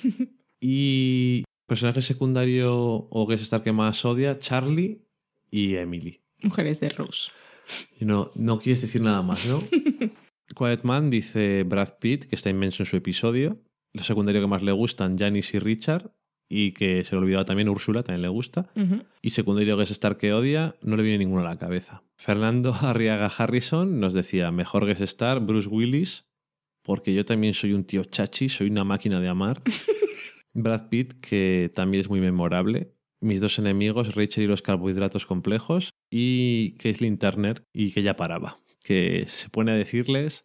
Personaje secundario que más le gusta, a Richard le gusta, excepto que la última vez que aparece es para provocarnos a nosotros y a Chandler un mini infarto. Y Janice también le gusta. Ujú. Y personaje secundario que es Star que odia, dice que no odia, porque ella le encanta, pero me pareció desaprovechada Winona Ryder. Y no sé, es que Friends metía muy bien a los cameos. Y Danny DeVito for the win. Ok. Hombre, eh, lo de Winona Ryder sí que es. Le podrían sacar igual un poco más de jugo, pero a mí no me disgustó. Está, está gracioso. La historia más. Sí. Mary Margolis decía el mejor guest star, Kathleen Turner, como el padre de Chandler. es que cuando lo dices así. Secundario que más le gusta, Estelle, la representante de Joey. Ay, no me acordaba de ella. Y secundario guest star que más odia, no ha puesto ninguno. Luego tengo a Esther Oliva, que ha dicho... Difícil saber quién fue guest star porque en casos como Richard, los padres de Mónica y Ross aparecen como una cosa y como otra en diferentes puntos de la serie, según la Wikipedia. Totalmente cierto, si no pasa nada, lo que más os guste. Yo creo que más estamos viéndolo en plan, guest star es el que aparece en uno o dos episodios y los que aparecen durante más veces, pues les decimos que son secundarios. Porque al final eh, están los protagonistas que salen en los 236 episodios Ajá. y los demás, el siguiente que más aparece en episodios aparece en 12 o 13, que son los padres de Rosy, que es muchísimo menos. O sea, no hay nadie que sea súper importante al final. Yep. Pero bueno. Personaje secundario que más le gusta, Janice, la exnovia de Chandler, que tiene todos mis números para ser un personaje odioso, pero que para mí era un personaje cómico y que aunque creara problemas, nunca lo hacía con mala intención. Indefinido. Y secundario está que más odia, en este aspecto quizás el personaje que escocería sería Emily, la chica con la que Ross se casa al final de la cuarta, hoy siempre le resultó un personaje bastante antipático. Además es un personaje que estuvo a punto de romper a un grupo de amigos con un ultimátum a Ross y eso no es perdonable. No la perdonamos. Fuera, hombre. Vete a tu pueblo. Vete a Inglaterra con tus haggis y cosas. No sé qué estoy diciendo. Al Gastaldi decía que mejor que es estar Josh Clooney cuando trabajaba en urgencias. Hay crossover. Personaje secundario que más le gusta es Gunther. Y personaje secundario que es estar que odia, Frank, el hermano de Phoebe. Ay, pobre. Al Pero pues, principio. puede ser cargante. eh, Juan Arias Martínez decía mejor que es estar Sean Penn. Eh, yo le veo un poco. eh. Secundario que más le gusta Gunther. Y Guest Star que más odia Janis. Odio es poco. Esto es Tenemos de todo. amor y odio. Noah decía que el mejor Guest Star Bruce Willis, que se partía de risa con su escena en el espejo. Muy grande. Secundarios que le gustan Janis y Gunther. Y Guest Star que no le gusta nada es David, el novio científico de Phoebe. G73 le gusta Kathleen Turner, que no tiene precio cuando canta Is Raining Men en ese duelo de Scottish con su mujer. El secundario que más le gusta es Judy Geller. Esas conversaciones con Mónica, con puya tras puya, son muy divertidas. Un personaje secundario o que estar que odia es Richard. Seamos sinceros, no le pega nada a Mónica. Igual no pega, pero pega en otras cosas. Es que Mónica, pues oye, a veces, es- a veces no sabe lo que quiere. O sabe demasiado lo que quiere Sí, y, sabe lo que se- quiere. y le ciegan los objetivos. Bichejo nos decía, mejor que es Star, Alec Baldwin, mejor personaje secundario, Janis, y mejor y personaje secundario que más odiaba era Cáncer. Guerra Canal decía que Hugh Laurie era el mejor que es Star. Ok. Y Mira que sale poco. El secundario que más le gusta es Gáncer. Y el personaje secundario que es Star que más odia, oh my god. Creo que es suficiente. Yanis. Bea dice Brad Pitt, personaje que, que es Star que más le gusta. Secundario que más le gusta es Janis. Ya ves, aquí tenemos de todo. Y el que no le gusta es Gáncer. No me gusta mucho, pero no lo odio. Es complicado odiarlo porque tampoco hace nada el pobre hombre. Hombre, joder, intentar joderle la vida a Ross. Eh, Lo cual, depende de quién le preguntes, intentarlo. Bueno, decirle a Rachel que se había liado con la tía de fotocopiadora. Pues si no te hubieras liado con ella, no le no tenido nada que decirle. Monger. Pink Girl decía que mejor que es Star Tom Selleck. Secundario que más le gusta es Frank Buffet Jr. Y que secundario o que es Star que odia, no lo odio, pero sí me cae un poco gorda, irónicamente, Ellen McPherson.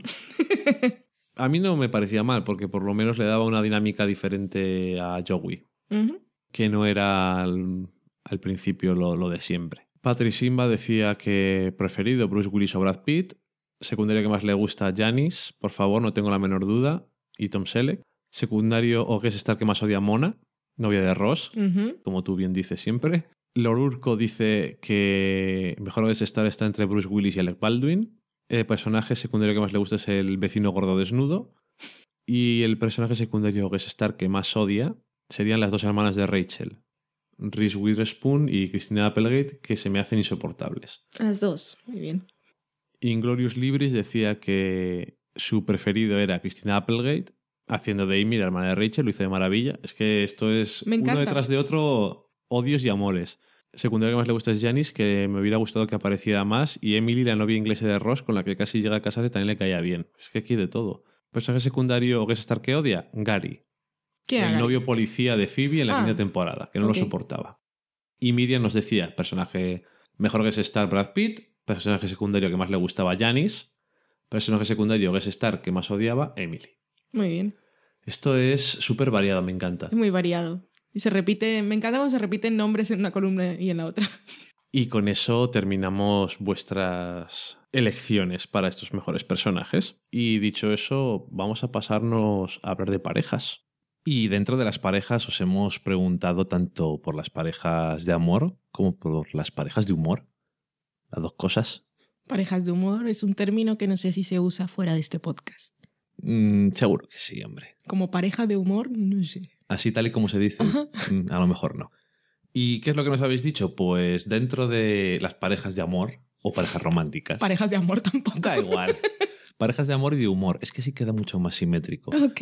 En parejas de humor, bueno, en las dos categorías ha ganado una pareja por goleada. Ok. Tenemos en parejas de amor Chandler y Mónica, es la pareja que más votos ha recibido. Y en segundo puesto están empatados a cuatro votos Ross y Rachel y Phoebe y Mike. Vale. ¿Estás de acuerdo? Sí. ¿Te parece bien? Supongo que sí. Luego tenemos parejas de humor, ha ganado también por goleada Chandler y Joey. Y en segunda posición está Phoebe y Joey. Vale. Y luego las demás parejas que tenemos, por ejemplo, Chandler y Phoebe, mm, Ross y Chandler, Ross y Mónica y los padres de Mónica, Vale. que también es una pareja de humor interesante. Y dentro de las parejas de amor teníamos, aparte de las que he dicho, Mónica y Richard, la Ok. otra una persona. Eh, y luego tenemos a Fernando Arriaga Harrison, que ha dicho que Chandler y Joey También vale. y Phoebe y Joey, como dos parejas. Él decía, pensaba que lo decía un poco en broma, pero no, realmente sí. Parejas de amor. Oh. Y vamos a hablar nosotros también un poco de esos dúos que se crean dentro de la serie.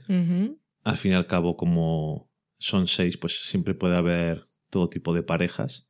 Algunas parejas que se usan más y otras que se usan menos Sí. en las dos cosas. Y unas que funcionan mejor y otras que funcionan peor. Vamos a empezar por las parejas de amor.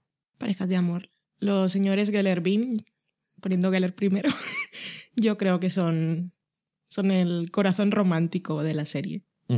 Toda su historia funciona bien. Y como ya hemos ido comentando durante el programa, eh, parte del encanto es que primero fueron amigos. En este caso funcionó.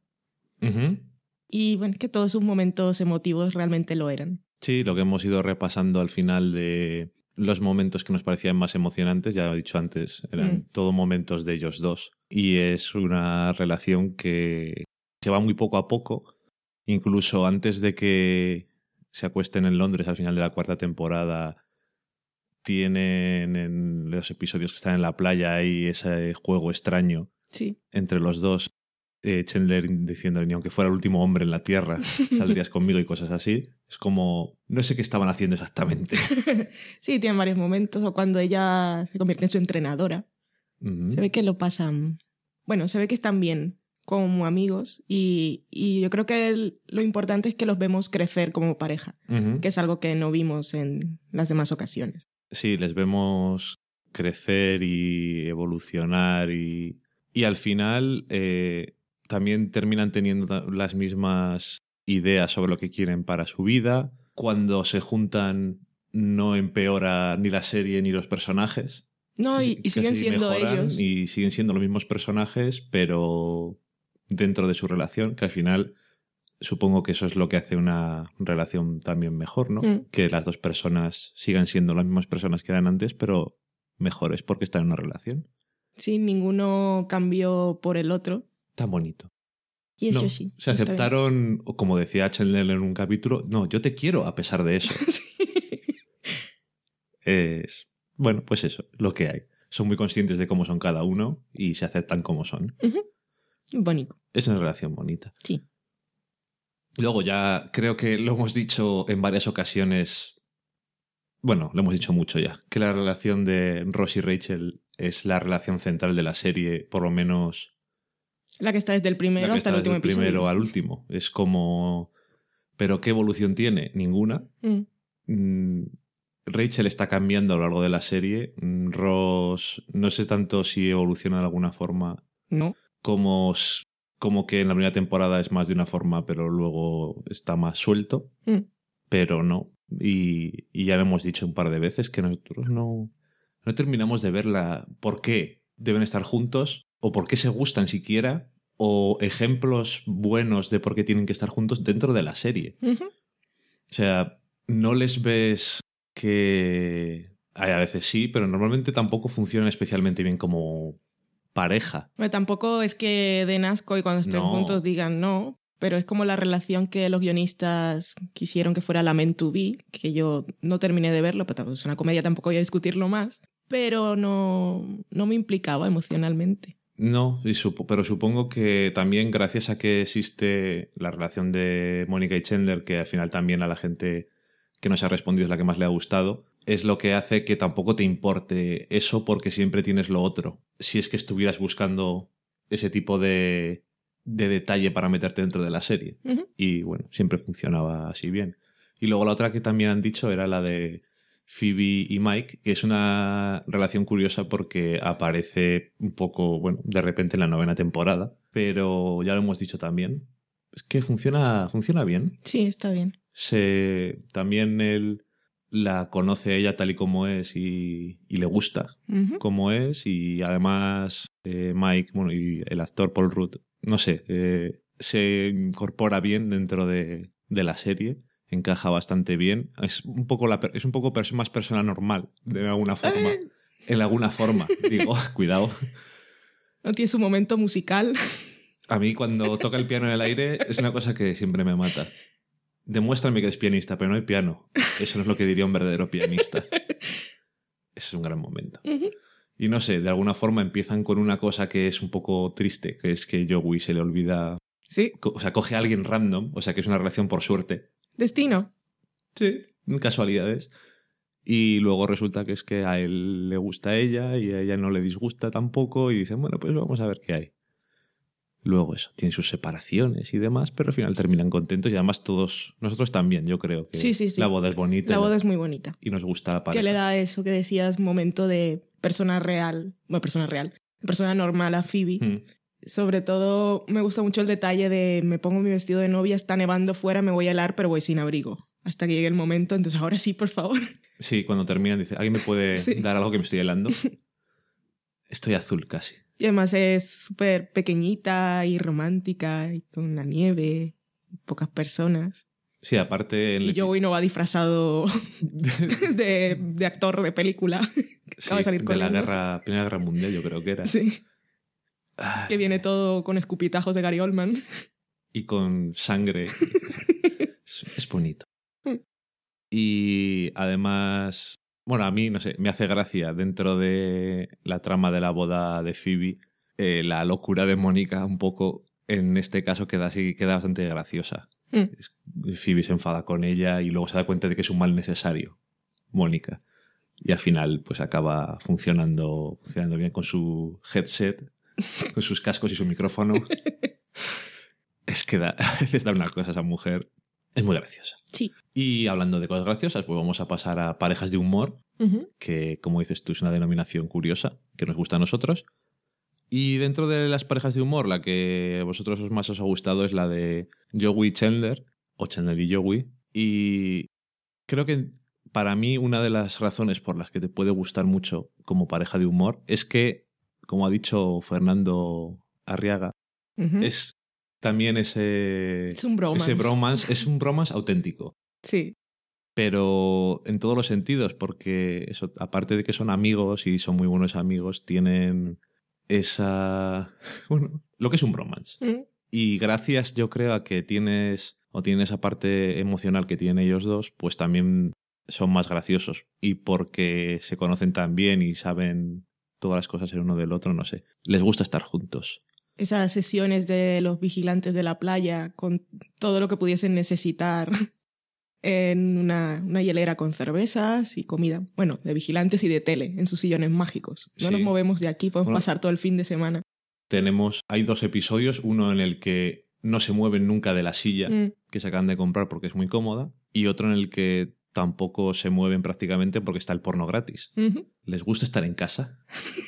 A Joey sobre todo. Estaba pensando en el episodio que ya hemos dicho que es uno de los que más nos gusta, en el que todos se enteran cuando están al final y dice Joey, pero no has terminado, yo quiero entrar a sentarme en mi sofá. Mi silla. Dejadme, dejadme entrar a mi puta casa. Son unos pesados. Y decían alguna otra, la otra que más votos ha recibido es la de Phoebe y Joey, Ujú. Que es una pareja curiosa Sí que lo es. y no funciona nada mal, no sé. Es verdad, tiene, no sé, tiene un algo.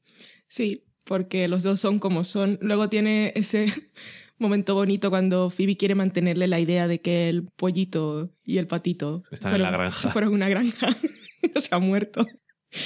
Sí, es bonito. Sí. Y la de, la, me hace gracia la pareja de Chandler y Phoebe, que aparte de pareja de humor en el episodio que todo el mundo se puede acordar, también, bueno, el Pareja de all, all the sets. de All the Sex. es que esas es- qué frases tienen, de verdad. Y el Estoy baile. deseando ir a tu casa para, para el intercourse. Es como cuando llaman aquí que eh, para tener relaciones sexuales. Algo así. Sería lo más serio posible. Ay. Y luego también tiene el episodio ese en el que Chandler va a una entrevista y Phoebe le dice... No, no, no caes bien. Pero luego con el paso del tiempo dice bien porque la entrevista dura tres semanas. que siempre es una relación curiosa porque Phoebe siempre le, le tiene como muy bajo al pobre Chandler, pero también se quieren y esas cosas. Son amigos. Sí, son amigos, pero bromeando o no, también, bueno, de todas formas, Phoebe tiene un gusto muy raro porque le parece que Cáncer es un tío muy atractivo. Entonces, es lo que hay. Y también mencionar, que ya lo he dicho al principio, las, la pareja de los padres de Mónica Hmm. es, es muy graciosa. Porque creo que son graciosos de forma individual porque el padre es... es que el, el padre me parece de los más graciosos de toda la serie Pero la madre también. pero la madre también, y no solamente cuando está con... que es una cosa que pasa sobre todo al principio, yo creo, que está ahí dándole a Mónica todo el día la tabarra. Obviamente, creo que de forma lógica, tampoco me había puesto a pensarlo, después no es tanto, porque es que al final está casada, tiene trabajo, o sea, tampoco se puede meter mucho con ella, pero bueno, Ross sigue siendo el favorito. Sí. Y no sé, también eso, que cada vez que salen ellos en un episodio, está bien Mm. casi me estoy intentando pensar algún episodio en el que no esté bien, porque en la primera temporada, el que decías tú que estaba bien de el entierro de, Mm. de la abuela, es uno de los episodios que más me gustan de la primera temporada porque es complicado hacer comedia de funerales. Eh, obviamente. Y que es un episodio que queda bastante bien. Otros momentos así de humor, por ejemplo, Ross y Joey en el momento Tibidabo. Ujú. En Ross ahí que lleva seis meses sin practicar relaciones sexuales y está ahí pidiéndole consejo a Joey y no tiene paciencia y Joey dice, quiere seguir así. Venga, otros, otros seis meses. Y también me hace mucha gracia Ross y Mike cuando, cuando quiere que intenten ser amigos y pasar una noche juntos. El que es muy triste. Sí. ¿Y qué cerveza es esta? es... Y luego, eh, ese, bueno, ese episodio tiene un momento que le dice Phoebe, tienes que volver a entrar dentro y que y si suena el teléfono lo coges tú. Y es como, ¿por qué tengo que volver ahí dentro? Y Ross diciéndole, ¿qué haces aquí? Y luego, ¿por qué, Vete. por- por qué va a coger el teléfono? ¿Con qué excusa? Sí, no... Bueno, tampoco a Mike le emparejan con ninguno más, pero es gracioso que es que están ahí juntos como... eh, Es tan awkward y tan triste que está gracioso.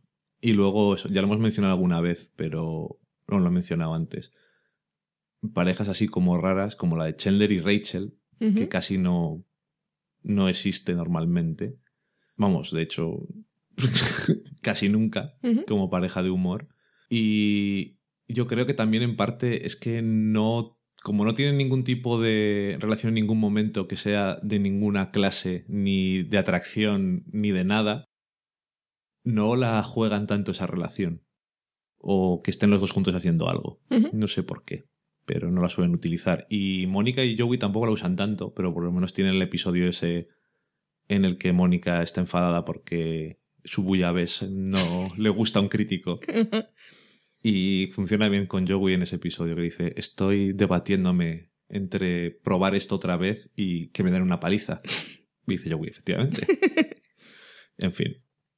Eh, Rachel y Phoebe sí que tienen, funcionan bien como Mm. roommates. Y los momentos de Phoebe cuando le hace masajes a tanto a Rachel como a Mónica también son divertidos. Diferente los dos, pues son bastante Sí. graciosos. Sí, cuando les, les hace a Mónica es bastante, bastante gracioso. Cuando le está masajeando con los codos. Es una cosa... Ay, en fin. Pues y sí. yo creo que los mejores momentos de Ross y Chandler son los de los flashbacks, para mí. Sí, supongo que sí. Tienen esa relación de que van al instituto y a la universidad luego juntos, pegó al instituto, a la universidad juntos y tal. Y su banda y sus historias tristes. Y lo es lo mejor. O lo que está relacionado con eso, como el episodio en el que empiezan a modificarse los perfiles en internet y hace que uno se. eh, Ross que está muerto, el otro que es súper gay. Es una cosa bastante, bastante graciosa, creo que sí lo suelen hacer. Pero normalmente tampoco lo usan tanto. Teniendo en cuenta que son amigos desde antes, no lo suelen utilizar tanto, esa pareja. Pero bueno, Y Phoebe y Ross, por ejemplo, tampoco lo usan tanto, pero en el último episodio funciona estupendamente. Es Sí. muy gracioso. O sea que al final, muchas veces creo que no les usan porque no se les ocurre, o sea, no les sale naturalmente. Y creo que es casi mejor. Pero funcionar, acaban funcionando prácticamente todas las combinaciones posibles. Entonces, está estupendo. Sí. Nos gusta.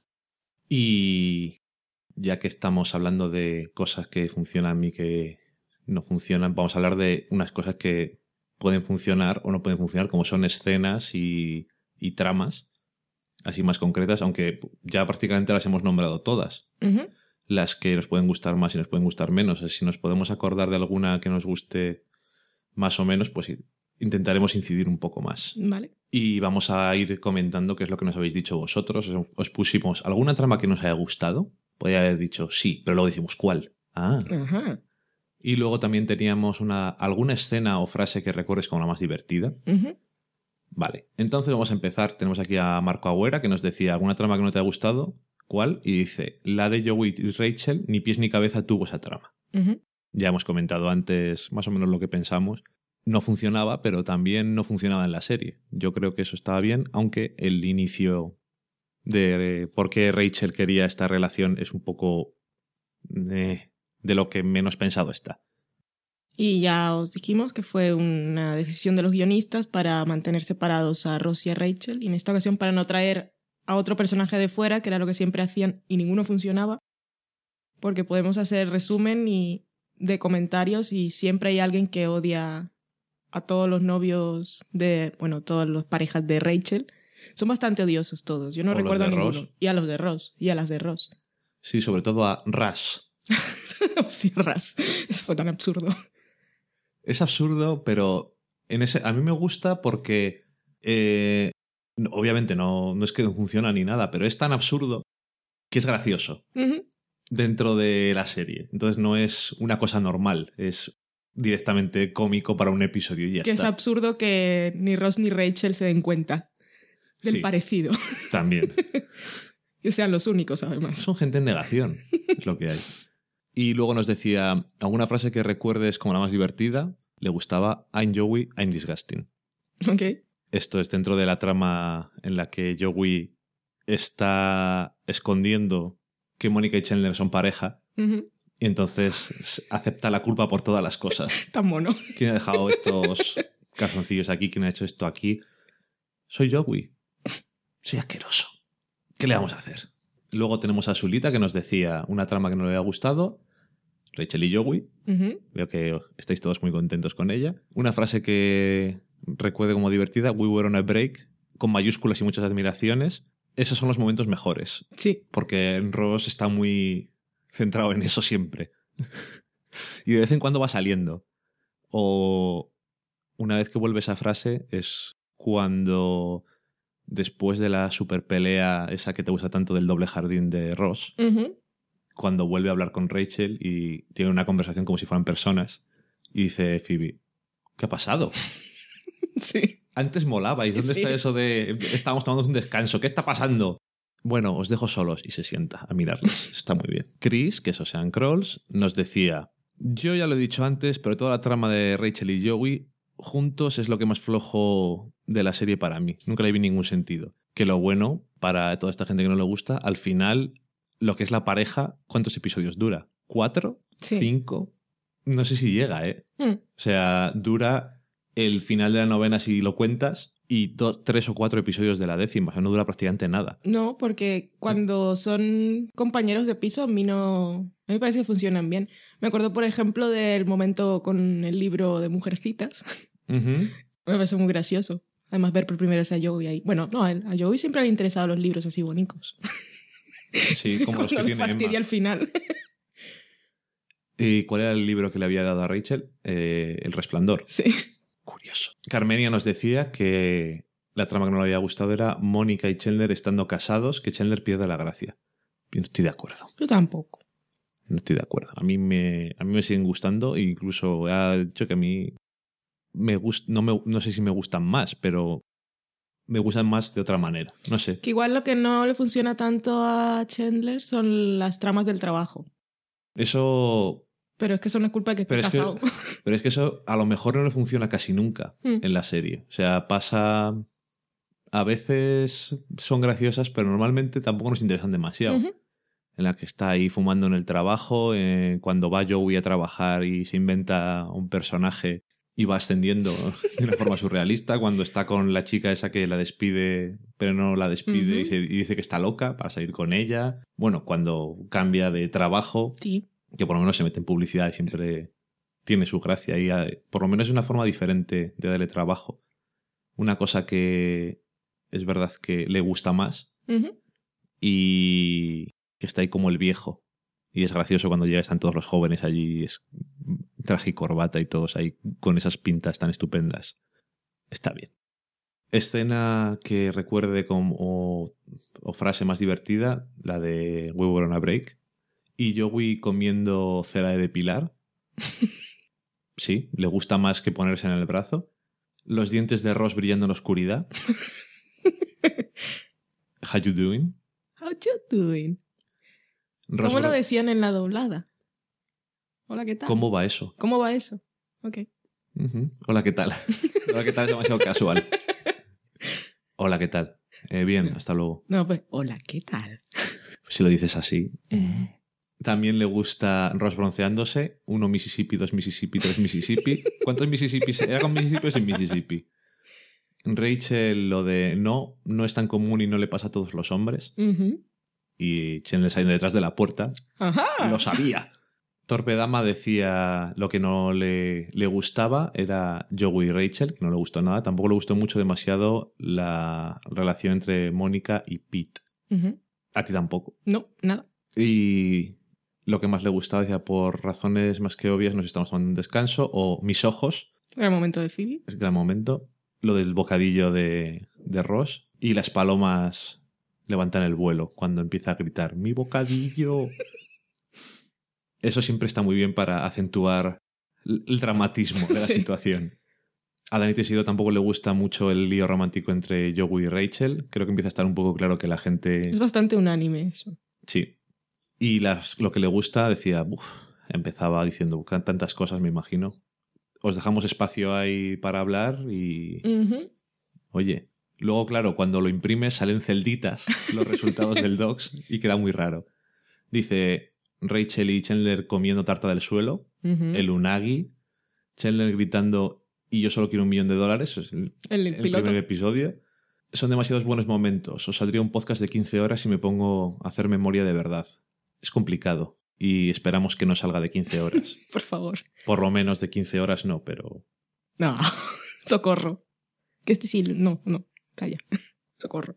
Quiet Man decía lo que no le había gustado, el romance entre comillas entre Joey y Rachel, que yo sigo diciendo que no les guste esto no me parece estupendo porque tiene su base, pero que es que no dura nada, lo cual Pero nos marca. dice mucho a través de la serie. Sí, supongo que sí, porque ¿Cómo por qué? por lo que decíamos antes, que lo de Rachel empieza tan random que a la gente no le, eh, no le interesa. A lo mejor si hubiera surgido en eh, otro momento, hubiera sido diferente. Es un poco raro. Y frase o escena que recuerdo dice, ¿de qué trabaja Chandler? El momento que se quedan todos mirando y Chandler con cara de, bueno, esto lo saben y hemos perdido, pero no lo sabe nadie. es mm, transponder. ¿Y de qué trabaja Chandler? Pues lo dice en cierto momento. Hacía- Son muchas palabras. Hacía análisis estadístico para otras empresas. Pero una de estas empresas que, que las otras empresas les mandan datos y hacen análisis estadístico y cosas de estas. Y de marketing, me imagino. Pues es que tenía un nombre más largo. O sí. Es su culpa. Dice, estoy haciendo una entrevista para un puesto de no sé qué, no sé qué. Ah, yo conozco a alguien que trabaja de eso. Yo. y también le gusta el combate de, de artes marciales de John Favreau. Le gusta porque supongo que le ponen a palos perdido. Y eso siempre está bien verlo. Pero vamos, que hay cientos, de momentos. Los hay.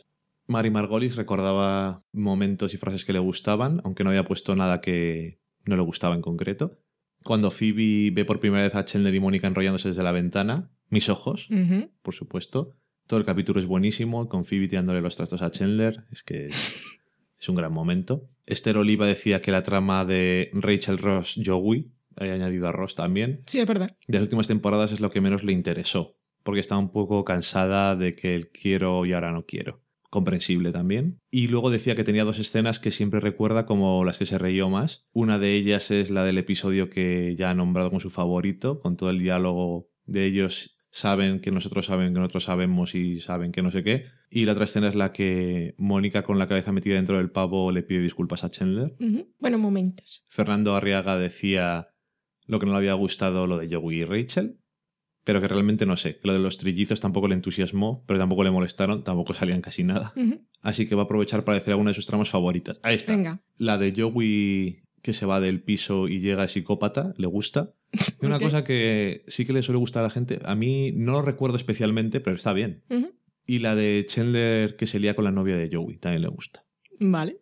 Y frase que recuerda como más divertida y esas cosas, dice el del concurso que se conocía mejor, que es un gran momento, la ronda relámpago, la trama del cambio de pisos que surge de ahí le gusta mucho y podría ser su favorito si no fuera por la trama de Phoebe en el hospital que le gusta algo menos. El momento en cuando Joey se ha ido y les pone música romántica y la lluvia y la mesa de agua está mirando ahí un momento. es que cuando abren el plano es muy divertido. Sí. Lo del psicópata con la fruta deshidratada también le gusta. Y cuando le roban los muebles, la trama de la novia de Joey que le roba a Chandler y el conejo este el del libro, cuesta la- casi como un libro nuevo, decía yo. y para terminar, el momento de que Ross vuelve al- del Central Perk y besa a Rachel en el final del capítulo, que es bonito. Y luego frases que le gustaban, decía, me gusta este cojín de auténtica piel de teleñeco, besaste a mi mejor Ross, estábamos tomándonos un descanso, ahí lo tienes colega, si tú me escondes la ropa, yo me pongo toda la tuya. Eso no es lo contrario. No. También le gustaba lo de yo Ross te tomo a ti Rachel, digo Emily, fallos que le pasa a la gente. Lapsus. Y lo de la raya es un puntito para ti. Eso es, es una buena forma de decir cuando te has pasado mucho. No te has pasado de la raya, la raya es un punto. A Juan Arias Martínez tampoco le gusta cuando Joe y Rachel se lían. Y le gusta la cena de cumpleaños de Phoebe en la que se acaban yendo todos y Joey termina cenando la comida de todos los demás. Por supuesto. Para mí lo mejor de eso es cuando dice Joey a los camareros, estáis a punto de ver algo especial. Preparaos. Me gusta eso. Es, hay tantos momentos en esta serie. Sí. Noah decía que no le gustaba nada. Le gustaba todo. Es Friends, todo fue genial. Es verdad. Y me alegro. Es estupendo. Hasta lo que no está bien, está bien. Es cierto. Y no estamos tomando un descanso como frase mítica. Y Jesús73 decía que la trama en la que Joey cree estar enamorado de Rachel es uno de los pocos patinazos de los guionistas. A mí ya digo que eso no me molesta, es más No. lo de después. Y frases y escenas decía cuando Joey y Ross deciden dormir juntos la siesta y despertarse y ven a todos los demás. Ha sido la mejor siesta de mi vida. Yo me voy a ir a casa a echarme una siesta. No digo que tengas que venir, pero estaré arriba. Y la reacción de Joey disimulando, reprochándole a Ross lo que hace y la despedida de Ross cuando se va. Bichejo decía que no le gustaba lo de la adopción, que un personaje como el de Erika no es creíble para nada. Ah, porque era muy tontuna. Como dice Chandler al final, es una pena que no haya pasado más tiempo con Joey. sí.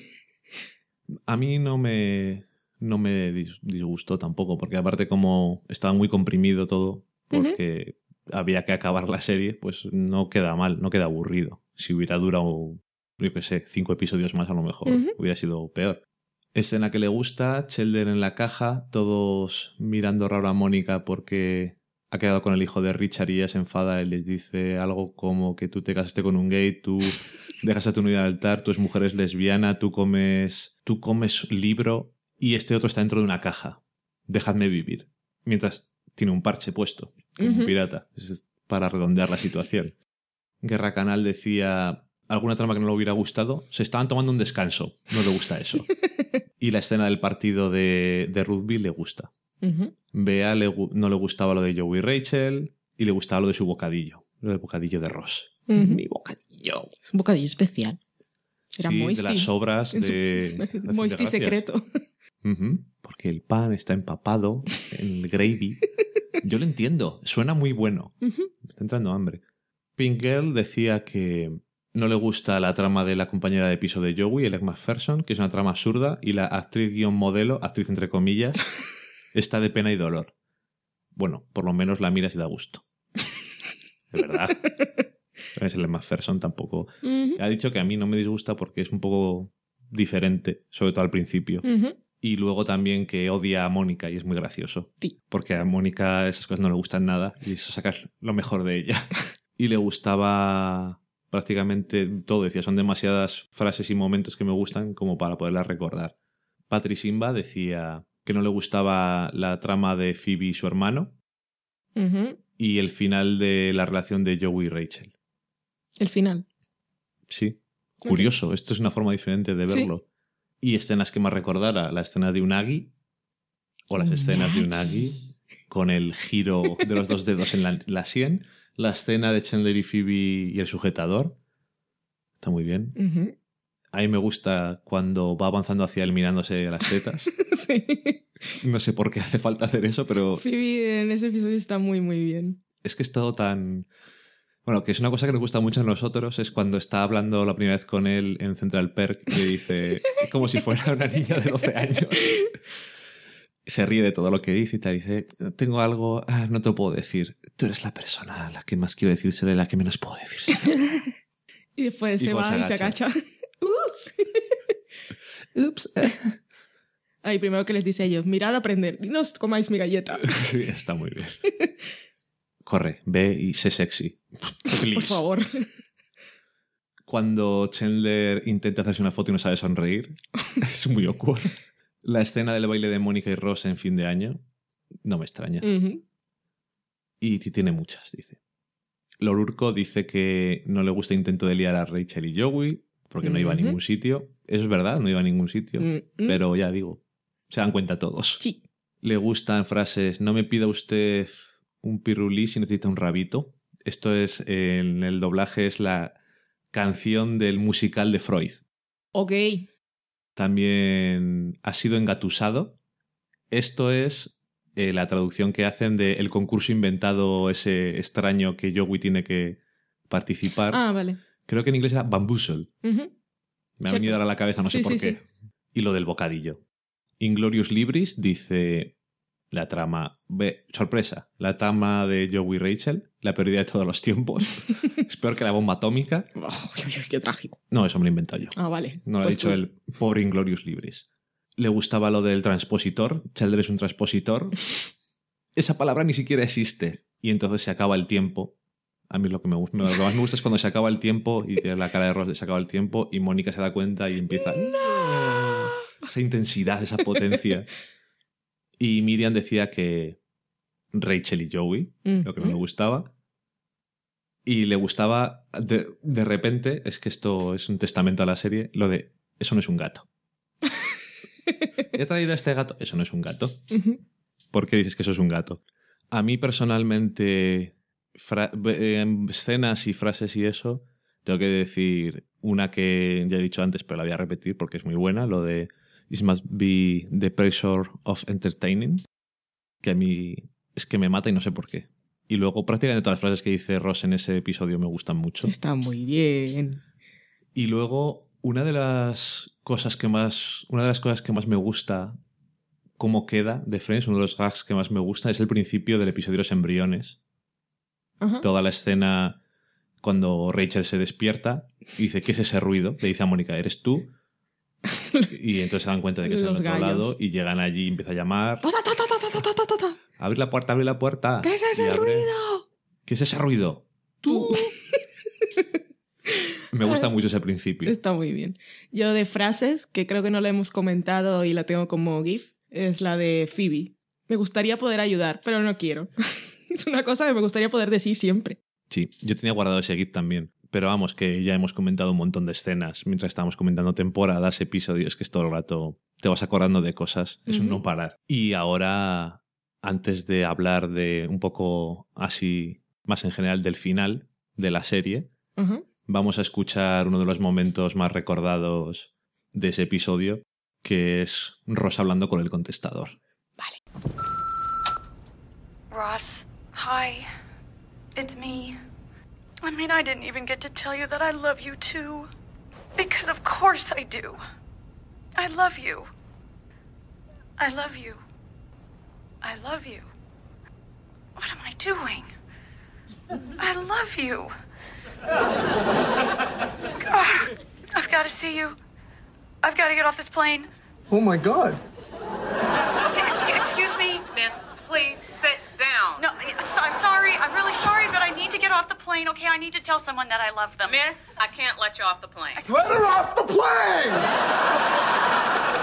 I am afraid you are going to have to take your seat. Oh, please, miss, you don't understand. Try to understand!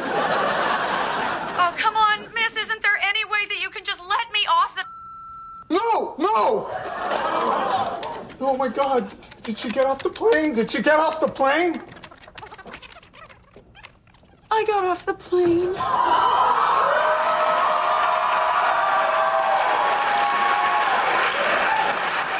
Así un poco alguna curiosidad y alguna cosa breve de lo que fue el final de la serie, teniendo en cuenta que ya lo hemos comentado como uno de los episodios que más nos gusta y varios momentos. Cuéntame alguna cosilla. Pues como curiosidades, que ya estaba rodado en enero y el final de la serie, todos sabemos, o si lo podemos ver en la Wikipedia, se emitió el 6 de mayo de 2004 Ujú. con todos esos grandes hitos de audiencia.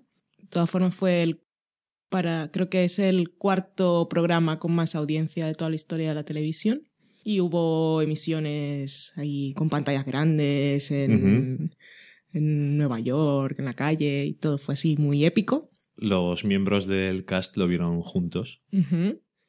Y pues así como habíamos dicho que muchas de las season finales, las escenas claves se rodaban sin público, en este final obviamente también, dado que se había rodado tanto, an- tanto tiempo antes de su emisión, Sí. y se nota. Se nota eh, porque ya sabemos cuando pasan los momentos así más épicos de la serie, se oyen los... "Uh, uh". Sí. Y claro, en la escena del contestador, cuando entra Rachel, por ejemplo, no, no hay reacción del público. Y eso no es porque el público no esté de acuerdo, sino porque no estaba ahí, porque se habrían, habrían pegado gritos de locura, pero no querían que lo En supieran. algunos momentos hay metidos algunas. Sí, al- algunos pero no es la reacción que sabemos que tendría el público. Se nota también por el ritmo de las, del diálogo, Sí. porque muchas veces son los huecos que están, pues Mm. bueno. Aún así suelen dejar algún momento para que metan algo. Sí, Como por ejemplo cuando le está diciendo a Rachel y ni aunque nos estemos a no ser que nos estemos tomando un descanso, descanso. y mira hacia, hacia otro lado Mm. y está un momento, como un segundo para que metan ahí unas risas. Y bueno, los guionistas dicen que estuvieron viendo muchas, muchas finales de serie para inspirarse y buscar el, el tono que debía tener esta comedia, que había sido tan grande.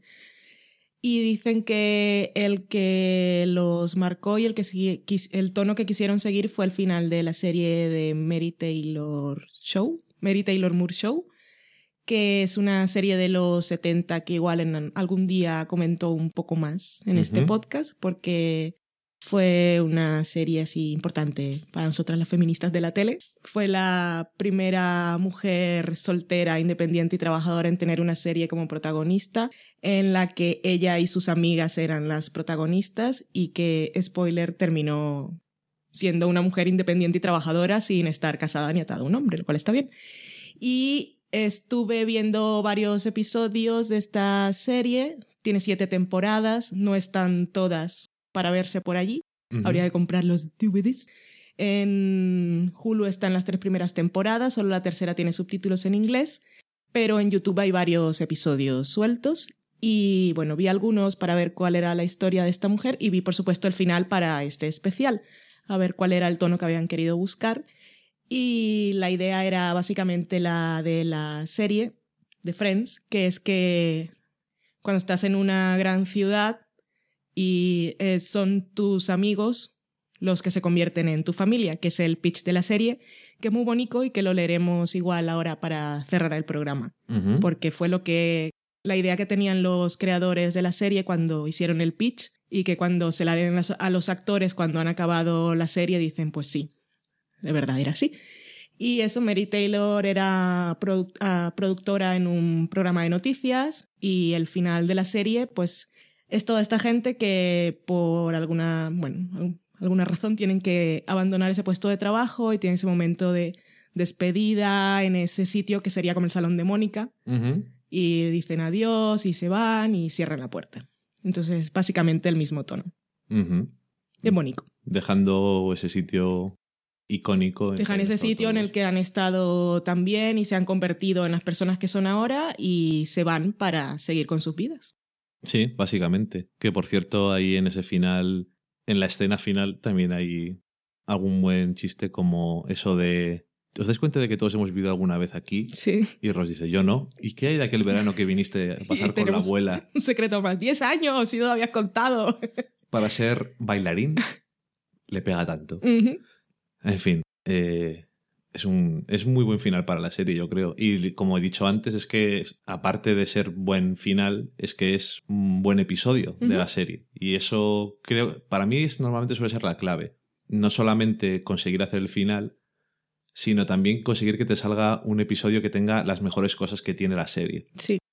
Por ejemplo, últimamente hemos visto un final de comedia que le pegaba mucho, que era el de 30 Rock, que yo creo que también funcionó en ese aspecto Sí. y estaba muy bien porque era buen episodio. Liz Lemon, muy fan de Mary Taylor. Mm, La menciona muchas veces, creo que sale incluso en algún episodio como invitada. Que es, por cierto, esa señora que se veía tan operada en los programas esos de America in Primetime. sí, pobre mujer con lo guapa que era antes. Sí, señor. Se ha quedado... Seguro que si no se hubiera operado Ujú. estaría, habría envejecido muy bien. Sí, sí. Esas obsesiones raras que tiene la gente ahora. Ay, Pero Bueno, al final está muy bien porque, no sé, despide a todos los personajes. Tenemos ese momento que también está Mike, que es la nueva pareja de Phoebe, que no lo tenemos en la escena final porque no correspondía. Tenían que estar los seis personajes, pero tiene esa buena entrada al principio del episodio. Sí, en, el, en la primera parte, que está Joey haciendo una pancarta para recibir al bebé y dice, le dice Phoebe a Mike, ¿qué tienes ahí? No, le he hecho una pancarta, no he tenido tiempo. Prisa y corriendo. Deprisa y corriendo he hecho esta pancarta y ha hecho una pancarta que es una cosa, no sé cuánto tardaría en hacerla, pero es una cosa súper currada. Y entonces Joey le dice, Mike, el bebé no puede leer. Tan digno. Sí. Y bueno, tenemos el momento patito pollito con Joey y Chandler también. Y eso que nos deja a los personajes, pues tenemos a Mónica y a Chandler que se van a formar su nueva familia. Tenemos a Ross y a, She- a- a Rachel que están juntos. Se supone que son más maduros y a ver qué pasa con ellos o a ver si ella vuelve a París. ¿Cómo era su primera intención? No lo sabemos. Cada uno que piense lo que quiera. Y Rachel, eh, Phoebe sabemos que está muy bien con Mike y Joey pues está muy bien en su carrera de actor y va a seguir con ella. Sí, de hecho es el único personaje que de primeras vamos a, a ver más veces, ya que Joey, como hemos dicho antes, es el único personaje que queda un poco más suelto para que tenga más tramas y es el que deciden hacerle un spin-off, que fue Joey. Muy apropiadamente. Y casi después de que estuvieran, de que hubieran terminado, de hecho me parece que fue el día siguiente, vimos una entrevista en el show de Oprah Winfrey, estaban justo al día siguiente de la emisión del final de la serie. Eh, Matt LeBlanc llega tarde porque estaban grabando el primer episodio de Joey. Sí, señor. O sea que había tenido un descansito de unos meses, pero poco. Mm. Y va a estrenarse justo ese otoño siguiente. Claro, había que aprovechar. Claro, eso es, eso es así. Si dejas una temporada más, se enfría. Y bueno, ¿qué ocurrió? ¿Tuviste Joey? Yo creo que vi un solo episodio. Sé que salía esta de Los Soprano, la, novia de hermana. Sí. Pero no me acuerdo, sé que no me hizo más gracia y no. no, no me interesó, nu- nunca vi más. Era Obviamente Joey- fracasó porque no hicieron más temporadas, pero hicieron yo no dos, la vi. Dos temporadas hicieron Mm. de Joey y estaba viviendo con una de sus hermanas que no había salido antes, pero bueno, Mm. normal. Todas las hermanas que tiene puedes decir que es una de ellas. Sí, busquemos una más famosa. eh, su sobrino y luego tienes ahí a la vecina mm, barra interés romántico y su carrera como actor está en Los Ángeles y yo vi creo que casi toda la primera temporada Ok, entonces nos puedes contar cosas. pues Así- lo que puedo contar es que Joey es un personaje que mola pero Friends es donde molaba. Vale. Vamos a ver, no es que no tenga algunas cosas que son graciosas, pero es uno de los riesgos eso de hacer spin-offs que a veces salen bien, Ujú. como el caso de Frasier, por ejemplo. Sí. Aunque es un caso bastante extraño, pero bueno, en este caso era demasiado exagerado, yo creo, que en Friends eran todos personajes principales y desde el principio funcionan muy bien todos los personajes y los actores juntos. Demasiado bien. Cuando sacas a uno de la ecuación y lo sacas a otra vida y otro mundo diferente, parece que funciona peor. Intentaron hacer más audiencias, aparecía Jennifer Aniston en un episodio, creo después, pero es que a mí ya me daba pereza toda la vida. Ya.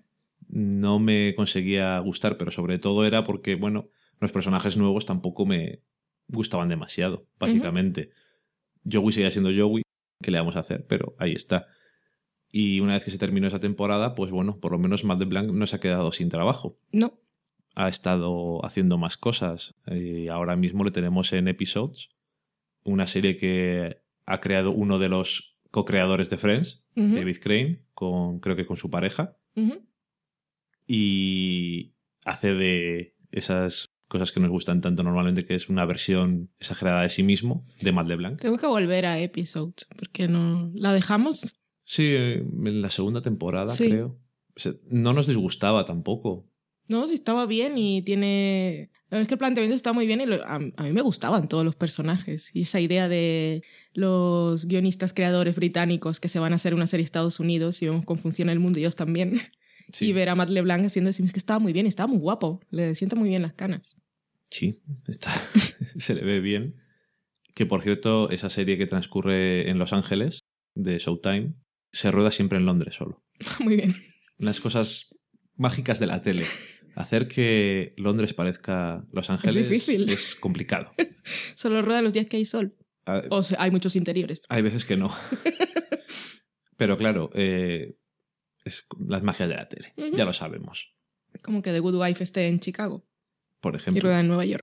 Sí, o otras veces. O Friends, mismamente, eh, se rodaba en Los Ángeles y Mm. transcurría en Nueva York. Eh. Son estas cosas que. Da igual. Al final, sí, bueno, Nueva York es una parte icónica de Friends, pero no tanto para la serie. O sea, es como esas transiciones y Sí, básicamente. las imágenes de la ciudad, porque no es como en otras series en las que la ciudad en concreto es importante donde esté transcurriendo, No. aunque hay episodios en los que, bueno, es importante que tengan que ir de un sitio a otro y cosas así, pero No se nota. no Nos se da nota. igual. Nos da un poco No igual. esperamos eso tampoco. Nos da básicamente igual. Sabemos que son decorados y nos parece bien. Sí, básicamente. Y a Matt LeBlanc hemos tenido eso, trabajando ahí. Eh, obviamente, Courtney Cox también siguió trabajando. Ha hecho Primero estuvo en una serie que ya no sé, era, era de FX, creo. Sí. Dirt, que era una de eh, parte de un tabloide. Que yo vi algunos episodios de la primera temporada, creo que duró una o dos. Tampoco tuvo Yo vi mucho algunos de la primera. No me disgustó la serie. No, no estaba Y además era sobre una cosa que no han hecho series. O sea que está bien. Y además a ella le interesaba el tema. Sí, porque había sido acosada. Y, y nada, no terminó de funcionar. Después apareció en Scraps en las últimas temporadas y cuando Scraps fue cancelada después de pasar a ABC, en la novena temporada me parece, eh, a Bill Lawrence le había gustado y parece que habían hecho buenas migas, así que se fue a Cougar Town, esta serie que aún hoy en día continúa en TBS también. Otro cambio de cadena. Es un especialista en estas cosas. No sabemos lo que durará, por cierto. Y una serie que a nosotros nos termina de gustar. No, pero está en funcionamiento. Todavía se está emitiendo la temporada y he visto entrevistas, como por ejemplo con Bossy Phillips, que es la que salía en Dawson Crece Sí. Que dice que por ahora me han dicho que no coja trabajos de pilotos. Ok, vale. En plan, creo que vamos a dejaros una temporada más Vale, vale. para que cerréis. Tampoco TBS me imagino que tendrá mucho dinero. Pues enhorabuena a los fans, porque para muchos es un happy place. Sí, yo siempre me alegro de las cosas que le gustan a la gente y no me parecen ofensivas que les guste. Me, me alegro por ellos. Si me decís, oh, ¿por qué van a cancelar Dats? Digo, fuera. En ¿No han fin, cancelado Dats? Eh, creo que todavía no es oficial, ¿no? No socorro. Creo que no. No, vale, vale. Estamos un poco perdidos en las cancelaciones. Tenemos que ponernos a- al día. Y tenemos un meme pendiente. Sí. Eh, luego, ¿qué más? Los demás actores.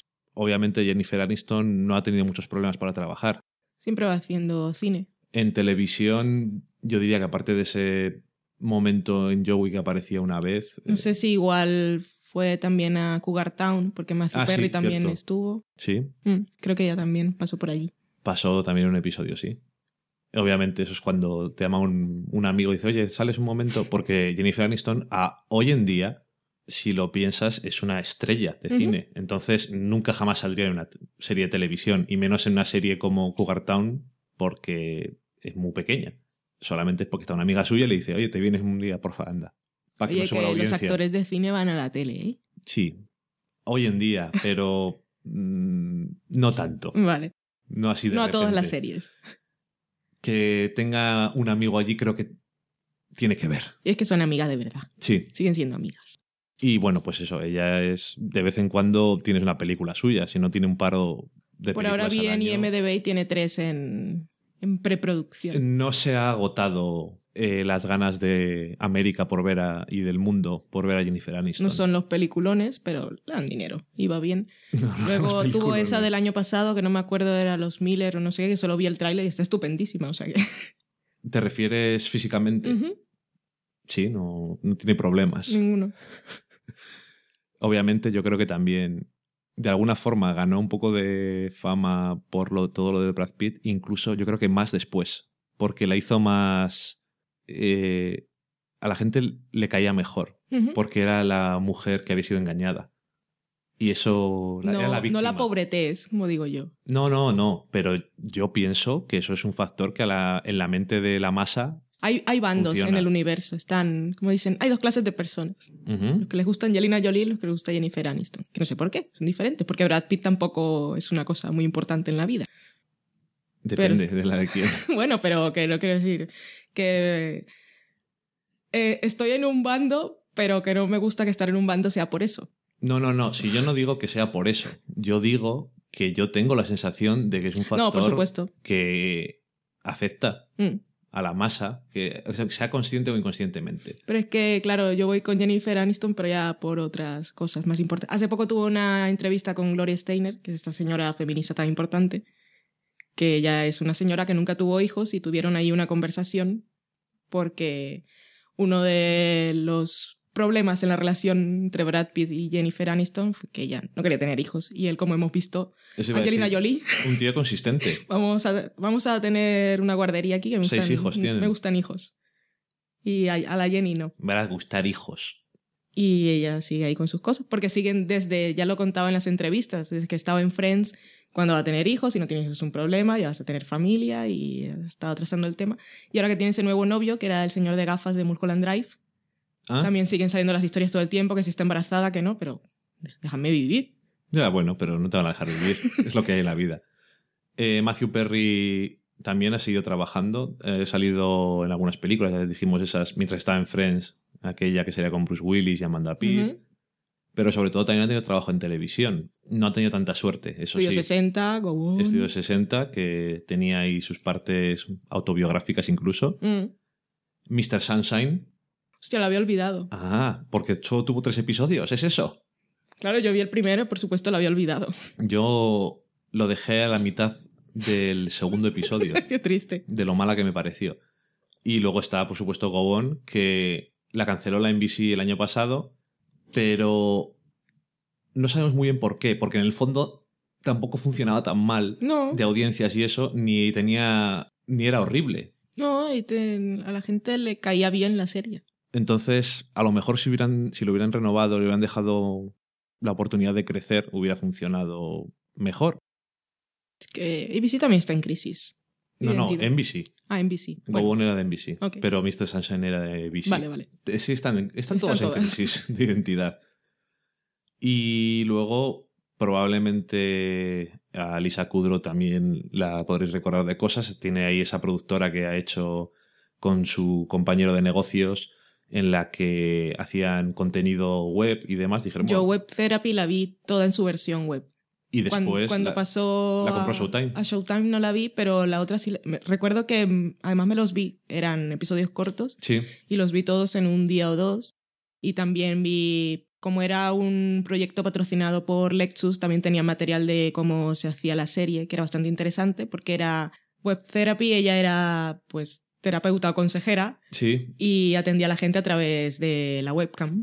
Sí. Y entonces era. una, era una serie que tenía mucho de, im- de improvisación y cómo lo rodaban también estaba bien porque ellos realmente estaban viendo al otro personaje en pantalla. Entonces eh, la- las reacciones para la impro estaban muy bien.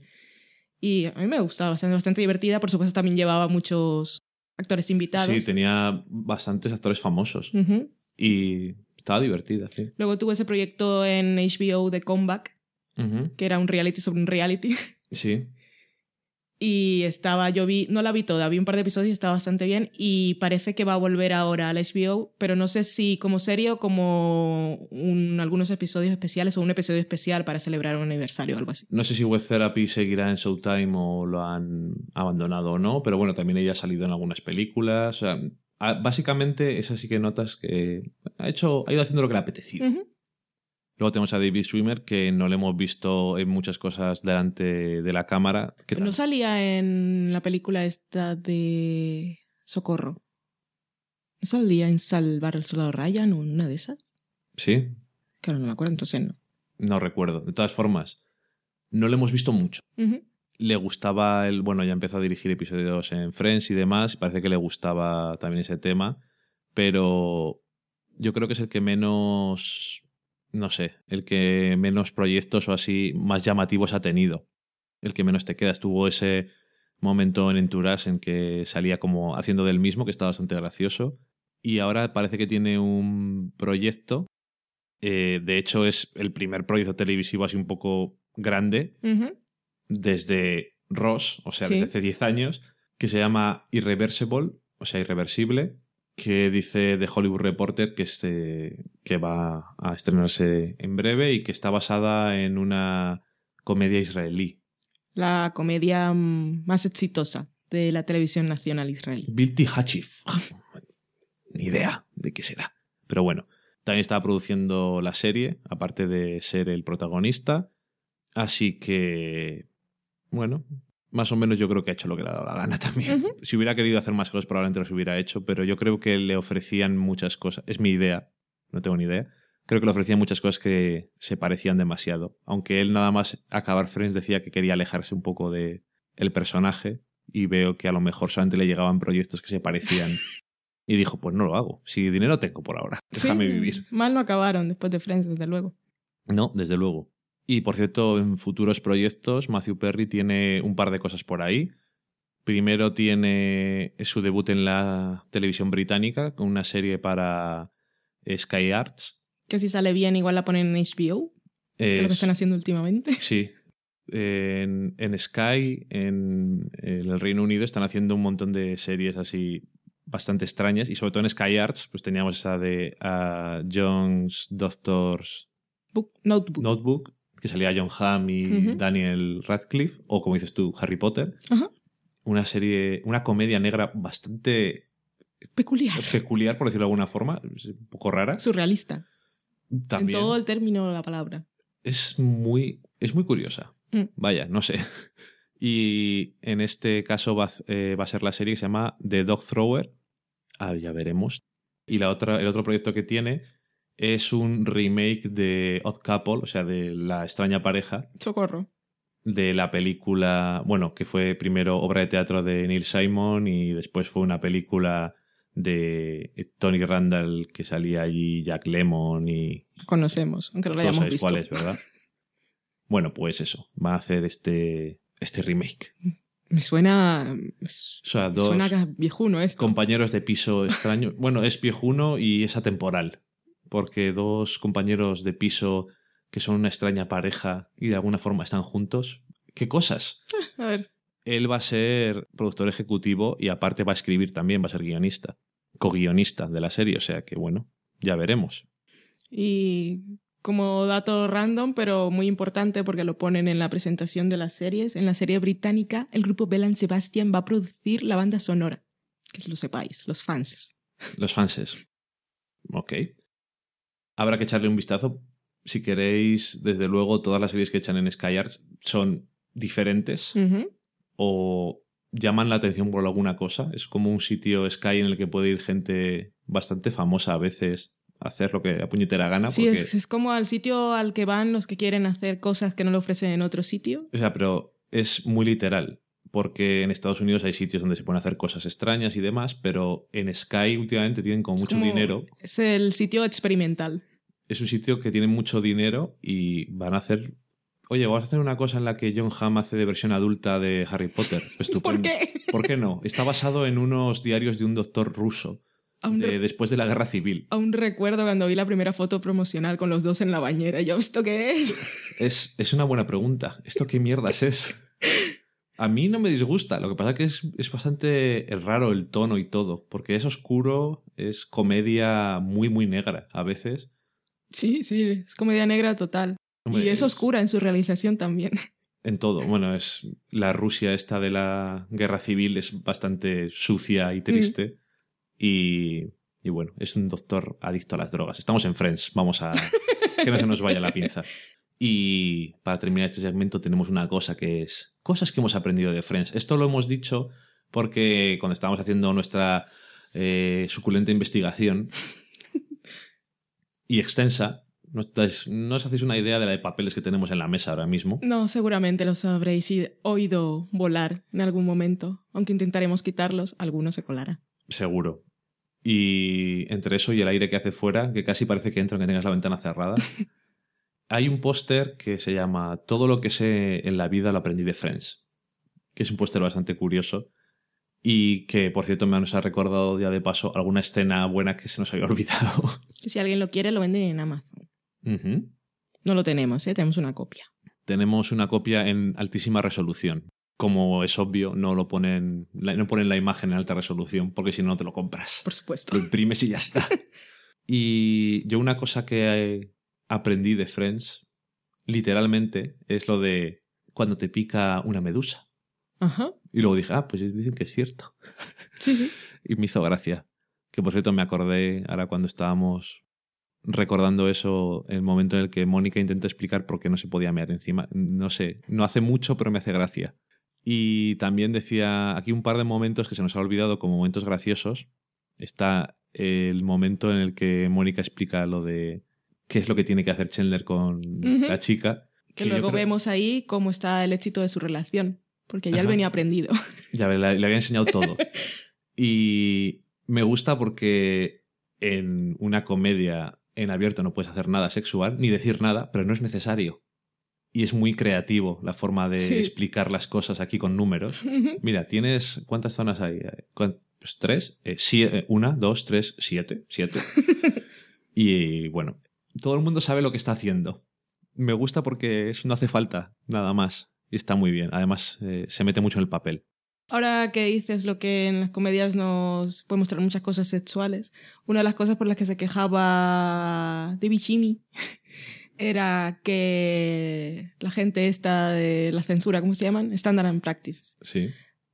Les habían cortado un trozo en el que una pareja iba a meterse debajo de las sábanas y uno de los protagonistas rompía el paquete de un condón. Entonces, eso no se puede hacer. Y ellos Ok. decían, pero no sé, si nos ve tanta gente, igual está bien que sepan que hay que practicar el sexo seguro, aunque luego sepamos que los condones no son 100% efectivos, que eso también nos enseña Friends, Sí, también nos enseña eso. pero que eso se lo hicieron quitar en una escena. Bueno, no será porque por lo menos no hablan de la importancia de los preservativos cuando tenemos ese momento en el que están, eh, creo que es Rachel y Mónica y después Ross y Richard. Están en el baño y se encuentran y solamente queda un preservativo. Sí. Y alguien tiene que quedar. Podemos hablar de ellos, pero no, no podemos ver. Exactamente. Podemos hablar de ello. Mm. Y también sacarles, pero no abrirlo. No, abrirlo no. No, eso es una ofensa. No son para abrirlos, es para tenerlos colgados en la pared. Y así pasan las cosas. Y luego pasa lo que pasa. Y luego también un momento gracioso que, como anécdota, es el momento, según David Schwimmer, que más se ha reído en su vida, que no lo habíamos mencionado. que es el momento payback.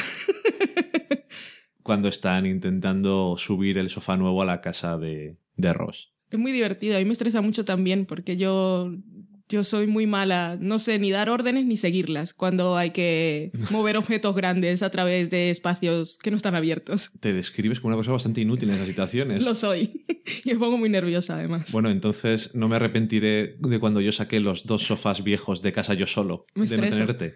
Me estreso además antes y me enfado sola. Te enfadas sola. Porque ya estoy bloqueada, ya sé que no lo voy a hacer bien y entonces cuando me dan las órdenes que necesito que me las den porque yo no tengo mucha coordinación espacial para ese tipo de cosas. Espacio temporal iba a decir. Bueno, tampoco.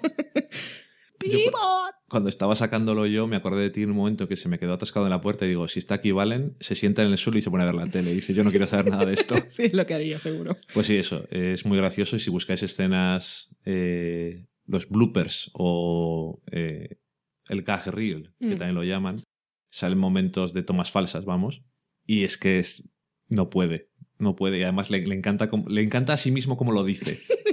Es una cosa que le encanta mucho.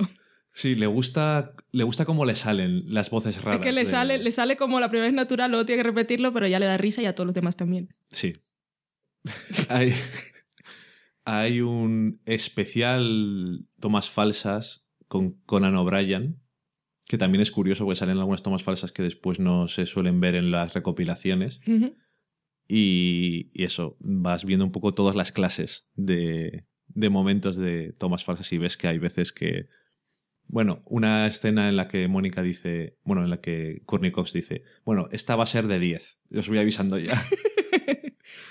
y no sé, es, es bastante gracioso y además se nota ahí, eh, también hay momentos que son, la escena está yendo bien o no tan bien, pero casi, y aparece otro que no tiene que estar en la escena y empieza a hacer una estupidez. Como por ejemplo en el episodio cuando. Bueno, el de antes de la proposición, que Richard va a hablar con la chef y a decirle que la quiere y quiere tener hijos con él. Y aparece Matthew Perry. Abriendo la puerta. Abriendo ¿Qué la estás haciendo? ¿Qué estás haciendo? En fin. eh, o cuando Joey está trabajando como camarero para Mónica y le está apagando un fuego en el pecho. Y entonces le está tocando así la teta y aparece Matthew Perry también y empieza a tocarle la otra. Y dice eh, Matt LeBlanc, puedo repetirla todas las veces que haga falta. Qué duro es ser actor. Una de las cosas que aprendí yo con Friends, que creo que no está en la lista esa porque me hizo mucha gracia, fue el truco de actor Smell the Fart. ¿Quién, ¿Quién se lo da a Joey? ¿Es Susan Sarandon? Eh, no, creo que lo aprende cuando está trabajando en la- el- al principio de en la, Vale, soap opera. Y cómo, cómo lo describe y además me lo creo. Es realmente esa cara que ponen Sí, primero en, en las telenovelas. y luego y le va explicando ahí todas las caras cuando está cuando da clase de soap opera también es bastante gracioso. Es muy bueno. Las Sí. clases son útiles. Además ese episodio está muy bien porque luego luego usa las mismas caras que les ha enseñado en la vida real y se le nota muchísimo cuando estás siendo malvado, cuando quieres engañar a alguien, es- está bastante bien. Y un poco, aunque sea de forma breve, un poco secundario, pero ya que somos del sofá a la cocina, pues vamos a hablar un poquito de la comida en Friends. Y para darnos esa transición hacia la sección, tenemos a Ross muy emocionado con la comida mexicana. Hey. If you two are happy, then I'm happy for you. I'm fine. Really? Absolutely. I'm fine. totally fine. I don't know why it's coming out all loud and squeaky, because really, I'm fine. I'm not saying I wasn't a little surprised to see you guys kissing. I mean, at first I was like, ah! But now that I've had time to absorb it, loving this, Ross. it's all working out. Me and Charlie and you two. You know what we should do? Calm ourselves? No. We should all have dinner. Yes, we'll do it tomorrow night. I'll cook. Look, don't don't you think that'll be a little weird? Weird? What? What's weird? Uh, the only thing weird would be if someone didn't like Mexican food because I'm making fajitas. Y para emparejar con esas fajitas, hemos estado bebiendo un margarita mientras estábamos grabando. Uno- bueno, unos cuantos. Sí, La uno segunda no. tanda quedó mejor que la primera. Sí, porque yo por fin pude beber algo. Porque toda la otra te la habías bebido tú. Mm, Todo falso y mentira. Eso iba a decir. Protesto invenciones, tenías que decir, era tu oportunidad. Protesto, invenciones. He llegado tarde. Y bueno, que la comida en Friends también tiene sus momentitos graciosos, la verdad. Y incluso hay muchos episodios que están hechos alrededor de la comida. No solamente los episodios de Acción de Gracias, que son bastante. Tienes todas esas cosas de, por ejemplo, Chandler que no come nada de Acción de Gracias. O tienes las lasañas, el episodio de las lasañas. Ajá. Que El de las lasañas. Sí. O al final del todo dice, entonces no queda nada de comida, te he dejado dos lasañas en el congelador. Tres. ¿Tres? Sí. Tres lasañas enteras, ¿eh? Joey y su amor por la comida, sus pizzas del sus dobles pizzas, Dos pizzas. del viernes por Es la viernes. noche. ¡uh! No compartir la comida. Gran episodio también. Es un deal breaker. Sí, exactamente. Sus rollitos de primavera recogidos del suelo.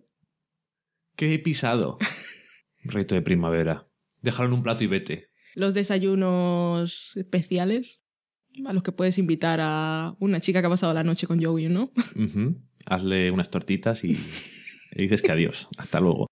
Luego también está, por supuesto, el episodio de tarta de queso. La tarta de queso neoyorquina siempre seguro que apetece comerla. Tenía buena pinta. Sí. El sándwich de Rose. El sándwich de Ross. Es que yo me identifico con él porque un sándwich, un bocadillo hecho con las sobras, es una cosa que me gusta. Vale. Me da pena. Pero bien hecho. Sí. Como una cosa que no he comido nunca y siempre he tenido curiosidad es comer el meatball subway. Ajá. Ese bocadillo, como por ejemplo Rachel lo lleva cuando su hermana, la hermana pequeña de Joey va a decir que está embarazada. Sí. Dice, llévale un bocadillo. Tenemos también momento kebab, el shawarma, que es la hermana de Rachel que cree que... Sí.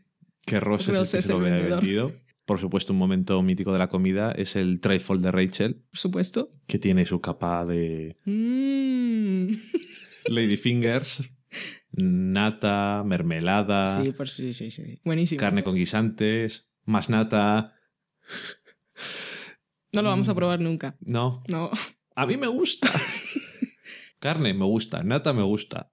Eh, ¿Por qué? No puede estar malo. El mío lo dejé en el baño, no me lo he comido. Vino una paloma y se lo llevó. Cosas que pasan. Eso es Es que estaba tan bueno. Las palomas son, dan muchos problemas, como por ejemplo cuando se le cae la, la lotería. La lotería. Exactamente. Y otro momento muy curioso es el de las galletas de Phoebe, intentando recuperar la receta de su abuela, que al final, Es un momento muy Phoebe. sí, era Nestlé. sí. La aprendió de alguien Nestlé. Es bastante gracioso. Pues tenemos la receta, nos compramos para ese especial un libro que se llama Cooking with Friends, que está inspirado en la serie.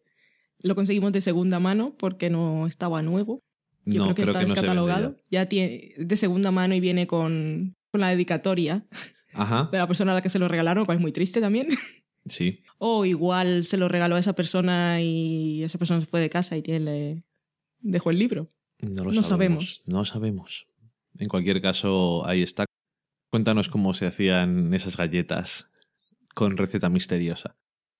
Pues necesitamos 12 cucharadas de mantequilla sin sal a temperatura ambiente, Ujú. 3 cuartos de azúcar moreno, dos bueno, 3 cuartos de taza de azúcar moreno, 2 tercios de taza de azúcar blanco, un huevo grande, una cucharada de extracto de vainilla, dos tazas de avena, un cuarto de taza de harina, tres cuartos de cucharadita de baking powder, tres cuartos de, de una cucharadita de baking soda, un cuarto de una cucharadita de sal y una taza y media de uvas pasas.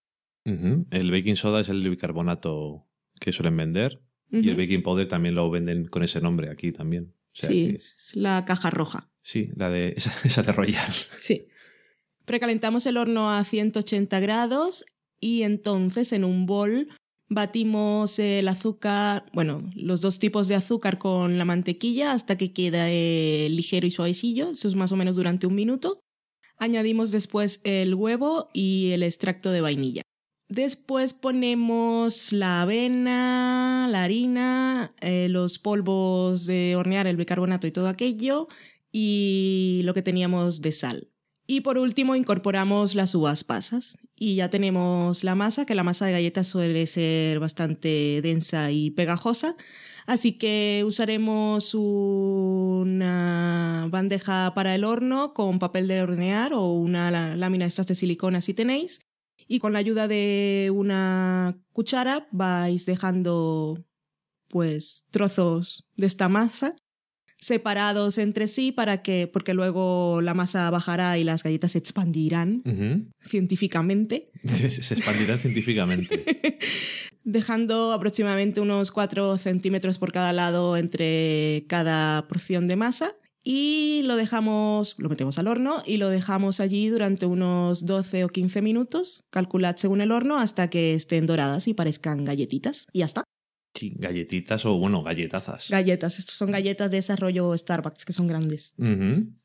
Por eso hay que dejar tanto espacio entre unas y otras. Pero vamos, que eso es muy fácil, lo probáis y si se os juntan demasiado en la primera, normalmente se suele, suele valer para hacer un par de, Sí. un par de bandejas. La primera tanda puede quedar un poco extraña, pero nada, se separan y ya está. Unas Sí. galletas son caseras, no quedarán Eso es, perfectas. no quedan perfectas, es mucho mejor, queda más bonito. Y antes de terminar, pues vamos a leer alguna pregunta que nos quedaba pendiente de todo lo que nos pusisteis en, en la encuesta. Y para pasar a ello, vamos a ver qué es lo que descubre Rachel, que es ese ruido. What the hell is that?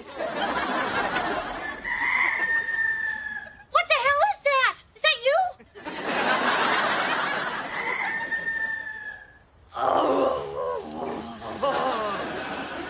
Boy, you are really not a morning Just person. back off!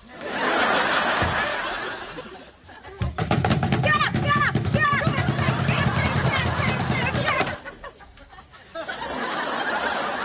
What is that noise? You! Y vamos a ver las preguntas pendientes que nos han quedado de las que nos dejasteis en utiliza este espacio para decirnos si tienes alguna petición o alguna pregunta que quieres que respondamos durante el especial. Tenemos a Esther Oliva que nos decía, ¿cuál es vuestra canción favorita de Phoebe? La mía, aunque no sea muy original decirlo, es Smelly Cat. La mía también. Es que me sale tantas veces. Back to the chorus, everybody. Smelly cat, smelly cat.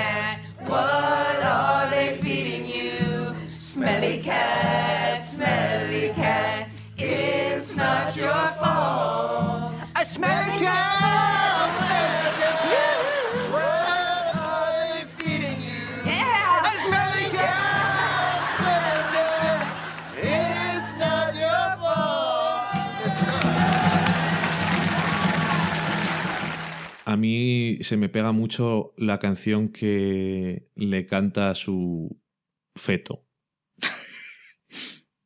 que por cierto, eh, en- lo vimos doblado y ¡Anacleto! queda muy mal. Pero bueno.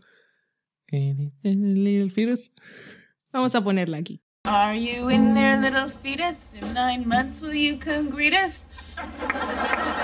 I will buy you some Adidas. Y luego también me gusta, que es la canción preferida de Lisa Kudrow, la canción de la vaca hace mu y después va el granjero, le pega con la pala en la cabeza y así salen las hamburguesas. Son canciones bonitas. Divina. Oh, the cow in the meadow goes moo. Oh, the cow in the meadow goes moo. Then the farmer hits him on the head and grinds him up, and that's how we get hamburgers. now, chicken! Jesús73 decía, ¿qué opináis de la tan esperada reunión de Friends, TV, movie o película? ¿Creéis que sucederá algún día? Te diré, no es por romperte la vida, pero no va a pasar nunca. No. Que justamente estaba viendo, ya que estaba hablando ahora de Lisa Kudrow, eh, dijo muy claramente que eso no iba a ocurrir jamás, que no le gustaba romper las fantasías de los demás, pero que no va a pasar jamás. Que a mí me parece bien. A mí me gustó cómo acabó. Mm, yo también entiendo que a la gente le gustara, le apeteciera y esas cosas, pero no va a pasar. Igual, eso, yo creo que eso de películas, cuando ha acabado una serie y ha acabado queriendo acabar y ha acabado bien, si quieren hacer una película es para hacerla al año siguiente. Pero ya hacer una película y ver a la gente tantos años después, que no sé, no. Ahí está la película de Entourage. Todavía no ha salido. A mí no me apetece en nada. A mí tampoco, porque como fue una mierda al final. No, ya, pero en realidad creo que las series acaban y ya está. sí, bueno, hay otras series que no acaban. Cuando Por no acaban es diferente. películas y esas pero cosas, si acaban, a mí me gustó el final de Friends como es y yo no, no quiero ver qué ha sido después. No me hace falta. No, supongo que no. De todas formas, no va a pasar. No, nadie quiere. Los actores no quieren y los creadores tampoco. Eso, como os podéis imaginar, es suficiente. A menos que llegue un momento en que los actores hayan gastado tu- todo su dinero dentro de muchos años, quieran hacerlo y no, en este caso no va a pasar. Porque estaba pensando en la película de Buffy, que tantas veces se habla de ella, y es que los derechos los tiene otra gente, que no es Joss Whedon. Entonces, si quieren, pueden hacerla. Sí, por desgracia. Pero vamos, que no va a ocurrir. Eso de decir nunca digas nunca jamás, sobre todo en esto del mundo del espectáculo, es totalmente cierto, pero no va a ocurrir. Nos decía Miriam una cosa que, bueno, no es una pregunta, es más para darnos envidia, la Sí, jodida. básicamente. Y Viajar a. Nueva York y buscar localizaciones de Friends creo que es algo que hemos hecho todos los que amamos la serie. Y, y hemos ido a Nueva York, por lo visto. Y digo hemos como si yo hubiera ido y no es el caso. Probablemente lo haríamos también, pero no hemos ido. No. Asumo que ella sí. Marco Agüera nos decía, ¿qué os parece que yo hoy tuviera 500 hermanos y todas fueran iguales? Socorro. El que a lo suyo se parece, honra merece, que dice mi madre. vale. Sí que se parecía, se daba un aire. Pobre Chandler. No, no, no, no. Tenía que saber cuál era. No se parecían tanto. No, no se parecían tanto. Es muy triste. Pero bueno, es. No se parecían nada. Como personas sí, pero No, físicamente, no. se parecían. Y además, lo gracioso es que luego, cuando han ido. Cuando han salido hermanas, no se parecían a ninguna de las que había aparecido antes. No. Lo cual es bastante gracioso. Pero bueno, ahí está. Y Chris nos decía que ya que dejamos este espacio, que muchas gracias por este especial, porque le hacía mucha ilusión. Friends fue la primera serie a la que se enganchó allá en su juventud. Y le dejaba los capítulos grabando mientras iba al instituto y después los veía todos juntitos el fin de semana. Mini binge, watching semanal, allá por Mira, los mira. 90. Visionaria. Sí. Ahí dice, bueno, dejadme grabando Friends y luego ya... Además le cabían todos los episodios de la semana. Ahora que dice eso, me he acordado yo de una cosa que hacía yo lo mismo, por ahí en mi juventud también. Adelante. Pero igual alguien de Latinoamérica, si nos escucha, lo veía. Pero no creo. Había una serie argentina que se llamaba Montaña Rusa. El socorro. Y yo también la dejaba grabando. Y me la veía luego los fines de semana. Luego buscamos un vídeo. Tengo miedo. Y por supuesto dice esto de dejaba grabados todos los episodios de la semana porque aquí en España, como siempre nos gusta, ponía un episodio al día. Qué cuando bien. en Estados Unidos son los episodios... ¿A qué hora los ponían? Creo que era a las 3 o tres y media. Eso que es hora en de, Canal Plus. después de venir del cole o algo. Es que no, no sé. Los horarios allí son diferentes. Yo a las cuando estaba en el colegio a las 12 enta- estaba en casa. Y en la universidad también. Mm, podía ser justo después de venir del, del instituto. Ella dice que lo dejaba grabando mientras iba al instituto. A lo mejor tenía otro horario diferente o a lo mejor me estoy equivocando Bueno, yo. pero es, hora, es horario de comer aquí. Sí, es, Vale. era como después de comer. Que es una cosa que luego hizo eh, Cuatro cuando la repitió eh, hace un par de años. Que ponían dos episodios después de comer o así. Mm. que también no es mucho problema, la verdad. Lo de un episodio solamente a la semana en Estados Unidos es como, es como muy poco, ¿verdad? Sabe sí, a poco. en una serie de estas sí. Sabe a poco. Bueno, en todas. No, bueno, eh, luego están cosas como hacen aquí en Antena 3 y cosas así de... Oye, vamos a poner Homeland, ponemos dos episodios seguidos. A altas horas de la noche. Exactamente. O dos episodios de Juego de Tronos consecutivos, cosas así. Es Que es España. Aquí la gente está sin trabajo. Sí, Por lo visto. No tienes nada mejor que hacer que quedarte hasta las 2 de la mañana. En fin. Y con eso ya terminaríamos el especial, que Uy. no sabemos cómo va a quedar de largo exactamente, pero calculamos que largo. Es el resumen que os puedo hacer, largo. Y bueno, yo creo que en parte es normal, porque es lo que hay. Pero bueno, como hemos dejado momentos así de corte con escenas y eso, podéis hacer pausas marcadas, temáticas. Por cierto, que a los que no hayan visto la serie en versión original, pues verán esos momentos en versión original. Los a ver si- escucharán. si les entra. Bueno, verán, los verán en su mente. y a ver si les entra ganas Mm. de verla. De todas formas, como ya se sabe en la serie de memoria, los reconocerán. Seguro, ya que les hemos presentado antes cuando qué momento era. Pues, en fin. Y, y nada, me queda una cosita más que era una petición. ¿Qué queda? A ver. Es muy apropiada para terminar, que sería, tenéis que tararear I'll Be There For You a dos voces. Hice ensayando. No hemos ensayado. no. No tenemos tiempo para el mundo del espectáculo. Pero podemos despedirnos tarareando. ¿Qué te parece? Mm. Pues venga, vamos a ello.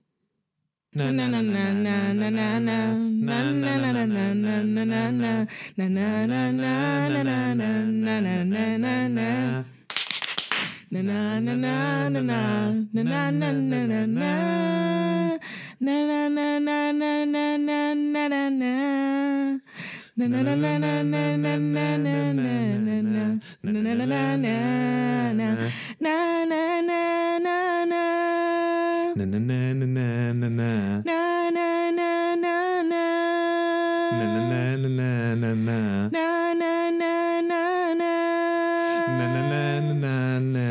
Na na na na na. Nos ha vuelto a acabar Friends. Es que da mucha pena el final de Friends. Sí. Más pena que lo nuestro.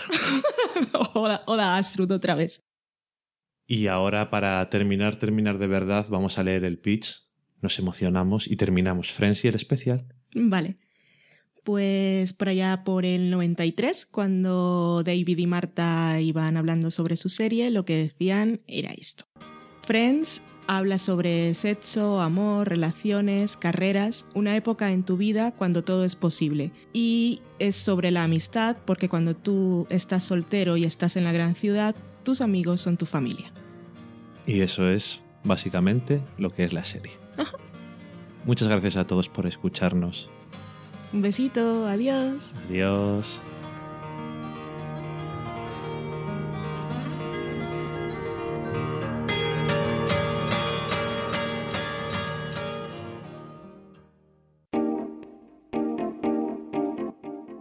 Acabáis de saborear un programa del podcast Del sofá a la cocina. Para prepararlo hemos usado los siguientes ingredientes. Un Dani, una Valen, un Nico y una licencia Creative Commons, reconocimiento no comercial compartir igual. Cuando tenemos los ingredientes, los picamos muy finos, los dejamos pochando en una sartén y cuando estén caramelizados, los mezclamos con la licencia Creative Commons, que, cuidado, no admite uso comercial de la obra original ni derivadas, que se tienen que distribuir con la misma licencia que la original, siempre citando a los creadores. Después de 10 minutos, condimentamos la mezcla con iTunes, iBooks, Twitter y un poco de Facebook. Si no encontráis las adecuadas en el mercado, buscad el nombre del blog. A continuación, introducimos en el horno y, después de 30 minutos, lo servimos aderezado con música distribuida con licencia Creative Commons a través de Jamendo. Al final del post correspondiente vienen especificadas concretamente. Si tenéis alguna duda con respecto a la receta o a cualquier otra cosa, podéis preguntarnos a través del correo electrónico del sofá a la cocina. Buen apetito.